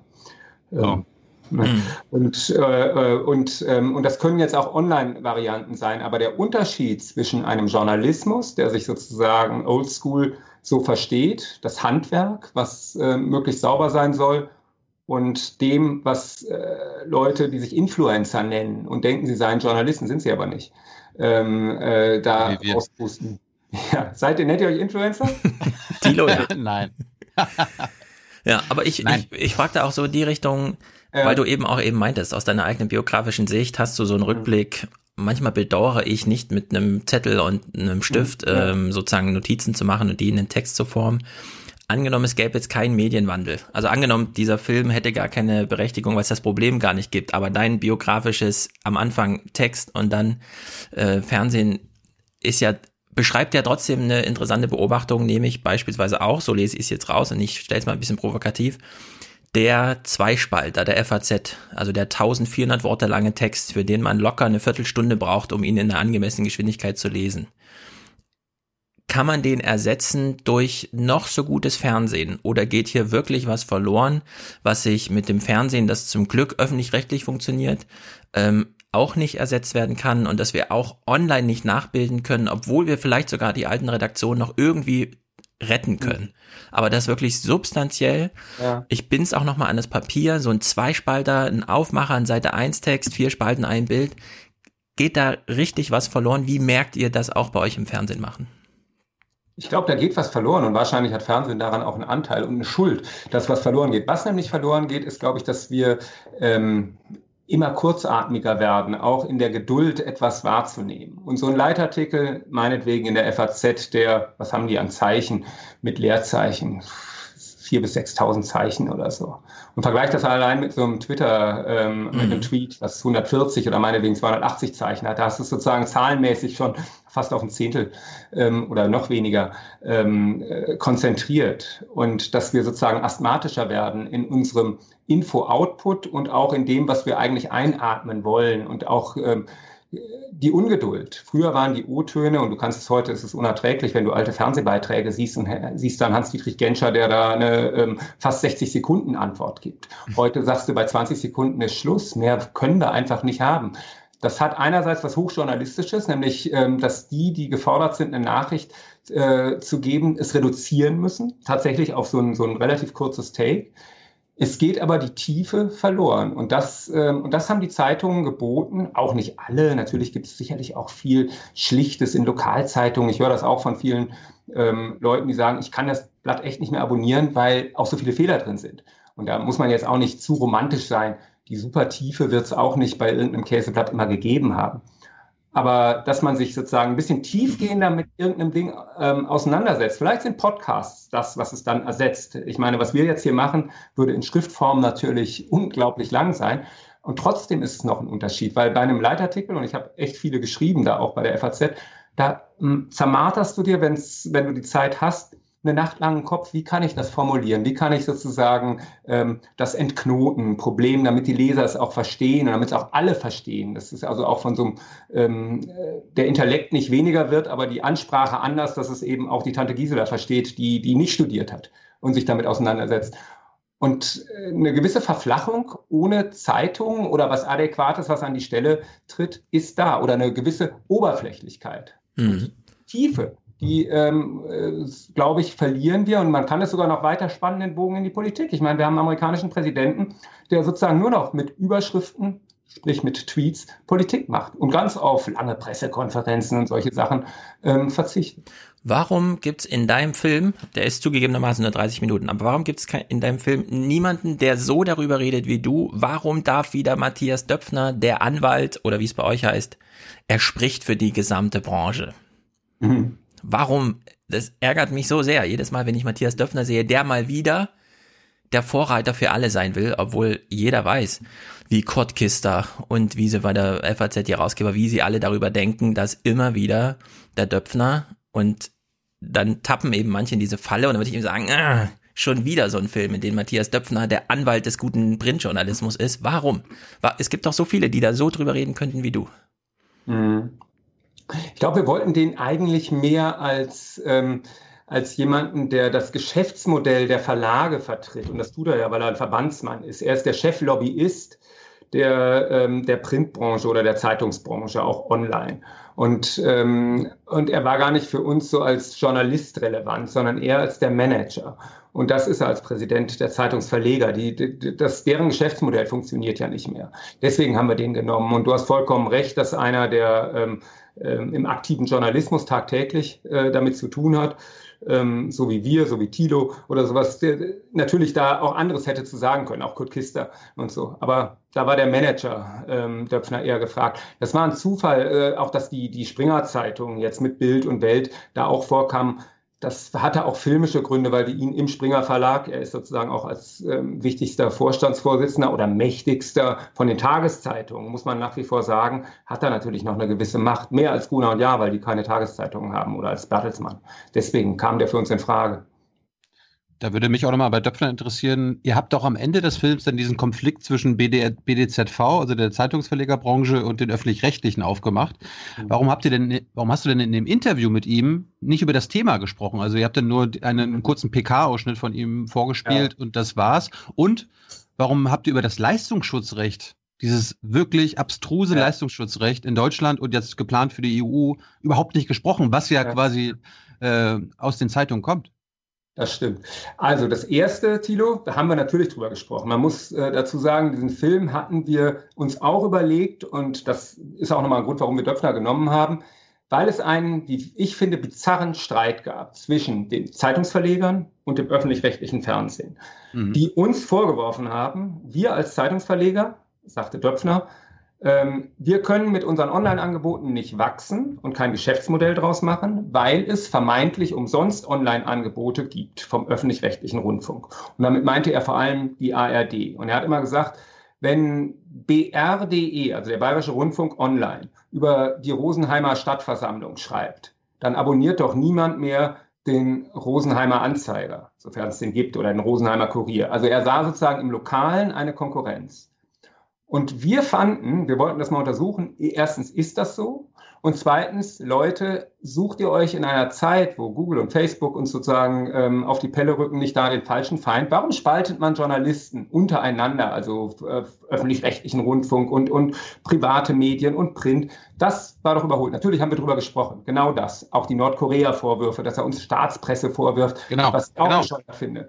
Genau darüber haben wir gesprochen. Irgendwie. Ähm, und dann kam diese Lösung, dann hat es also, eine, das haben wir am Ende des Films ja auch gezeigt, gab es eine Einigung, ziemlich überraschend, zwischen den öffentlich-rechtlichen Rundfunkanstalten, das war Wilhelm als der Sprecher für die ARD, das war Bellut, unser Intendant, und das war Raue für Deutschlandfunk und Deutschlandradio. Und die haben sich mit den Verlegern, Döpfner, geeinigt, ähm, dass der Rundfunkstaatsvertrag geändert wird, das Telemediengesetz, wie es heißt, und haben gesagt, okay, wir halten uns raus bei diesen ähm, Textangeboten online.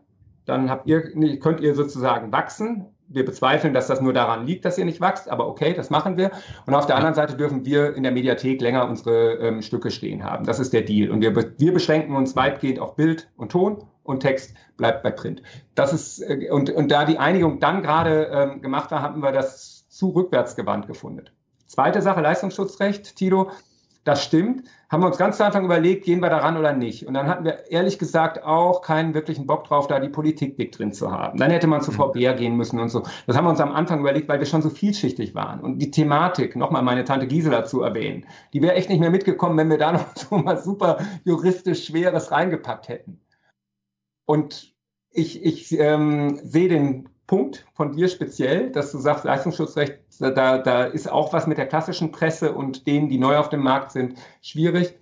Da haben wir uns echt gar nicht mit befassen wollen in dem Film. Hm. Im, Im Nachhinein fehlt immer irgendwas, aber ich Kann weiß ja. nicht, wo es noch reingepasst hätte. Kann man, ich will ich auch nicht Vorwurf machen, 30 Minuten sind knapp, vielleicht bei 16 Minuten wäre es wahrscheinlich was anderes gewesen. Da ja. hätte man ja zum Beispiel auch hier, ähm, was die Zeitungsverleger im Koalitionsvertrag durchgesetzt haben, durch die CSU, dass die ähm, Zeitungsausträger, so hat der Film ja bei euch angefangen, jetzt quasi geschwächt werden, weil die Rentenzuschläge der Arbeitgeberseite wegfallen. Mhm. Also da haben sich auch die Zeitungsverleger wieder durchgesetzt. Aber nochmal ganz kurz zu diesem Telemediengesetz und der PK. Da fand ich ein bisschen komisch, äh, ich weiß nicht, wer euer, euer, Sprecher war, aber da heißt es dann so, ein jahrelanger Streit ist beendet, ein echter Durchbruch für alle Seiten. Wo ich mir sage, da hätte ich mir dann gewünscht, dass du zum Beispiel genau das, was du gerade gesagt hast, also die Kritik von dir oder die Kritik der Öffentlichkeit an dieser Einigung, die es ja zweifellos gibt, dass die mal vorgetragen wird. Und du hast es ja auch vorhin nur gerade angedeutet, warum, also die Frage vielleicht auch mal grundsätzlich aufmachen, warum darf der BDZ, äh, BDZV als Zeitungsverlegerverband die Politik dazu zwingen, äh, auf die öffentlich-rechtlichen und deren Ausgestaltung im Internet einzu einzugehen? Mhm. Das ist ja, das ist ja ein grundsätzliches Problem, mhm. finde ich. Der, also der Text, ein echter Durchbruch, bezog sich auf die Pressemitteilung der ähm, Landesvertretung Rheinland-Pfalz. Die ist federführend, Malu Dreyer als Ministerpräsidentin, ähm, in, in, die ist sozusagen zuständig ähm, für diese Mediengesetzgebung. Und da hatten wir das nur zitiert. Das war auch dann ja, im Bild zu sehen. Durchbruch. Aber, Durchbruch. aber, aber, aber da, damit hast du Tante Gisela gesagt, mach dir mal keine Sorgen. Äh, die beiden Seiten haben gesagt, Durchbruch, alles gut. Dabei kann man ja diesen ja. Deal kritisch sehen oder ja, muss man ihn? Kann man sehen. Kann man sehen, da bin ich sozusagen dann Partei vom öffentlich-rechtlichen. Das stimmt, dass ich finde, es ist nicht das Problem. Man könnte jetzt, es gibt auch Stimmen, klar, vor allem bei der ARD, die sagen, nee, nee, wir müssen in einer nicht linearen Zeit, wo die Leute nicht mehr oder immer weniger zu einem bestimmten Zeitpunkt Fernsehen, müssen wir Textangebote haben. Und wenn wir das nicht haben, dann wird irgendeine Generation kommen und sagen, ich erreiche euch gar nicht oder ihr erreicht mich nicht mehr. Also wir haben ja eher sozusagen eine Bringschuld, als dass uns jemand abholt, als öffentlich-rechtliche. Da hast du recht. Und ähm, ich sehe das relativ wenig als Problem. Ich glaube nicht, dass wegen heute.de jemand die FAZ oder die SZ abbestellt. Und wenn, dann ähm, sage ich mal ganz ehrlich, würde er auch weniger an Inhalt bekommen, ohne den Kollegen von heute zu nahe zu rücken. Aber die machen nicht die Konkurrenz. Da sind wir wieder, Stefan, bei dem Leitartikel. Den haben die in der Form eigentlich da auch nicht drauf und ist auch nicht vor. Ja. Deswegen sehe ich das echt als ein Problem, was jetzt abgeräumt ist. Und ich bin froh darüber, dass wir uns da nicht verkeilen auf so einem Nebenkriegsschauplatz. Und ich habe auch den Eindruck, dass Matthias Döpfner das auch so ein bisschen ähm, als ein ja, wie soll ich sagen, ein, ein Alibi-Thema genommen hat, was er eben auch noch wegräumen wollte. Der sieht schon, der eigentlich, das eigentliche Problem, was wir haben, ist eher Google. Und da sind wir dann schon wieder beim Leistungsschutzrecht. Das, der Versuch der Verleger mit dem Inhalt, den Google im Netz bietet. Wir geben einen Suchbegriff ein. Du siehst sozusagen so, so kleine Ausschnitte ähm, textmäßig, wo dein Suchbegriff auftaucht, ja, äh, auf dem Netz. Mhm. Und diese kleinen Ausschnitte wollte Döpfner gerne bezahlt bekommen von Google. Und das ist irgendwie auch okay. Das ist wie bei der GEMA-Gebühr. Wenn du einen Hit anspielst, der ähm, länger als 10 oder 20 Sekunden läuft, auch nur die Melodie, musst du dafür zahlen, Tantiemen zahlen. Und das wollte er für, das Presse, äh, für die Presse äh, durchsetzen. Und das zeigt ja nur, er denkt, Google braucht Inhalte, Inhalte liefern wir und deswegen findet er, sollte das auch bezahlt werden von den Nutzern. Aber da gibt es natürlich auch wilde Gegenpositionen und ehrlich gesagt kenne ich mich auch echt nicht so tief aus ähm, in diesem Leistungsschutzrecht. Vielleicht war es eine ganz gute Idee, dass wir das dann nicht gemacht haben in dem Film. Vielleicht würde ich mich jetzt auch besser auskennen, wenn wir das. Ja, ich, ich hack mal bei einem Thema nach, das im Film nicht vorkommt, aber bei dem ich weiß, dass du dich auskennst, nämlich Konkurrenz, Google für alle, okay. Aber dieser Generationabriss, den habt ihr ja mit den Zeitungsmachern gemein. Also wir hatten auch Elmar Thewissen hier, der nochmal beschreibt, wie man wie der Zuschauer um die Nachrichten Slalom fährt. Dann hatten wir Klaus Kleber hier, der uns nochmal freudig mitteilte, er ist besonders stark in der am stärksten wachsenden Altersgruppe, nämlich 60 plus. Und jetzt haben wir aber, ähm, also dieser Thomas Bellut-Auftritt bei der Republika, den du auch im Film kurz mit drin hast, der schloss ja ab mit einer Frage von Pro7 im Raum, wo gefragt wurde, naja, das CDF-Publikum ist nun mal 60 plus und das Pro7-Publikum ist 40 minus.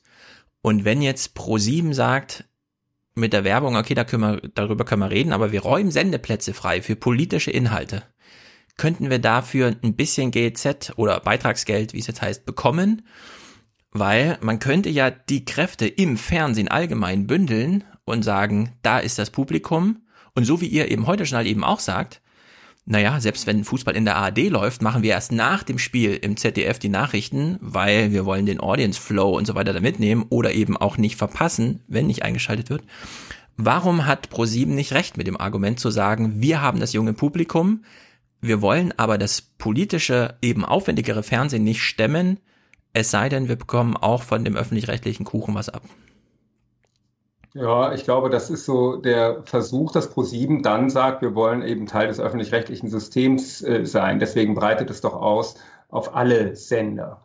Und ähm, ich vermute, dass es irgendwie äh, in der, äh, es ist ja die Frage, ob man heute tatsächlich auch noch zwei öffentlich-rechtliche Sender ähm, gründen würde, wenn es nicht sozusagen historisch gewachsen ist, bundesrepublikanisch. Und deswegen glaube ich, ist so eine Mischform, dass man sagt, nur fürs politische Programm kriegen wir sozusagen auch vom öffentlich-rechtlichen äh, Geldern was ab und sonst äh, sind wir privat unterwegs.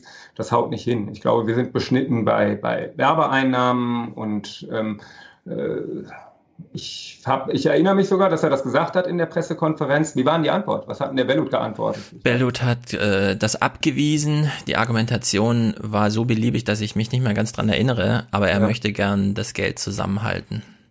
Und ja. Pro7 macht darüber hinaus sehr gutes Programm, hat er nochmal gelobt. Mhm. Aber es war sozusagen eine totale Abwehr. Ich hatte in dem Moment das erste Mal überhaupt von dieser Idee gehört. Sie wurde so vorgetragen, dass man gemerkt hat, okay, hier gibt's schon einen langen äh, Anlauf sozusagen, um das auch nochmal bei der Republika zu bringen. Fand es in dem Moment auch ehrlich gesagt überzeugend. Mhm. Weil das ist ja ein wirklich berechenbarer Platz. Äh, es gibt die Lizenzvorschriften im Privat, auch im Privatfernsehen, mhm. in der Hinsicht relevante äh, Sendungen zu machen. Die kann man natürlich ausbauen. Und Audience Flow ist nun das Argument, mit dem die öffentlich-rechtlichen fast alles mhm. argumentieren. Warum dann nicht auch an diesem Punkt? Das stimmt. Ähm, ja, ich, ich weiß nicht, ob das dann aufgeht für ProSieben. Ich meine, wenn die sagen, wir haben ein junges Publikum, aber wir sind nicht sehr politisch, geben wir zu. So, aber wenn wir ein bisschen extra Kohle kriegen, dann werden wir auch politischer. Dann ist aber immer noch nicht die Frage gelöst, ob tatsächlich die jungen Leute da auch Bock drauf haben und sich das dann angucken. Und äh, nicht, weil, weil die sind vielleicht auch da, weil da ein apolitischeres Programm geboten wird. Und dass sie bei uns relativ alt sind, das stimmt im, im Durchschnitt. Ähm, wobei das natürlich trotzdem ähm, kluge Zuschauer sind. Also und auch in der in der Gesamtsumme im Durchschnitt ist das Alter hoch. Ich glaube, das ist um die 60. Aber das heißt, in absoluten Zahlen haben wir natürlich, übrigens auch für den Film Zeitung in Not, den wir hatten, ähm, überdurchschnittlich viele junge Zuschauer dabei. Aber prozentual ist das natürlich dann nicht sehr hoch. In absoluten Zahlen sind aber immer noch etliche Millionen, die auch das Heute-Journal jeden Abend schauen. Ja, ich will so, noch, noch mal darauf hinweisen, äh, Jan Böhmermann hat Geld gesammelt für die Seenotrettung, aber es gab eben auch von Klaas und so weiter, wie sie heißen, also mhm. bei Pro7 mhm. die gleiche Ambition, ja. Also mhm. ich würde das jetzt nicht zu, ich würde sagen, es gibt da schon Gemeinsamkeiten, wo man auch wirklich sagen kann, ja, da kann man Kräfte bündeln. Man sieht es an solchen Projekten, wenn man mit Journalisten redet, dann hört man immer wieder, ja, das sind diese Projekte, die sozusagen das politische Bewusstsein auch schärfen. Also ja. eigentlich ist man da am Sweet Spot, wo man hin will, ja. wenn man sowas unterstützt. Nur Jan Böhmermann macht das eben auf einer anderen Basis beruflich abgesichert und auch weiter als jetzt bei ProSieben. Da muss man sich halt wirklich Gedanken aber machen. Ja. Aber du hast recht, Stefan, viele Ideen sozusagen auch in dem politischen Talk oder so kommen ja eigentlich von den Privaten. Ich glaube, dass der Talk im Turm von Erich Böhme, das war Sat 1, ne, glaube ich, die damit angefangen ja. haben. Und das war im Grunde ähm, die Mutter aller Talkshows Wobei ich mir nicht, oder aber nehmen wir Maischberger, die glaube ich über NTV dann, die war erst Assistentin da bei Böhme und dann über NTV äh, auch in die öffentlich-rechtlichen kam. Also viele Ideen, ähm, vermutlich auch von Raab und so weiter, wie man Politik anschaulicher äh, machen kann und damit äh, junge Leute besser erreicht, kommen ja von denen, das stimmt. Also insofern lebt man da auch vom Austausch. Und dann gibt es solche Sachen wie beim Fernsehpreis, der ja auch in verschiedenen Kategorien verteilt wird. Das machen alle vier Senderfamilien gemeinsam, wechseln sich dann immer ab. Also eine gewisse Zusammenarbeit gibt es auch. Und den Dünkel, den haben, glaube ich, die Öffentlich-Rechtlichen längst verloren gegenüber den Privaten, so nach dem Motto, wir sind hier ähm, fein und toll und das ist alles Trash. Ich glaube, das, äh, das sieht man so auch nicht mehr. Und trotzdem, bestimmt gibt es auch beim öffentlich-rechtlichen Trash, aber ähm, das ist wieder Audience Flow. Ähm, ich habe das gelernt beim MoMA übrigens. Ähm, äh, Nochmal meine Tante Gisela äh, als Chiffre zu nehmen. Wir nennen sie hier Oma ja. Erna bei uns im Podcast. Oma Erna, Tante Gisela, wie auch immer. Äh, äh, die existierte, sie lebt leider nicht mehr, aber die ich wirklich gemocht habe. Nein, aber nur als, als ein Beispiel. Ähm, die äh, sich morgens äh, den, den Service Fensterputzen anschaut im MoMA, den ich als Moderator ganz grauenhaft fand, weil ich dachte, meine Güte, Fensterputzen als Service, was soll das? Und dann kommt aber der Innenminister oder der Finanzminister und erzählt über die Euro-Rettung. Und dann kommt der Filmtipp oder so. Und diese Mischung ne, macht es, dass die Leute schon politisch halbwegs okay informiert sind in Deutschland. Und das ist so ein hohes Gut. Und da kommen wir sozusagen zum Ernährungsauftrag, wenn ihr so wollt, dass die Leute in Deutschland durch diesen, ähm, diesen Zwang, den wir ja haben, auch politisch zu berichten und so eine, Ausge also eine, eine ähm, äh, jetzt inhaltlich auch ausgewogen, aber dass man auch politische Themen setzt, neben Fußballspielen, neben Shows, neben irgendwelchen Schlagerparaden und so weiter, immer das Politische auch da eingemischt wird. Wie, wie ähm, das äh, harte Schrot in ein, ein Körner- und Früchtemüsli so drin ist.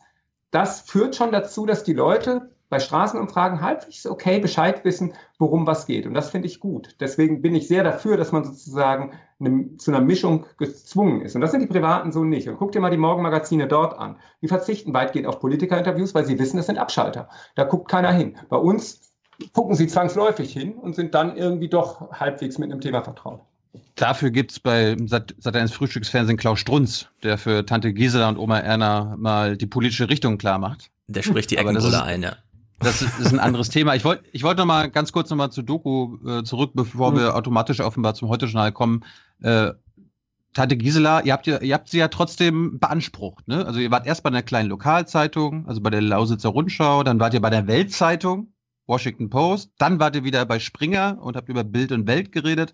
Dann wurde Tante Gisela mit Herrn Döpfner und dem BD, BDZV konfrontiert. Dann ging es weiter nach zum Tagesspiegel, der berichtet, dass Lokaljournalismus gerade gut abgeht.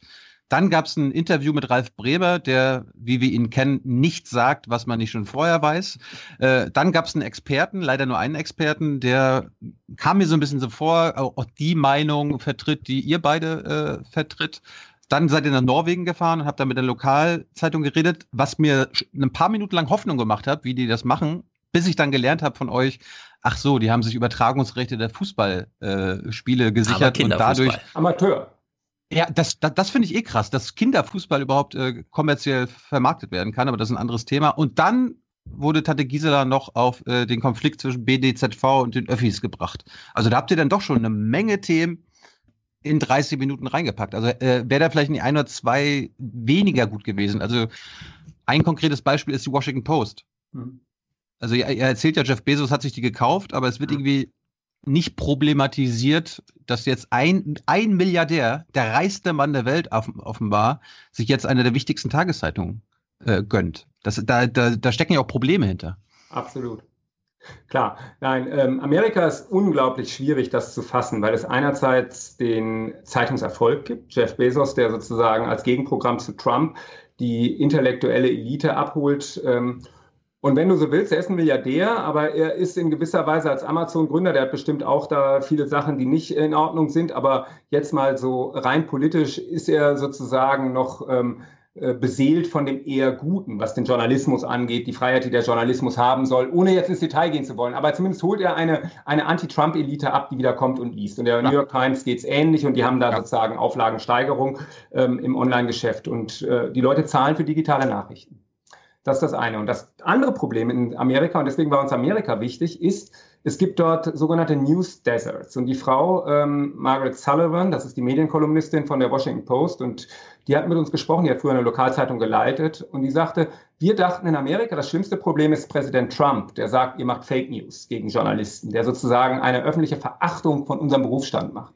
Das eigentliche Problem, sagt sie aber in Amerika, ist das Sterben der Lokalzeitung. Und wir haben, und dann haben wir so von der Columbia University ähm, so eine Karte gesehen von Amerika, sogenannte News Deserts. Je heller die Farbe, desto weniger gibt es dort Journalisten, Tageszeitungen. Und dann sagte sie, we don't know what we don't know. Wir wissen nicht, was wir nicht wissen, weil im Lokalen, in diesem großen Land, Skandale nicht aufgedeckt werden. Und dadurch sind ganze äh, äh, Breiten von Amerika echt nicht abgedeckt. Deswegen war uns dieses ambivalente Amerika mit einerseits steigenden Elitezeitungen und sterbenden Lokalzeitungen wichtig. Und Norwegen war wichtig, weil das das einzige Land ist in Deutschland oder das, wo, wo es inzwischen sind es 30 Prozent. Europa. Europa. Äh, in, in Europa. Was habe ich gesagt? Einzige Land in Deutschland. Einzige Land in Deutschland, soweit ist es. Äh. das einzige Land ähm, in Europa zumindest ist, oh, vielleicht sogar auf der Welt, wo die Bereitschaft am größten ist, für digitale Nachrichten zu zahlen. Über 30 Prozent haben Digitalabos abgeschlossen. Und was machen die? Die gehen ins Hyperlokale. Die sagen, wenn wir ein Amateurligaspiel übertragen, dann abonniert Oma, Opa, Tante, Onkel, Mutter, Vater und so weiter. Und dann haben die schon fünf Abos und die leben an der Westküste und die Kinder spielen an der Ostküste. Und dann können wir die Kleinen sehen und deswegen abonnieren wir jetzt den ähm, Nordlicht. Nürlis hieß diese Zeitung im Polarkreis. Und so geht es einigen Zeitungen dort oder vielen. Die haben, jede zweite Zeitung hat steigende Auflage. Und deswegen war Norwegen, so klein uns das vorkommen mag, als Zeitungsleserland ähm, ganz, ganz wichtig. Ja, würdest du nach dem Film, also auch die Recherchearbeit geht ja weit darüber hinaus, was im Film landet. Und ich weiß natürlich auch, dass man sich das nicht so ganz traut, das Argument zu machen, was ich jetzt mache, aber ich will es mal testweise in den Raum stellen. Die deutschen Medienhäuser, die Redaktion haben einen großen, großen Fehler gemacht, als sie dachten, sie können über Reichweite ihr Zeug finanzieren. Haben das alles ins Internet gestellt, ihre Zeitung klein gehackselt in einzelne Artikel, die dann äh, mit diesem Modell von Google vermarkten lassen mit einzelnen Werbeanzeigen. Jetzt kommen die da nicht wieder raus, aber sie sind selber in diese Falle reingegangen. Sie hätten von Anfang an, und damit meine ich, na gut, fünf Jahre Spiegel Online hätte man vielleicht die Erfahrung sammeln können, aber das hieße auch vor 15 Jahren hätte man die Entscheidung treffen können. Nee, wir stehen dazu, was wir machen. Wir klammern uns nicht ans Papier, bis es dann irgendwann nicht mehr da ist, sondern Paywall hoch. Wir haben nichts davon, wenn 40 Millionen Klicks in einer Woche bei FAZ auflaufen, sondern wir setzen weiterhin auf die zwei Millionen Leser, die bereit sind, mindestens einen Zehner abzudrücken. Ja, Absolut deiner Meinung. Das stimmt. Und das ist auch ein bisschen kurz gekommen in dem Film, dass wir diese Rückwärtsgewandtheit nicht gemacht haben. Die Verleger haben ähm, ein, äh, im Grunde das alte Geschäftsmodell. Eine Zeitung verkaufte sich zwei Drittel über Werbeeinnahmen, ein Drittel über die gedruckte Auflage. Das lief Jahrzehnte wunderbar. Die ganze bundesrepublikanische Geschichte waren, die haben ja Renditen von 20 Prozent. Die haben richtig das Geld mit der Schipkarre in ihre Verlage getragen, die Tageszeitungsverleger. Und das wollten die natürlich vor 20 Jahren, als dann die Online-Angebote aufkamen und Spiegel Online war führend, ähm, genau dieses Modell. Erstmal brauchen wir Reichweite. Reichweite, je mehr Leser wir haben, desto mehr Kohle können wir für die Anzeigen, auch Online-Anzeigenplätze nehmen. Und dann kam plötzlich Google und hatte die Daten der Nutzer und ist vielleicht viel attraktiver für die Werbekunden. Ähm, es gibt so einen Werbemarkt von 5 Milliarden Euro im Jahr, was also die deutschen Unternehmen und Firmen in Werbung stecken. Früher hatten, in, als die Printwerbung noch lief, 4 Milliarden davon die Zeitungsverlage sozusagen abgegriffen. Das landet jetzt komplett bei Google. Und weil Google die Daten der Nutzer hat. Ich weiß irgendwie, Stefan Schulz sucht rote Schuhe im Internet, hat schon oft gekauft ähm, und so weiter. Und wenn du bei Spiegel Online unterwegs bist, dann informiert ähm, sozusagen ein Server ähm, die Werber und das vermarktet dann Google. Ha, hier ist gerade ein Leser, in Sekundenschnelle kriegst du deine individuelle, ähm, dein Target-Marketing, sozusagen deine gezielte Werbung. Das können die Zeitungen nicht und deswegen schnieren sie da ab und sind sozusagen abhängig von Google geworden. Und das wussten die natürlich vor 20 Jahren nicht, dass es dieses System dieser Datenkrake mal so geben wird. Und deswegen haben sie auf das stumpfe Reichweitenprinzip gesetzt. Und was ich, und ich stimme dir zu, Stefan, aber ich glaube, wir sind dadurch alle versaut worden. Wir sind nämlich versaut worden, unsere Generation und die, oder Alterskohorte, ich glaube, ich bin der älteste von uns dreien, aber die, die Jüngeren, die sind echt nicht bereit, für Nachrichten im Netz zu zahlen, weil wir das gewohnt sind seit 20 Jahren. Das gibt es doch umsonst. Und wir als Journalisten wissen aber, wie teuer und wie aufwendig Recherchen sind. Und deswegen umgehen ganz viele diese Bezahlschranken, wenn man sie dann einführt. Und dann klappt eine Zeitung zusammen, weil sie keine Leser mehr hat. Also sind die echt in der Zwickmühle. Ich habe nochmal eine Frage an euch beide. Ähm, deine Doku geht ja um die Zeitungsnot, die Zeitung geht zu Ende. Reden wir dann nicht über die Tageszeitung, also die mhm. jeden Tag erscheint? Also ja. ist zum Beispiel nicht, äh, es könnte ja auch ein Modell sein, dass eine Tageszeitung sagt, okay, jeden Tag macht nicht mehr Sinn zu drucken und die Druckmaschine anzuwerfen. Wir erscheinen jetzt nur noch wöchentlich. Und mhm. es gibt ja Wochenzeitungen wie die Zeit, die leiden, glaube ich, nicht so unter der Krise. Also ist vielleicht nicht der Wandel eher nicht der Tod der Zeitung, sondern eher der Wandel von der Tageszeitung zu einer Wochenzeitung? Frage, Frage an euch beide. Ja, also du nennst die Zeit und das ist dann auch das einzige Modell. Ähm, der Spiegel ja. zum Beispiel, die haben ja, also dadurch, dass, also die Zeit ist noch eine richtige Abo-Zeitung. Da sitzen die alten Professoren abends zu Hause und lesen das, was sie schon vor zehn Jahren eigentlich gelesen haben und so. Kriegen es nochmal neu serviert. Das funktioniert ganz gut. Beim Spiegel hat man aber schon gesehen, äh, die machen ja nicht ohne Grund solche Sachen wie Montag ist Spiegeltag, ach nee, jetzt doch Samstag und so. Weil einfach um einen Tag vor einer Sonntagszeitung oder sowas zu sein, ja. Die Sonntagszeitung war natürlich der Knaller die ersten Jahre. Umso größer ist natürlich jetzt die Delle, die da reinfliegt. Also ich würde nicht sagen, nur weil die Zeit immer genannt werden kann, die natürlich dann nochmal auf ein besonderes Renommee setzt, wäre jetzt eine Wochenzeitung, auf die man ausweicht. Also es gibt ja auch Modelle, ich weiß gar nicht, es gab auch deutsche Zeitungen, die das probiert hatten und dann damit äh, abgeschmiert sind, eben nur einmal pro Woche zu drucken. Mhm. Und die einzigen Wachstume, die man noch sieht, sind eben beim Freitag, der nochmal, was weiß ich, von 25 auf 26.000 Auflage oder sowas kommt. Aber das ist natürlich ein Niveau, wo man jetzt sagt, okay, das ist so eine Randnotiz. Ja, und das habe ich bei dir im Buch gelesen, Stefan, ähm, äh, deinem Redaktionsschlussbuch. Das fand ich interessant, dieses Buch, genau, Redaktionsschluss, die Zeit nach der Zeitung, sehr zu empfehlen, von Stefan Schulz. Und das habe ich gelernt. Du hast, dass, es, du hast es noch bekommen, ja, es ist nicht mehr kaufbar. Das, das, doch, doch, doch, doch. Ja. Das, Was hast du gelernt? Aufgeregt. Ja. Ähm, dass die Neue Zürcher Zeitung zum Beispiel früher dreimal am Tag ja. erschien vor ähm, 50 Jahren. Das waren, es gab eine Morgen-, eine Mittags-, eine Abendausgabe. Und man kennt das ja aus Kinofilmen, wo der Zeitungsjunge sozusagen mit der neuesten News irgendwie ähm, raustritt. Das war ja noch bei uns bis äh, in die bundesrepublikanische Zeit üblich, dass es da mehrere Ausgaben am Tag gab, weil die Leute sozusagen Wissensdurst hatten und die News auch darüber bekommen. Und dass wir jetzt so eine Rückentwicklung haben, was Thilo sagte. Und die Modelle gibt es. Ich glaube, die Deutsche Tagespost in Würzburg ist so eine rechtskonservative Zeitung, äh, katholische Zeitung. Die ging dann von einer täglichen Ausgabe zweitäglich, zweimal die Woche. Die haben sozusagen versucht, ähm, das so aufzufangen, dass sie äh, seltener erscheinen. Ob sie ihnen jetzt genutzt hat, ich glaube, sie gibt es noch. Äh, kann sein. Dann habe ich die Gründung der Sonntagszeitung, der FAZ Sonntagszeitung erlebt. Da war, gehörte ich zur Gründungsredaktion.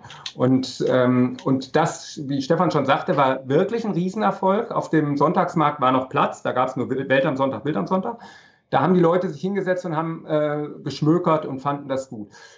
Vielleicht ist da eine Chance drin, was wir eben hatten, dass es die weniger Leute gibt, die, die mehr Tiefe wünschen, die sozusagen sich nochmal umfänglich mit einem Thema befassen wollen. Die nehmen sich dann ein Dossier von der Zeit oder so. Das kann sein. Aber ich glaube, das Potenzial dieser Leute ist nicht höher in Deutschland als eine knappe Million, würde ich sagen, die überhaupt diesen Anspruch haben. Ich habe das immer so verglichen. Es wird auch noch rahmengenähte Schuhe geben, auch noch in 50 Jahren. Nur der Preis ist viel, viel höher und es ist echt eine Elite, die sich die dann kauft. Und so wird es auch sozusagen bei den Zeitungen von dem Manufaktumkatalog sein, die man dann irgendwie so mit nach Hause nimmt und liest. Aber der Film befasst sich nur mit den Tageszeitungen. Ja.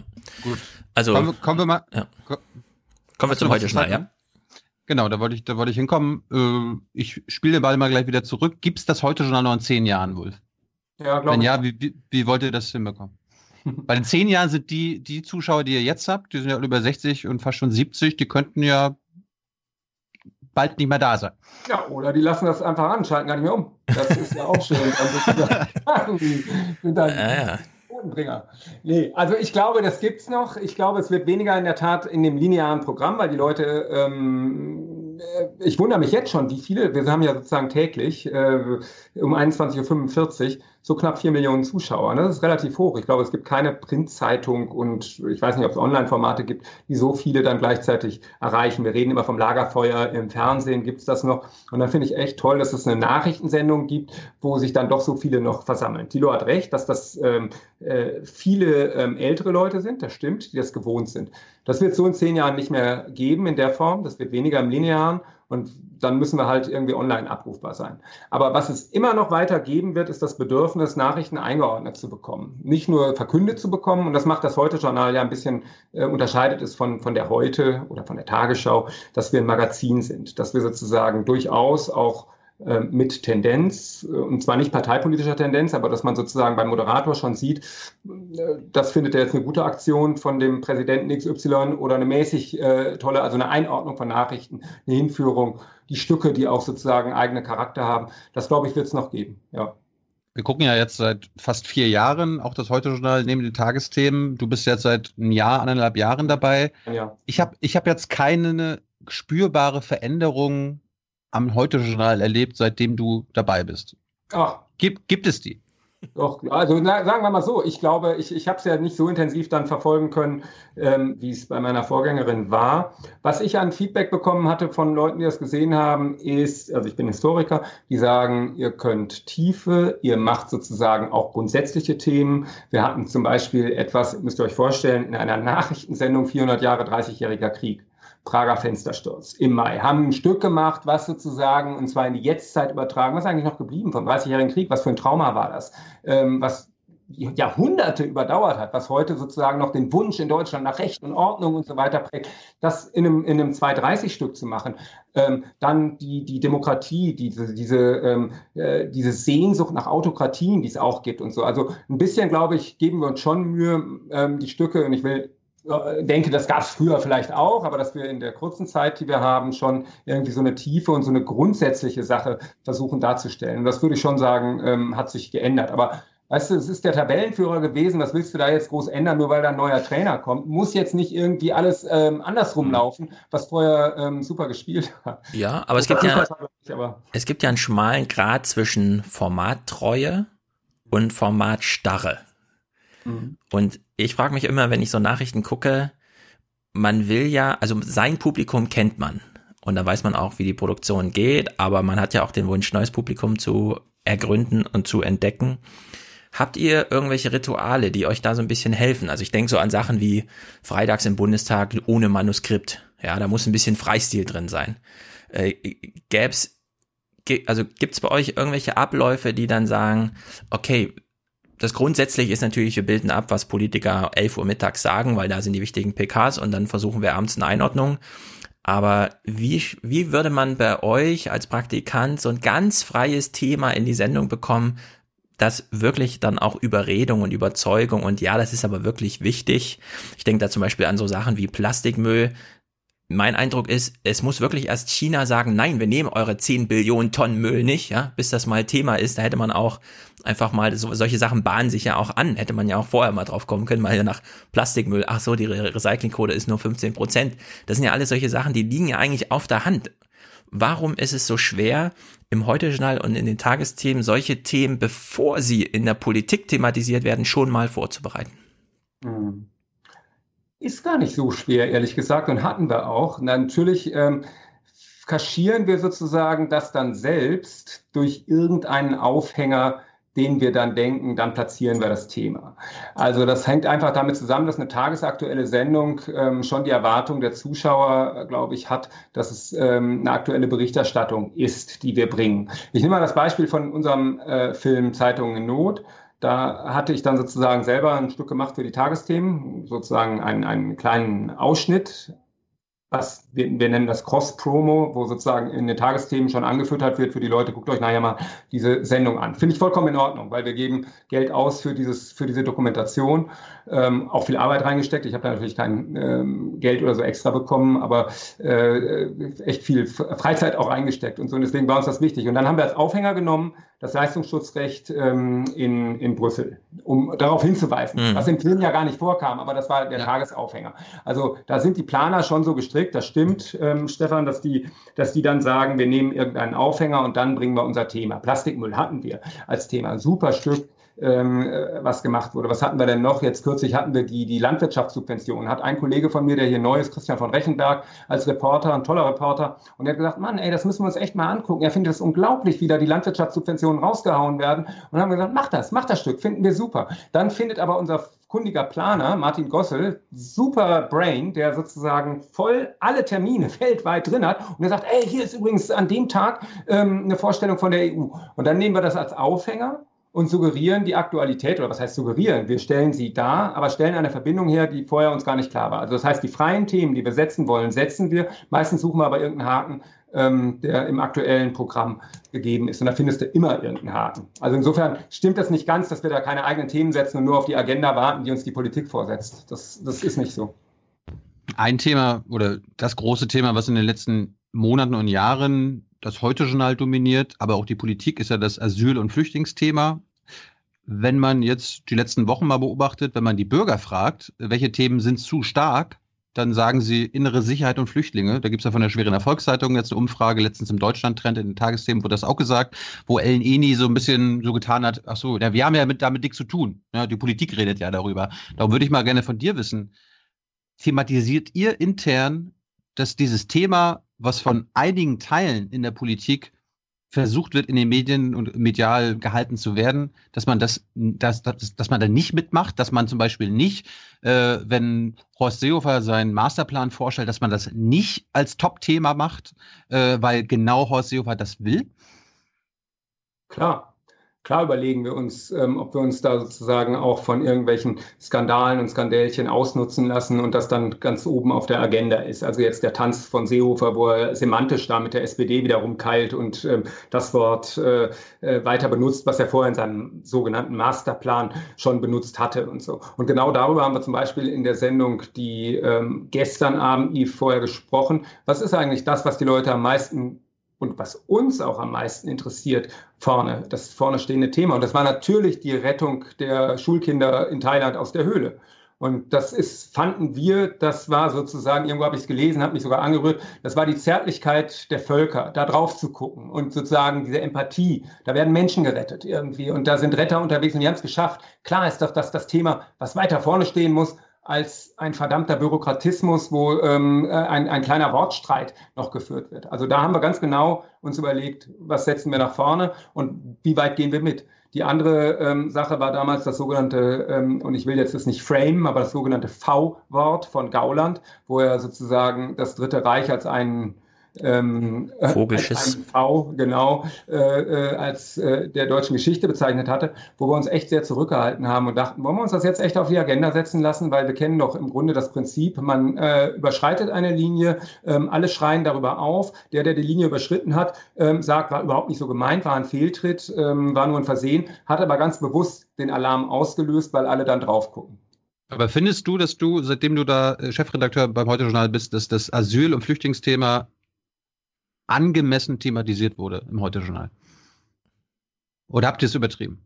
Mm, ja, die Diskussion bewegt natürlich schon viele Leute. Ich glaube, in der Summe war es schon häufig, dass wir ähm, es haben. Ich glaube auch, dass viele Leute aus verschiedenen Gründen keinen Bock mehr haben auf das Thema. Da gibt es die einen und äh, die sagen vielleicht, mich nerven die Ausländer, ich habe da keinen Bock drauf, ich will nicht jedes Mal irgendwie wissen, was der Unterschied zwischen Wahhabismus und ähm, Schiiten und Sunniten ist. Ne? Das ist so die Generation, die war schon froh, dass sie den Unterschied zwischen Mekka und Mokka kannte und jetzt ist auch gut. Die wollen da mit dem ganzen Islamscheiß keinen äh, nichts zu tun haben. Die nervt das. Und dann gibt es die anderen, die sagen, ihr übertreibt es damit, das Problem ist gar nicht so gravierend in Deutschland, deswegen muss es eigentlich auch nicht mehr ganz vorne stehen. So.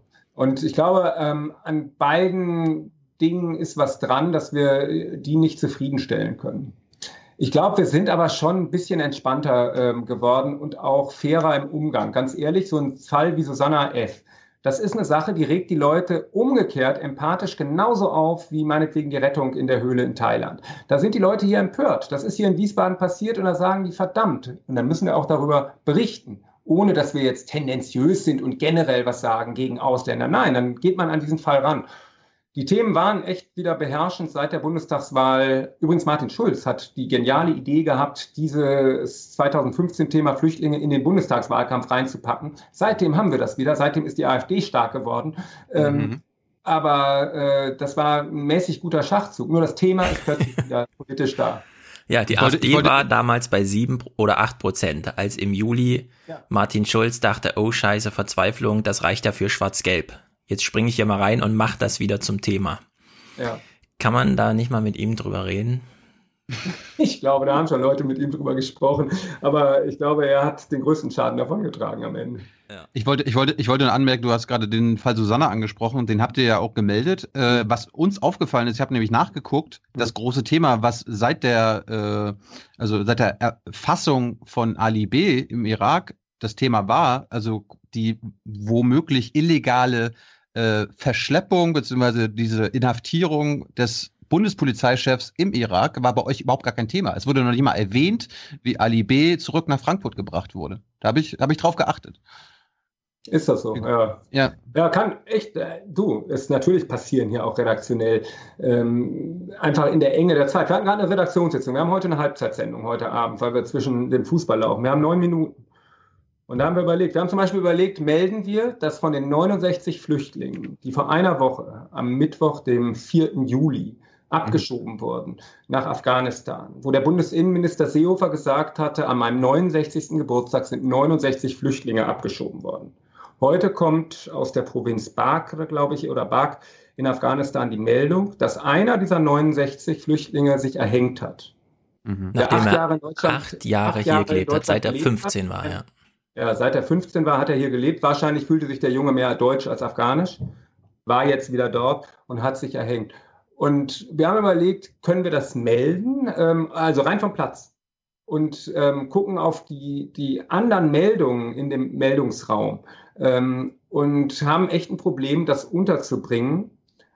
Und es ist gar nicht der Vorwurf, dass es diese Abschiebung von den 69 gegeben hatte, sondern eigentlich, was viele hier empört hat und doch verwundert hat, dass der Innenminister mit seinem eigenen Geburtstag dieses äh, You are fired sozusagen, mhm. diese Abschiebung der 69 verbunden hat. Warum auch immer. Ich, ich habe, ähm, ich weiß nicht, ob das sozusagen von ihm bewusster Zynismus war oder nicht. Aber jedenfalls, ich will daran ja nur zeigen an dem Beispiel. Es gibt sicherlich Meldungen, Tilo, die unter den Tisch fallen, was aber echt keine böse Absicht ist. Das kann manchmal auch mhm. Schussigkeit sein. Es kann manchmal aber auch echt ein Ranking sein. Wir haben Platz für vier Meldungen. So, was machen wir jetzt? Was ist wirklich die Meldung, die ganz oben steht?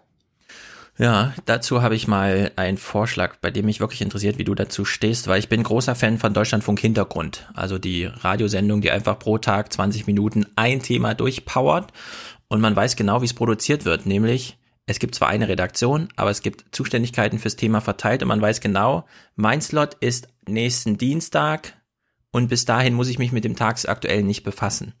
Mhm. Wäre das ein Modell auch für das Heute-Journal, dass man die Seniorität im Sinne von, du hast dich qualifiziert durch so und so viele Jahre Arbeit, du darfst jetzt den Präsidenten begleiten und du machst hier die Berichterstattung so und so, dass man Sendeplätze freiräumt, in denen derjenige, der sie dann bestückt, nicht mehr tagesaktuell rechtfertigen muss, wofür, sondern einfach durch die Arbeit, die vorher lief und das dann auch schon fertige Resultat, das einfach inhaltlich überzeugt, weil man einfach seiner Redaktion vertraut, dass wenn man solche Freiräume schafft und sagt, dein Thema, komm in einer Woche mit einem Thema, du hast drei Minuten 30 Zeit, wäre das möglich. Einen Sendeplatz im Heute-Journal in dieser knappen halben Stunde zu machen, bei der man sich nicht in der Morgenskonferenz durchsetzen muss, sondern einfach durch den Vertrauensvorschuss der Redaktion in den einzelnen ähm, ein Thema zu setzen und dann eben auch für den Zuschauer zu zeigen, ja, wir wissen, es geht nur um fünf Leute in den Transitzentren und wir warten nicht, bis der Bundesinnenminister diese Zahl mal nennt und melden es dann, sondern wir haben uns vorher schon mal dahingesetzt und jemand hatte mehr als fünf Stunden am Tag Zeit, das vorzubereiten. Hm.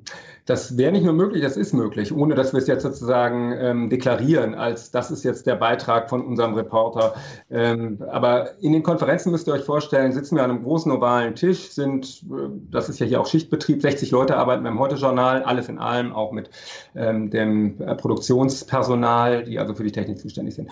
Aber dann sitzen hier so 20 Leute um den Tisch herum und dann reden wir über alle möglichen Themen. Und da gibt es natürlich die Leute, wo wir wissen, Mann, die haben gute Ideen, die machen gute Stücke. Und wenn die mit so einem, so einem ähm, random Thema um die Ecke kommen, dann sagen wir natürlich, mach das. Ich meine, das ist das Tolle, dass wir weitgehend finanziell unabhängig so einen Machmal-Journalismus uns auch leisten und auch leisten können. Dass wir dann sagen, ähm, das machen wir, weil du machst das Stück und wir vertrauen dir. Es gibt jetzt eine Geschichte, ich weiß nicht, ob ich zu viel, ich, ich sage noch nicht, worum es geht, aber da jedenfalls ist es so, da brauchte er Fremdmaterial, was er ankaufen muss. Er sagte, ah, das äh, ist ganz seltenes Material, ähm, ein Ausschnitt von, von ähm, einem, würde jetzt zu viel sagen, jedenfalls, das kostet viel Geld. Da kostet die Minute 2000 Euro. Er sagt, ich brauche aber für das Stück da mehr als eine Minute. Ähm, und ich würde gerne zwei Minuten einkaufen. Dann überlegen wir, meine Güte, ey, für ein Stück jetzt 4000 Euro. Und dann konnten wir uns leisten zu sagen, weißt du, du machst das Stück, wir wissen, dass das gut wird, wir finden das ein spannendes Thema, auch wenn es völlig random ist. Und ähm, wir geben dir das Geld und du kannst zwei Minuten einkaufen dafür. Und dann hat er sozusagen sein Stück fertig gemacht, das liegt jetzt hier. Und jetzt suchen wir in der Tat dann immer, das wird kommen, suchen wir einen Moment, wo wir das dann auch hinlegen können, ähm, wo es kommt. Das heißt also, wir deklarieren nicht, das ist jetzt der Sendeplatz für unseren Reporterkollegen oder unsere Reporterin XY, aber es ist so. Wir wollen keinen ähm, äh, Verschnitt haben. Wir wollen nichts sozusagen, was abgeschrieben werden muss, haben. Wir wollen die Stücke, die wir in Auftrag geben, auch senden und das machen wir. Und, ähm, und die Reporter kommen zum Zuge. Mhm. Habt ihr von heute Plus, da wird ja eine Parallel, also es gibt ja zwei Sendungen sogar, online und ins Netz. Und manchmal, wir, also es ist ja häufig Fußball, ähm, wir ärgern uns dann immer, wenn nur weil Fußball kommt, in der Mediathek nur eine Viertelstunde Nachrichten sind. Weil mir ist ja egal, ob da irgendwie Fußball lief oder so. Ich gucke halt morgens in die Mediathek und sehe 14 Minuten. Was soll der Quatsch? Gab es schon mal eine Überlegung oder wie unwahrscheinlich wäre es oder wie wahrscheinlich wäre es, dass ein Heute-Journal zuverlässig 30 Minuten am Tag geht, egal was im ZDF sonst los ist? Jawohl. Ja, würden wir gerne. Ich bin absolut dafür und werde das auch sofort ähm, dem Intendanten äh, hinlegen, ähm, dass wir gerne, gerne, gerne auch samstags und sonntags eine volle halbe Stunde hätten und auch füllen könnten und äh, der, ich glaube auch von den Zuschauern, die anlocken könnten. Und dass wir sozusagen in Fußballspielen in die Halbzeit kommen, davon profitieren wir einerseits, weil wir unheimlich viele Zuschauer haben. Da sind wir wieder beim Prinzip Tante Gisela. Da haben wir die Fußballfans und die werden ganz schnell mal eben politisch trotzdem auf Vordermann gebracht in der Halbzeit. Hat auch einen Vorteil. Und du hast plötzlich da irgendwie, ähm, was haben wir in Millionen? Das sind also der Marktanteile von weit über 30, 40 Prozent. Das sind also 11, 12 Millionen ja. Zuschauer, die gucken so ein Spiel und sehen uns in der Halbzeit. Toll.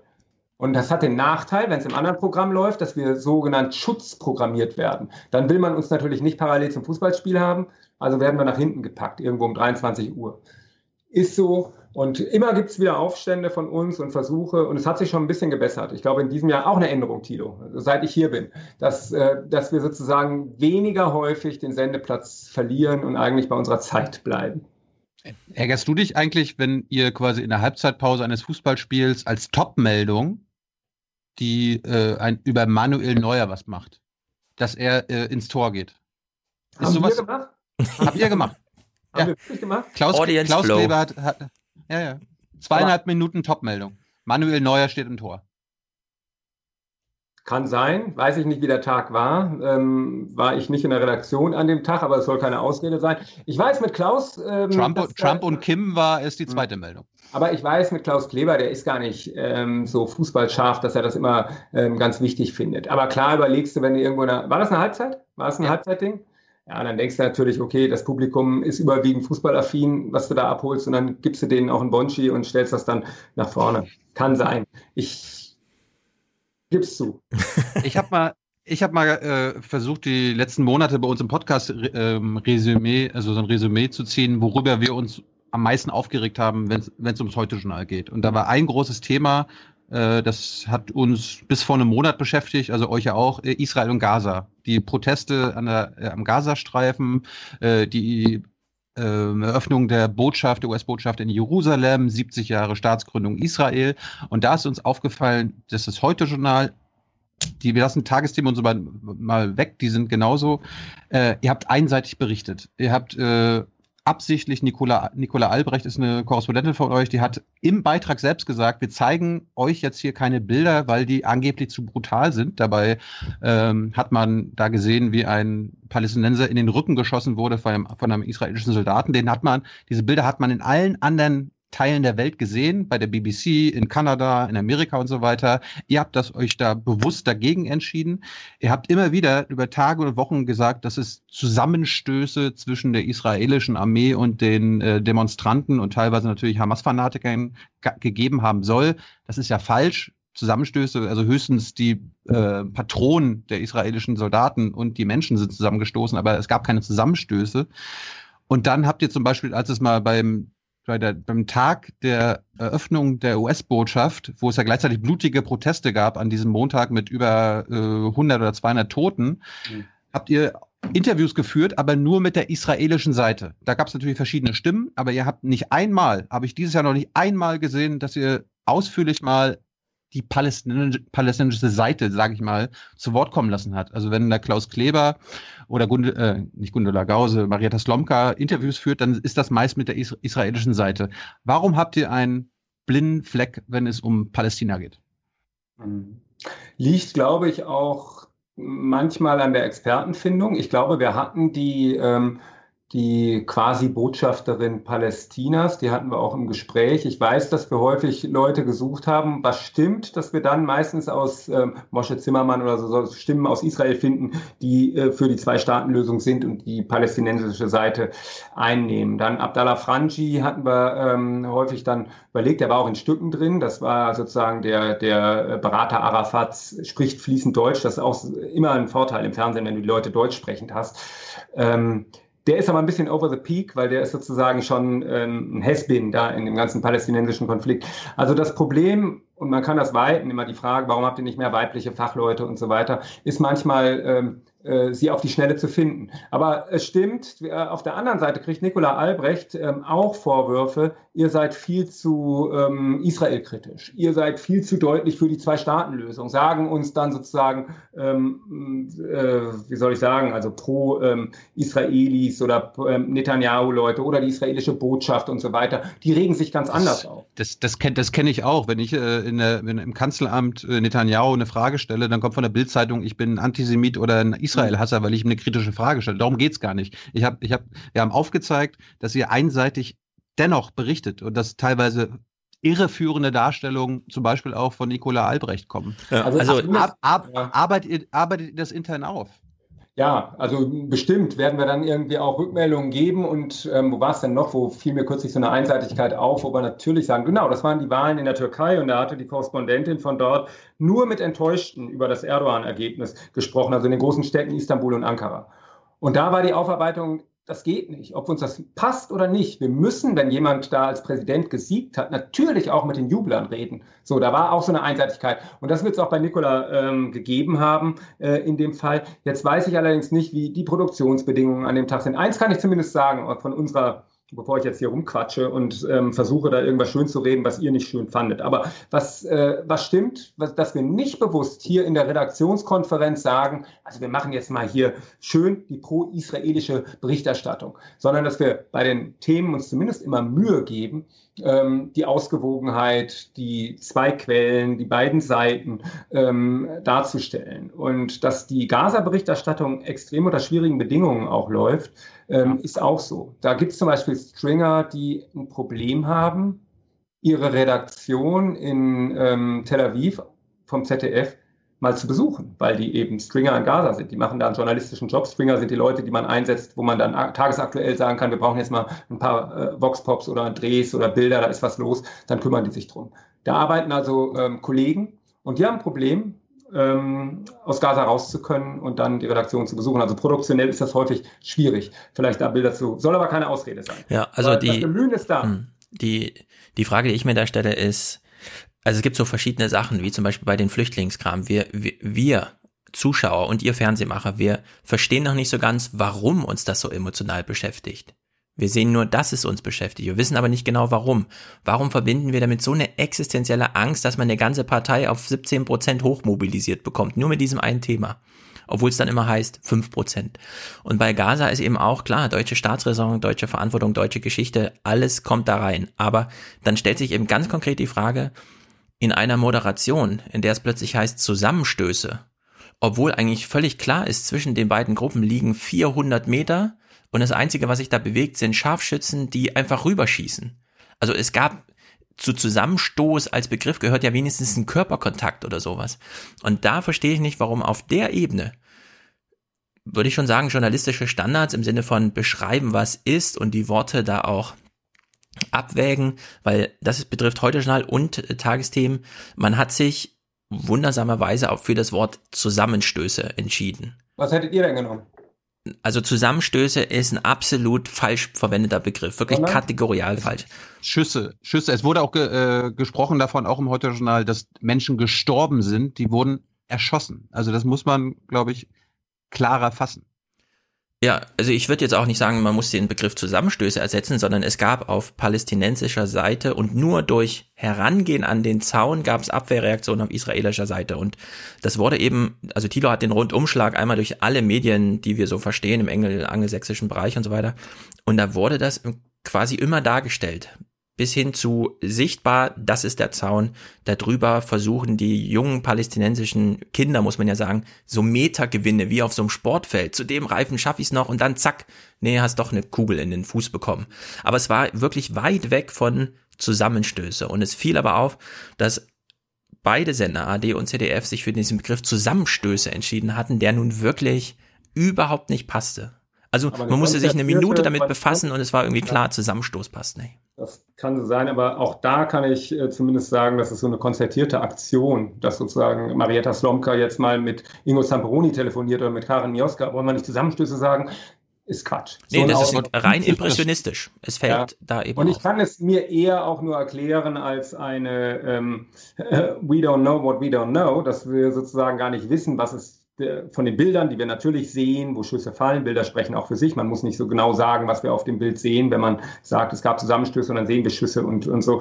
Das äh, ergänzt sich. Aber das, das, war, das, das, war ja der Punkt. Also Nikola ja. Albrecht kannte zum Beispiel die Bilder, wie ein weglaufender Palästinenser in den Rücken ja. geschossen wurde, hat aber die nicht gezeigt und vorher wurde von Zusammenstößen geredet. Da hätte der Zuschauer oder Tante Gisela sofort checken können, äh, das waren jetzt Schüsse und keine Zusammenstöße. Hm. Klar, aber es war metaphorisch gemeint. Das Wort Zusammenstoß ist natürlich Krawall oder wie auch immer. Das kann man jetzt irgendwie, muss man jetzt nicht ähm, buchstäblich übersetzen. Und daran hängt ihr euch ja gerade äh, ein bisschen auf. Aber ich glaube, das Problem ist, dass eine vorsichtige Moderation natürlich auch in Fällen da ist, wo man nicht weiß. Erinnert euch an den Fall mit dem Gürtelschläger. Das war natürlich ein Unding, dass wir alle nicht wussten, dass er Araber ist und nicht Jude. Und bis heute ist der Fall so ein bisschen spooky, oder? Dass man nicht weiß, ja, okay, der hat sich jetzt sozusagen da die Kippa aufgesetzt und ähm, es gab, glaube ich, jetzt ein äh, Gerichtsverfahren nicht? In, in dem Fall. Aber irgendwie, weiß ich nicht, war das eine Provokation? Wurde auch der Angreifer provoziert? Wir wissen das nicht. Und dann, ich will das nur als Beispiel nennen, wo ein Moderator oder eine Moderatorin dann auch,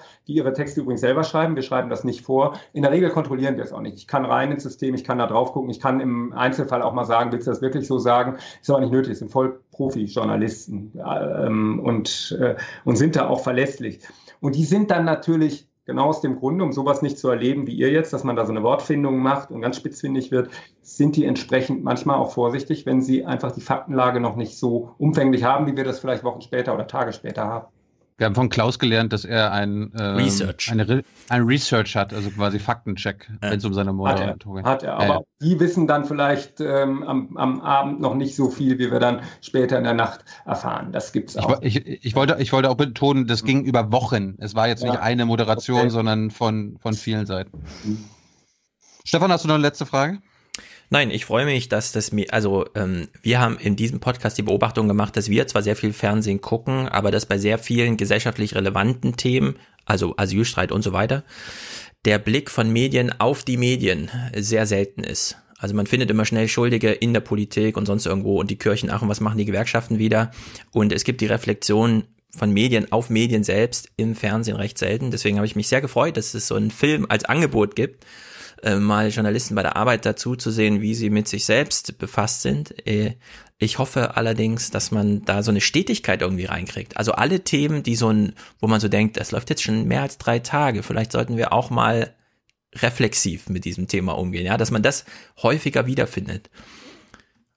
Das ist sozusagen mein Wunsch, deswegen habe ich keine letzte Frage, sondern das ist, das ist, ähm, ich, ich sage, es ist ein Appell.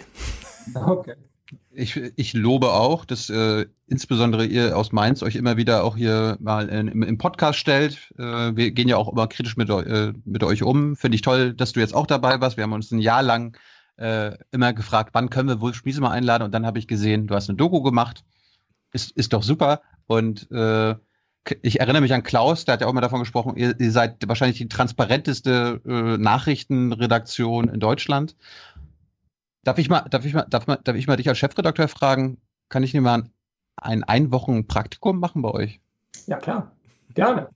Ja, fände ich gut, Tito. Fände ich gut. Ohne Scheiß. Das, Nein, da, darauf hätte ich Bock. Ja, ganz im Ernst. Kannst du gerne mal machen. Ja, fände ich gut. Weil, weil ich mein, ich darf, darf, ich, darf ich dann auch meinen Kameramann mitbringen? Also damit wir darüber berichten können?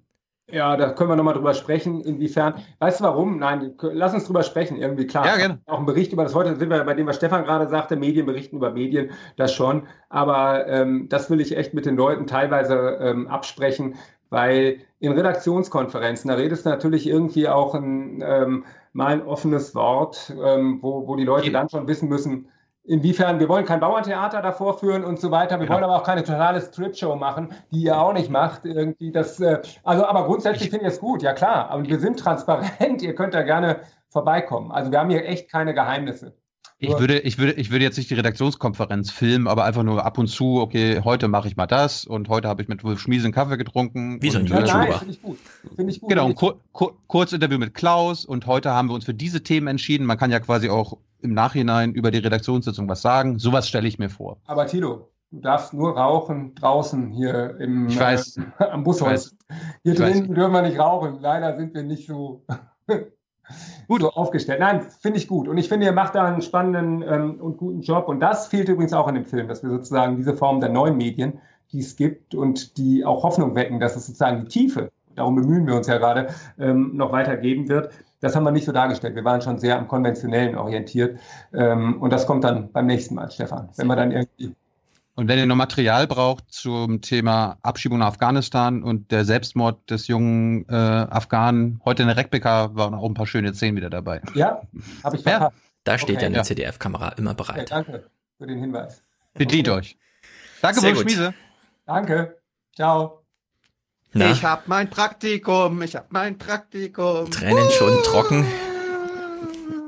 Ja, also Thilo berichtet dann er wird sich vorher ja, 75 DSGVO Einverständnisse holen, Namen und Bilder vielleicht zu verwenden aus der Redaktion und dann sind wir alle bestens informiert. Du musst aber einen Tag auch dabei sein. Ja, ich komme einen Tag gerne vorbei. Wir hatten ja eh schon mal überlegt, so eine, eine Tour damit zu machen. Es gibt ja regelmäßigen Gästebetrieb, Gästeführungen. Da kann man sich ja als Gruppe anmelden. Aber ich komme. Wir wollen ja mitarbeiten. Ja, genau. Wir wollen ja, wir wollen ja in der Redaktionssitzung dabei sein. Du zurst das alles fest und ich setze mich dann hier in die S-Bahn und komme nach Dings rübergefahren nach Mainz. Hans, hättest du das gedacht, dass, dass wir, dass wir als Aufwand-Podcast in das Herz der ZDF-Redaktion stoßen dürfen? Ähm, ehrlich gesagt nicht. Wir hatten da ja vorab drüber gesprochen. Ich habe gesagt. Hast, äh, oh, echt, ja? Bitte? Was? Du hättest das nicht gedacht? Oh. Nee, weil, weil, ja, pass auf, also jedenfalls nicht in dem Format. Das hätte ich jetzt nicht gedacht, Hans, dass du das nicht gedacht hast. Nee, nein, pass auf, pass auf. Das, das, das Format äh, oder das wir da besprochen haben auf dem Weg von der äh, BPK zur, zur Straßenbahn, war sozusagen eine Art Langzeit-Doku, äh, alles mitschneiden und senden und so. Und da habe ich, habe ich gesagt, das glaube ich nicht, dass sie das machen werden. Ich würde es als Redaktionsleiter auch nicht machen. Das hätte ich auch nicht weil, gedacht, weil das gar nicht geht. Aber ja, eben, eben, aber das war, das war, Moment, das war aber der, der Ursprungswunsch ähm, oder ja die Vision von äh, von Thiele, über die wir gesprochen haben. So, und da habe ich gesagt, unter diesen Kriterien nicht. Ähm, Wenn es jetzt darum geht zu sagen, können wir mal ähm, ein, zwei, drei, ich weiß nicht wie viele Tage einfach nur in der Redaktion dabei sitzen und ähm, mit Schweigeverpflichtung und so weiter und nichts drüber bereden. Da habe ich gesagt, das, das kann möglich sein, wobei ich nicht weiß, wie lang ist es denn nun eigentlich? Eine Woche. Aber dass Tilo schon wieder ja. so, eine, so eine naive Idee hat, er könne da einfach wie mit so einem Flugzeug in so ein afghanisches Bundeswehrlager rein und einfach filmen, was er will, das geht natürlich ja. in Mainz nicht. Ja, ja. Das geht auch ja. bei keinem anderen Sender. Also. Nee. Junge, du hast nichts kapiert.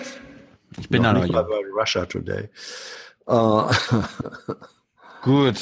bevor wir beenden, eine Frage noch. Äh, Uffa Jensen. Ja. Habt ihr beide gesehen? Ja. Gibt's Feedback? Gibt's Zustimmung? Ja, mir ist, mir ist sozusagen sein, ähm, seine Herangehensweise ein Stück weit sympathisch, äh, ja. äh, weil ich eben, weil also ich eben sympathisch finde, ist es mir aus, auch. Ausreden lassen, hallo. Ja, weil es äh, schlicht und einfach, äh, man muss sich mit Realitäten und, und diese gedankliche Realität bei den Menschen äh, ist eben einfach, man muss die erstmal als solche. Das ist die alte Frage, wie bei der akzeptierenden Drogenarbeit ein Stück weit auch. Wie weit muss man sich dran drauf einlassen, um überhaupt ranzukommen, um zu begreifen? Das ist die eine Sache.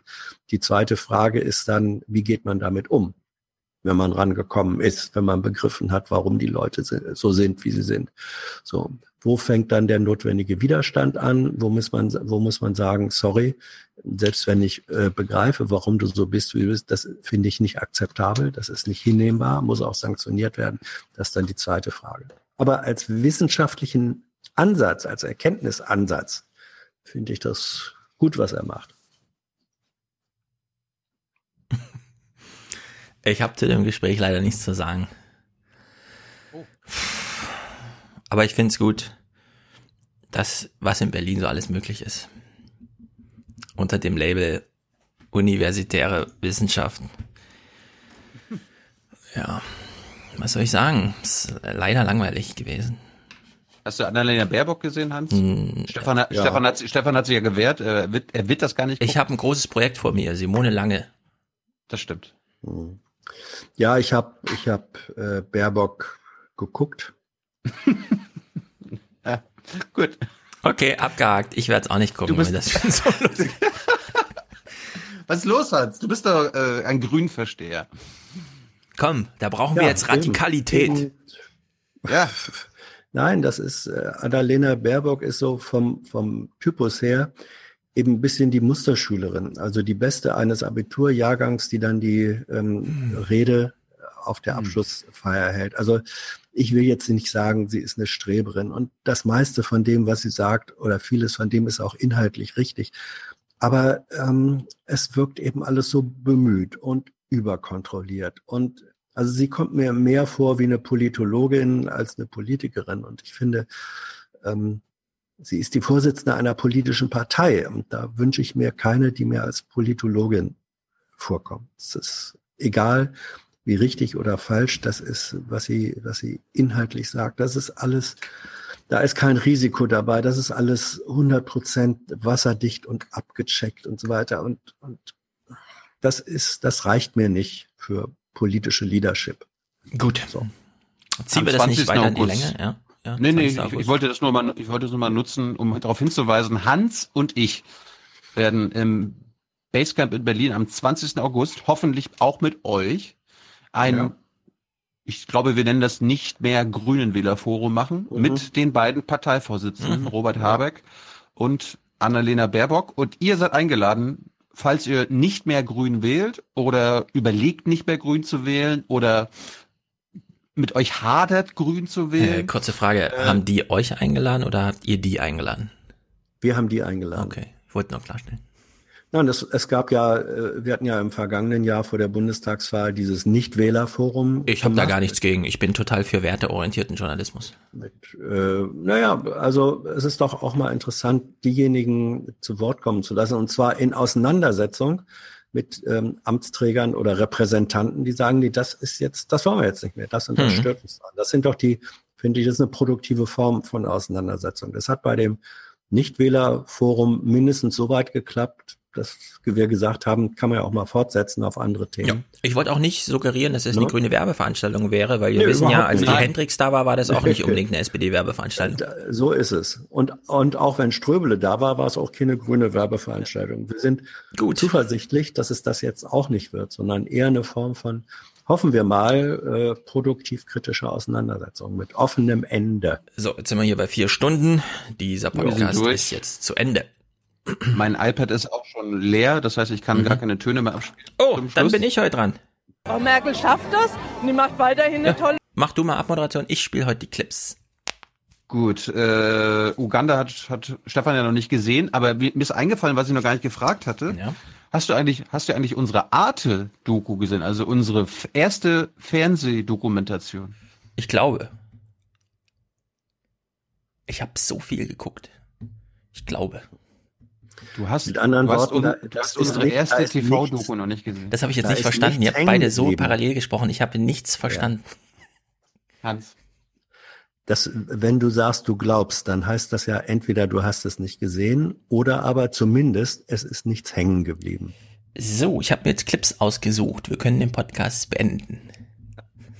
Also hätte ich jetzt meinen Shame, Shame, Shame, dann würde ich jetzt doppelt und dreifach machen. Ja, ja. Uganda nicht und dann Arte auch nicht. Ich, ich spiele jetzt blind ein bisschen auf meinem Ding hier rum. Ja, wir erstmal, erstmal bedanken wir uns bei Hans Jessen für seine ja, Zeit. Genau, danke Hans. Ja, sehr gerne. Danke Hans. Äh, letzt, wir brauchen noch für Folge 309 nächste Woche, ist glaube ich die letzte Form Urlaub. Äh, Unterstützung, wir brauchen Produzenten, das werdet ihr ab 42 Euro und wir brauchen Präsentatoren, das werdet ihr ab 250 Euro. Von meiner Seite schönes Wochenende. Geht bitte nicht auf irgendwelche Felder und äh, zündet euch da eine Zigarette an.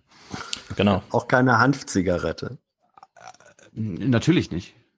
Ja. Nehmt gar keine Drogen, gar nichts, kein Alkohol, kein Kaffee. Gut, kann ich?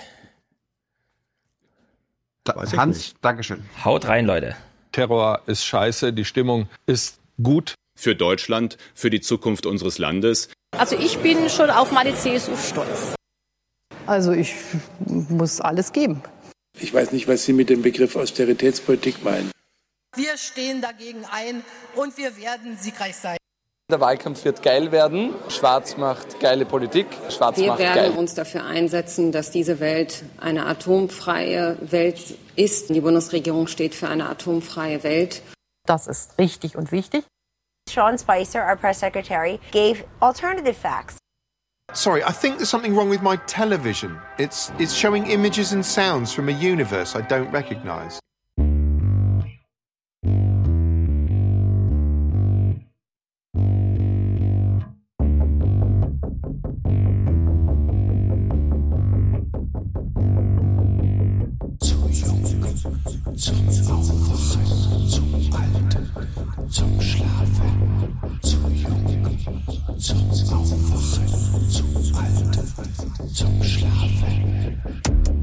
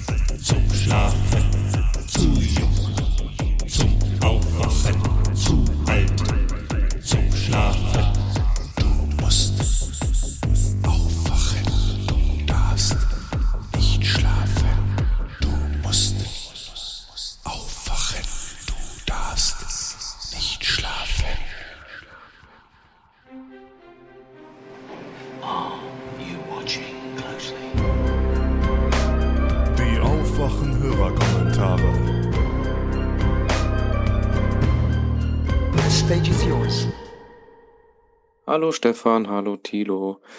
Äh, ich habe gerade die 306 zu Ende gehört und ihr habt da ja auch unter anderem über das Gesundheitssystem gesprochen. Ich hatte mich vor einer Zeit lang mal mit Pepo Morica und Uruguay beschäftigt und äh, auch ein bisschen was über das Gesundheitssystem dort gelernt.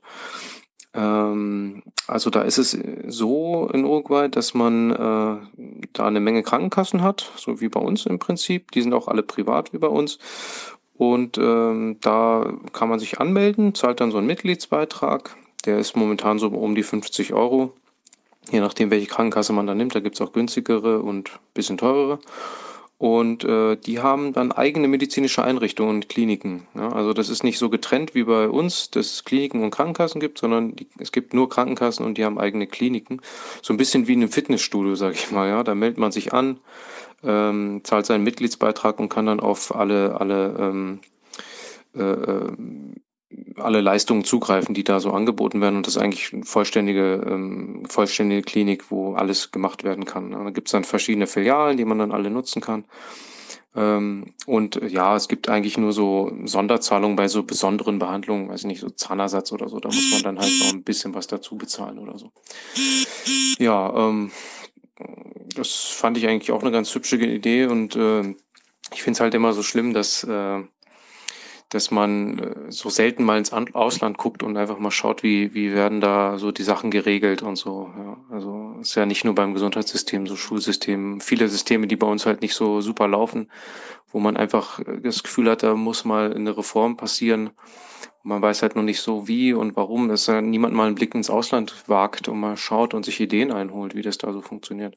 Also ich finde diese, diese Methode eigentlich ganz äh, nett irgendwie in Uruguay. Das funktioniert auch relativ gut. Es gibt halt auch ähm, staatliche Krankenkassen, eine staatliche Krankenkasse, da ist die ähm, Versorgung komplett umsonst. Da kann man, äh, muss man keinen Mitgliedsbeitrag zahlen oder so. Man kann da einfach vorbeigehen und sich behandeln lassen, was auch immer man hat. Die sind natürlich nicht ganz so toll ähm, wie die normalen Krankenkassenkliniken.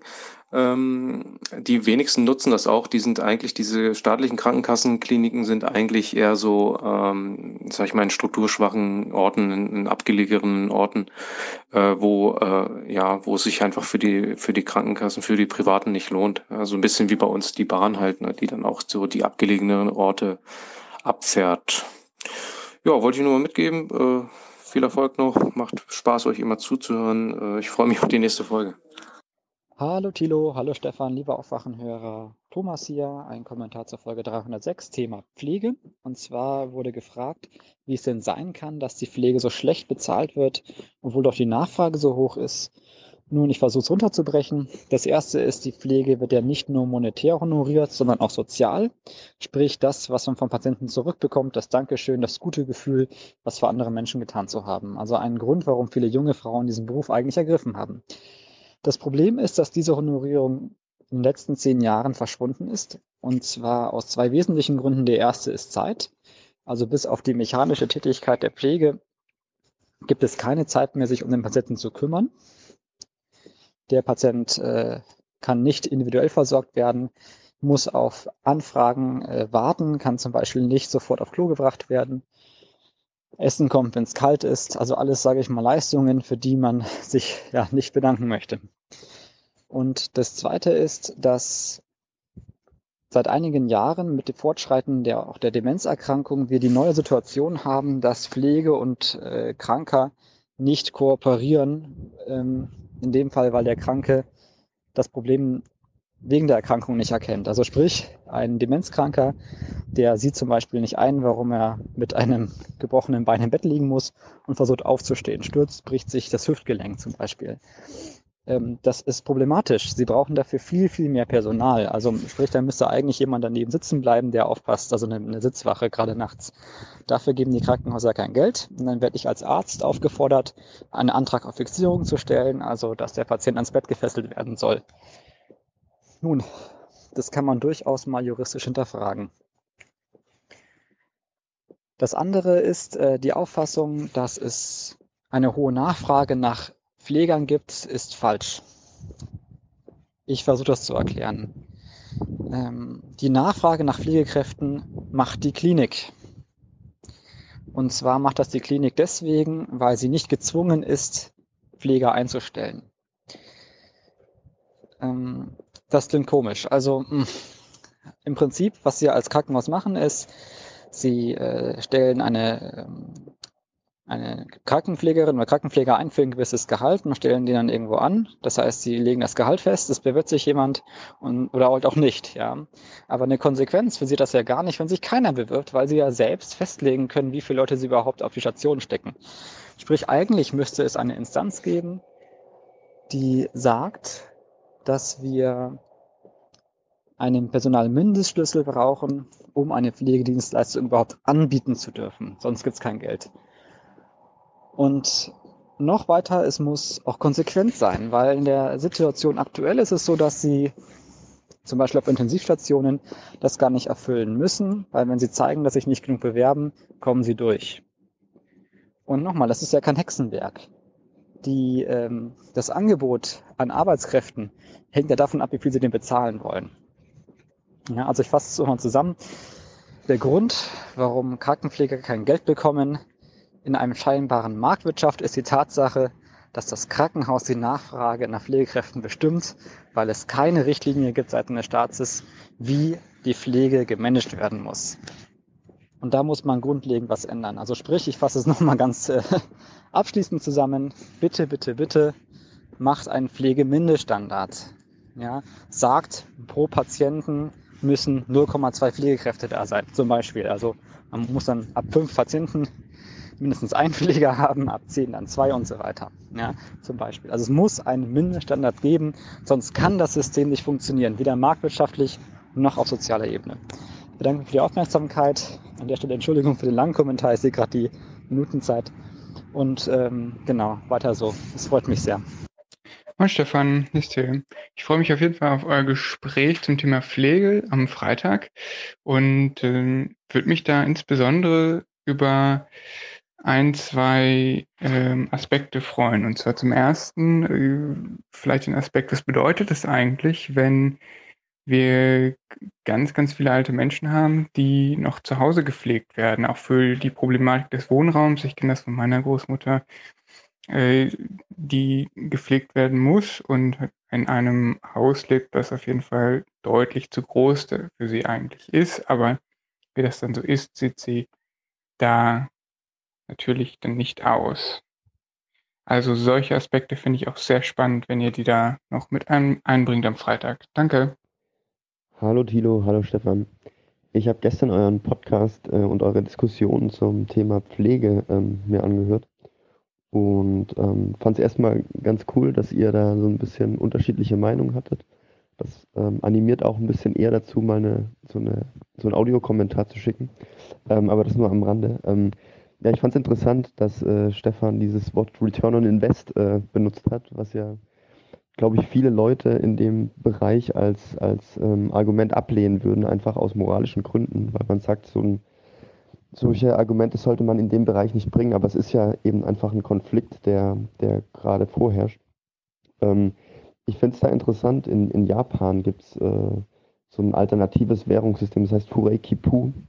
Ähm, ich weiß nicht, ob ihr davon schon mal gehört habt, aber das ist quasi eine Zeitbank, wo jüngere Menschen sich um ältere Menschen kümmern können, ähm, sei es Einkäufe erledigen, aber auch Pflegedienste ähm, übernehmen für ältere Leute und können dadurch eben kein normales Geld, also Yen verdienen, sondern ähm, bekommen dafür ein Guthaben, das sie dann später wieder, wenn sie mal selbstpflegebedürftig werden, einsetzen können oder eben für Verwandte auch nutzen können.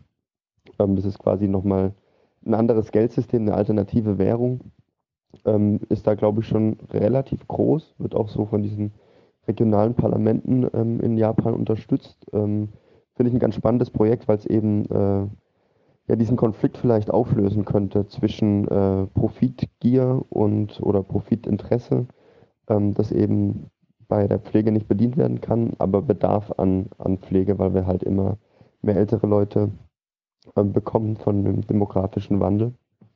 Ähm, genau, was, was da auch noch interessant ist, ist, dass das so Umfragen da ergeben haben in Japan, dass sich ältere Leute sogar lieber von ähm, Menschen über Furaikipu pflegen lassen als über ähm, private oder staatliche Anbieter, weil da einfach der persönliche Kontakt ein bisschen intensiver ist, was ja auch bei unserem aktuellen System ein recht großes Problem ist. Ähm, ja, vielleicht, ich dachte, vielleicht könnt ihr euch ja mal generell zu dem Thema so alternative Währungssysteme einen Experten einladen. Ich denke, das ist ein ganz spannendes Thema, also nicht nur zur Pflege, sondern es kann ja auch ein Ansatz sein für, für andere gesellschaftliche Phänomene, Probleme, die man, ähm, die man dadurch angehen oder versuchen kann zu lösen. Ähm, da wird mir vielleicht so Bernhard Lietaer einfallen als, als Experte, der da verschiedene Projekte unterstützt, ähm, auch in, in Brasilien eine, eine, Währung für Bildung zum Beispiel oder auch in, in Belgien äh, eine alternative Währung ähm, für Sozialbedürftige. Also da gibt es sehr, sehr viele Ansätze, die, glaube ich, recht spannend sind. Also vielleicht könnt ihr euch das ja mal überlegen. Ansonsten ähm, vielen Dank für euren Podcast, sehr, sehr hörenswert. Hallo Stefan, hallo Thilo, hier ist Friederike aus Hamburg und ich beziehe mich auf einen Kommentar von Stefan in der Folge 306. Stefan, du hast da gesagt, ähm, dass äh, OPs an über 90-Jährigen ähm, zum Beispiel wie Hüft- oder OPs ähm, oder Knie-OPs unnötig sind. Ähm, ich möchte da aber nochmal den Bereich der, ja, der Lebensqualität mit einbringen. Ich habe in meinem Umfeld vor kurzem eine OP an einem ähm, fast 90-jährigen Mann gehabt, für den diese OP aber eben sehr, sehr wichtig war, äh, was die Lebensqualität angeht. Und äh, für ihn war die Entscheidung, ich will lieber mit ähm, der Lebensqualität einer neuen Hüfte leben, als eben ähm, ja, weiter so zu leben. Und wenn ich auf dem OP-Tisch sterbe bei dieser OP, dann ist das okay für mich. Und deswegen wollte ich dem nochmal ähm, ja, einfach diesen Aspekt hinzufügen. Ich gehöre übrigens noch zu den Schwarzhörern.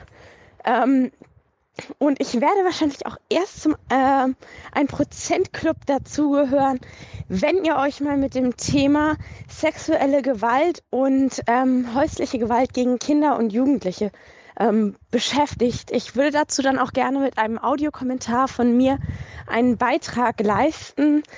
Ähm, aber das ist ein Thema, was einfach viel zu wenig auch in der Politik ähm, und im Journalismus betrachtet wird. Deswegen von mir gibt es erst einen Beitrag, wenn das mal zum Thema wird. Liebe Grüße aus Hamburg. Hi Tilo, hallo Stefan, hallo liebe Aufwachhörer. Ähm, ich dachte, ich melde mich heute auch mal zu Wort. Und zwar wollte ich zu Stefans These, ihm fällt keine andere Branche ein, in der es ähm, für Investitionen nichts zurückgibt, äh, mal was sagen. Und zwar, ich komme aus der Bestatterbranche, mache das Ganze jetzt schon seit mehreren Jahren. Ähm, habe nach der Ausbildung auch ähm, den Arbeitgeber gewechselt und wir sind auch wie die Pflege eben äh, eine Branche, in der man für das Bezahlte eigentlich nichts zurückbekommt. Und wir merken seit Jahren, dass die Bereitschaft, Geld für eine Bestattung auszugeben, sei es, äh, ob man das möchte noch oder ähm, ob es sich die Leute einfach nicht mehr leisten können. Also die Bereitschaft ist stark zurückgegangen und ähm, die Einnahmen leiden darunter, die Löhne leiden darunter, die Arbeitsmoral leidet darunter. Ähm, dann gibt es natürlich Bestatter, wie in meiner Ausbildung, die sich lauter Leute für 8,50 Euro suchen, die Leute nach der Ausbildung für ja, jetzt nicht mehr 8,50 Euro, aber eben für den Mindestlohn anstellen. Ähm, da bin ich zum Glück inzwischen raus und ähm, kann meiner Arbeit gut nachgehen, da wo ich jetzt bin. Aber es gibt halt immer noch diese, diese Problematik, ähm, Bestatter verdienen nicht viel Geld.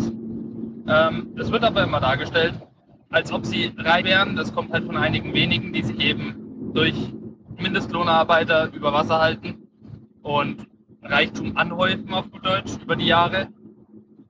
Und da funktioniert es dann natürlich nur über Massenabfertigung. Da wird nicht auf Bedürfnisse eingegangen, ähnlich wie in der Pflege. Ähm, da gibt es 0815-Programme, das wird runtergerattert. Ähm, und das ist nicht der Sinn, ähm, wie man mit Trauer oder auch mit Pflege umzugehen hat.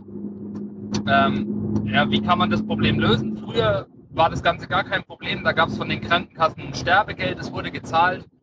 Ähm, da hat es alles wunderbar funktioniert. Das wurde dann mit Einführung des Euros immer weniger und ist 2004, soweit ich weiß, komplett verschwunden.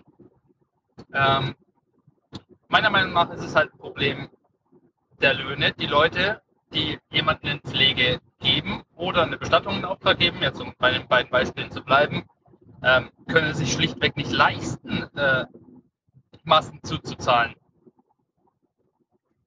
Das ist zurzeit einfach so das Problem, dass Deutschland einfach ein riesiges Billiglohnland wird und man dann eben schaut, wo man Abstriche machen kann und die dann auch macht, einfach um selbst über die Runden zu kommen.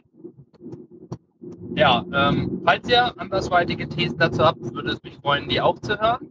In dem Sinne wünsche ich euch noch einen schönen Tag und bis zum nächsten Mal. Danke, bleibt so wie ihr seid.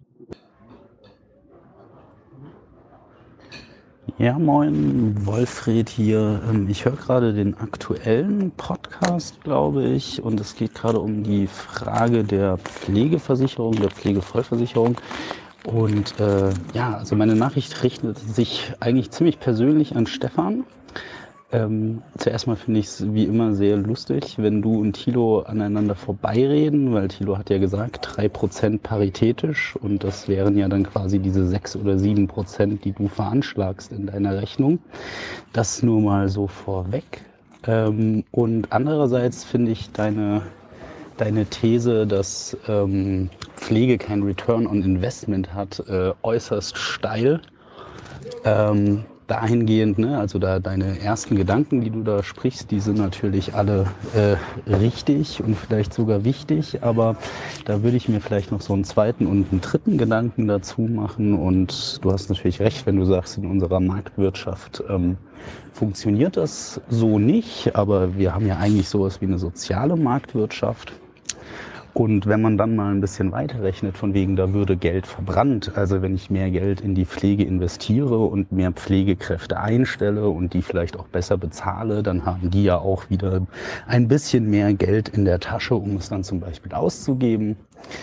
Äh, gar keine Frage. Letztendlich wird es ein finanzieller Mehraufwand sein, aber da werden ja durchaus irgendwelche, ich nenne es jetzt mal im BWL-Sprech, Synergieeffekte entstehen, sei es mal, dass es ja durchaus von Vorteil sein könnte, wenn man vielleicht etwas fidelere alte Menschen in so einem Pflegeheim hat, wo dann vielleicht noch eine Kita mit dran angeschlossen hat, die dann so ein wenig von ihrer Lebensweisheit dann vielleicht schon früh an Kinder weitergeben können, etc. etc. Ja, also ich wollte jetzt ungern sagen, wenn man von nichts eine Ahnung hat und so weiter, ähm, so wäre es auch sicherlich nicht gemeint. Einfach mal für dich zum drüber nachdenken. Bis bald. Tschüss. Hallo Thilo, hallo Stefan, hier ist der Timo, der Frogger aus Hamburg. Ich möchte einen Beitrag zum, zum Pflegenotstand hm, beitragen. Ähm, einmal ganz kurz, ich habe eine Ausbildung zum Krankenpfleger gemacht, das war Anfang der 90er Jahre. Ich habe dann bis ähm, Anfang 2000 in der Pflege gearbeitet ähm, zum größten Teil in, in Krankenhaus, was ja auch mein Berufsbild als äh, Krankenpfleger damals äh, eher entsprochen hat. Ähm, innerhalb dieser, dieser Zeit hat sich ähm, die, das Arbeiten im Krankenhaus stark verändert. Ähm, die sogenannte Seehofische Gesundheitsreform hat Mitte der 90er Jahre ähm, äh, starken Einfluss genommen auf die Pflege, auf ähm, das, das Arbeitsvolumen einer Pflegekraft, weil neben der normalen Pflege, die eben anfällt, wurde dann auf einmal Dokumentationspflichten eingeführt. Es gab interne, oder die gibt es heute immer noch, interne Pflegestufen, die zu die zu begründen waren und ähm, ja, das musste man jeden Tag machen und nicht nur einmal, sondern eben dreimal, nämlich nach jedem Schichtwechsel. Ja, und ähm, das hat dem Beruf ziemlich so ein bisschen den Lauf rausgenommen. Also man hat, ist ja eh schon viel ähm, unterwegs gewesen, aber das kam eben dann nochmal on top. Und später gab es natürlich auch kein entsprechendes Personal, was das irgendwie aufgefangen hat. Also musste man das alles dann auf einmal selber machen. Ähm, die Krankenhäuser haben Mitte der 90er Jahre ein anderes Abrechnungsmodell bekommen. Wir sind dann weggekommen von der, von der äh, Bettenpauschale, also pro Tag, pro Bett, pro Patient, der da drin liegt, eben so und so viel Geld sondern hin zur Fallpauschale, also pro Krankheit oder pro Operation, pro Patient so und so viel Geld. Und dabei ist es egal, ob der drei, fünf oder zehn Tage in dem Bett gelegen hat. Das hat natürlich große Auswirkungen auf äh, die Arbeitsabläufe innerhalb eines Krankenhauses gehabt. Genau. Ähm, pervers wurde es dann in der ambulanten Pflege. Ich habe äh, Ende der 90er Jahre musste ich dann doch nochmal einen Zivildienst machen, dummerweise, und bin dann in der ambulanten Pflege gelandet. Ähm, da wurde dann die Minutenpflege eingeführt. Das heißt, man hat zum Beispiel für Blutdruckmessen oder für die Blutzuckerkontrolle so und so viele Minuten gehabt. Man ist dann also rein in das Haus des Patienten, hat irgendwie seine Arbeit verrichtet und musste dann auch gleich wieder gehen. Gespräche waren ähm, dabei nicht einkalkuliert. Genauso wenig wie bei den Fallpauschalen einkalkuliert wurde, dass es natürlich auch ähm, besondere soziale Lagen gibt für Patienten, die es einfach bedürfen, dass sie eben länger im Krankenhaus bleiben. Ähm, das war mir dann irgendwie dann alles ganz schön zu doof und deswegen bin ich dann Anfang der 2000er Jahre äh, aus dem Beruf rausgegangen. Aber auch noch ein großer Grund war, dass ich nach dem Zivildienst keinen Job mehr in einem Krankenhaus bekommen habe, weil es gab überall Einstellungsstopps. Es wurden keine Fachkräfte mehr eingestellt, weil gesagt worden ist, wir haben genug und die kommunalen Krankenhäuser ähm, waren wirtschaftlich äh, so schlecht gestellt, ähm, dass sie sich eben weiteres Personal nicht leisten konnte. In Hamburg hatte das dann, um nochmal kurz auf eine politische Ebene zu kommen, auch nochmal die Auswirkungen, dass ähm, die, der, der Landesbetrieb Krankenhäuser ähm, unter der Ole von Beust Regierung, also einer schwarzen Regierung hier in Hamburg, ähm, alle Krankenhäuser an die Asklepios, an den Asklepios-Konzern äh, verkauft wurden und den Krankenhäusern, also der, dem Asklepios-Konzern wurden dann auch Gewinn ähm, Margen zugesichert. Ähm, das heißt, wenn sie sie nicht erreichen, ist dann äh, die Stadt Hamburg ähm, eingestiegen und hat äh, den, den Ausgleich geschaffen. Ja, aber ansonsten, obwohl genau, das muss ich vielleicht auch nochmal sagen, obwohl ähm, es hier in Hamburg einen Volksentscheid gegen den Verkauf der, der Landesbetrieb der Krankenhäuser gab ähm, und Ole von Beuys und der Senat ähm, das einfach einkassiert haben und gesagt haben, ja, das interessiert uns nicht, wir verkaufen trotzdem. Genau, aber ich möchte nochmal irgendwie eine, eine Ehrenrettung zu dem Beruf ähm, von mir geben. Ähm, es ist ein, ein wunderschöner Beruf, er macht wirklich total viel Spaß. Ähm, man hat total viel mit Menschen zu tun, du kriegst sofort Feedback und man hat eine unheimlich große Verantwortung auch, ähm, die man auch gerne ähm, wahrnimmt. Und zum Beispiel in der Ausbildung ist es aber auch so, dass man ähm, im, im ersten Lehrjahr habe ich, also und das ist heute auch nicht anders, so knapp um die 1000 Euro brutto natürlich verdient. Und im dritten Lehrjahr waren es dann irgendwie 1200, 1300 Euro brutto. Und so ist das eben heute auch. Also damals war es D-Mark, heute ist es halt ein Euro. Und davon kann man als Auszubildender schon ganz okay leben. Ähm, was natürlich das Problem ist, ist das Nachfolgeprinzip. Also, ne, wenn du dann richtig äh, als Berufseinsteiger dann im Krankenhaus arbeitest oder irgendwo anders, dann sind die Einstiegsgehälter irgendwo bei 2400 brutto. Ja, ähm, und das massive Problem, was wir haben, sind einfach der Mangel an Fachkräften. Also ich glaube, nicht ausgebildete Pflegekräfte gibt es echt viele. Ähm, das ist nicht das Problem. Und ich, aber ich glaube, das sind gerade die Leute, die gerade in den Altenheimen und in den Seniorenanlagen ähm, das Leben aufrechterhalten. Das sind alles Leute, die irgendwie als Quereinsteiger mal eine Kurzausbildung gemacht haben und jetzt irgendwie im Stationsdienst arbeiten. Aber die Fachkräfte, ähm, die gibt es, glaube ich, die, das ist das ist ganz schwierig äh, aufrechtzuerhalten und vor allem ist die Halbwertszeit von diesem Personal echt nicht lange. Also ich habe es zehn Jahre ausgehalten ähm, und ich kenne viele aus meinem Jahrgang, die wirklich was anderes, komplett anderes machen. Also, also mindestens die Hälfte macht was anderes. Und das ist echt, das ist kein guter Schnitt. Genau, also bis dahin, tschüss. Hallo, hier ist Bastian mit einem Kommentar zum Gesundheitssystem. Also ich sehe da hauptsächlich zwei Probleme. Das eine ist, ähm, man, man will das Gesundheitssystem auf Marktwirtschaftlichkeit trimmen, in einem Umfeld, das eigentlich gar nicht so wirklich dazu ausgelegt ist. Und dass das schlecht funktioniert, sieht man hier beispielsweise auch an anderen Sachen wie der Bahn. Ähm, das zweite ist, dass ähm, der Markt, ähm, da fehlt die, völlig die Transparenz. Und wenn man jetzt sagen will, ja gut, man arbeitet nach marktwirtschaftlichen Kriterien. Ich will hier irgendwie vergleichen, wo meine Operation am besten gemacht wird. Ich meine, das ist für einen, einen normalen Patienten überhaupt nicht möglich. Da fehlt äh, viel zu viel Wissen und ähm, ja, wie soll ich das beurteilen können? Ist jetzt hier das Infektionsrisiko höher in dem Krankenhaus? Ist es dort höher? Ähm, ist da der Arzt besser? Also eigentlich so völlig, völlige Marktverzerrung in dem, dem Sinn. Ja, hi, ich bin Tobias und ich bin von einem Kollegen auf euren Podcast aufmerksam gemacht worden und zwar die Nummer 306. Da habt ihr über die Uniklinik Rostock berichtet und da wollte ich euch mal ein bisschen was zu erzählen. Ähm, nicht direkt zur Uniklinik Rostock, aber im Allgemeinen. Äh, ich selber, ich bin äh, Facharzt in einem äh, Kreiskrankenhaus und habe viele Bekannte, die in Krankenhäusern verschiedener Größen, unter anderem auch mhm, Unikliniken, mhm. ähm, als Ärzte tätig sind.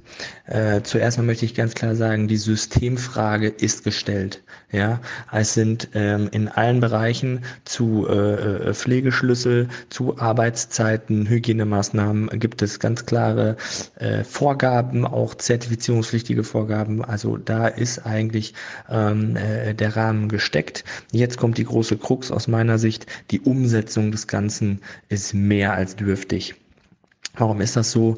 Ähm, die ähm, die Krankenhäuser verwalten lieber einen Mangel, anstatt tatsächlich ähm, sich bloßzustellen, dass äh, sie ähm, mit der äh, im System gesteckten, äh, mit den im System gesteckten Maßnahmen äh, nicht profitabel sind und schließen müssten. Ja, ähm, die Ausbildung der Ärzte, und ich kann ja nur für Ärzte sprechen, die Schwestern müssen dafür sich selber sprechen, auch wenn ich dann natürlich deren Leid mitsehe.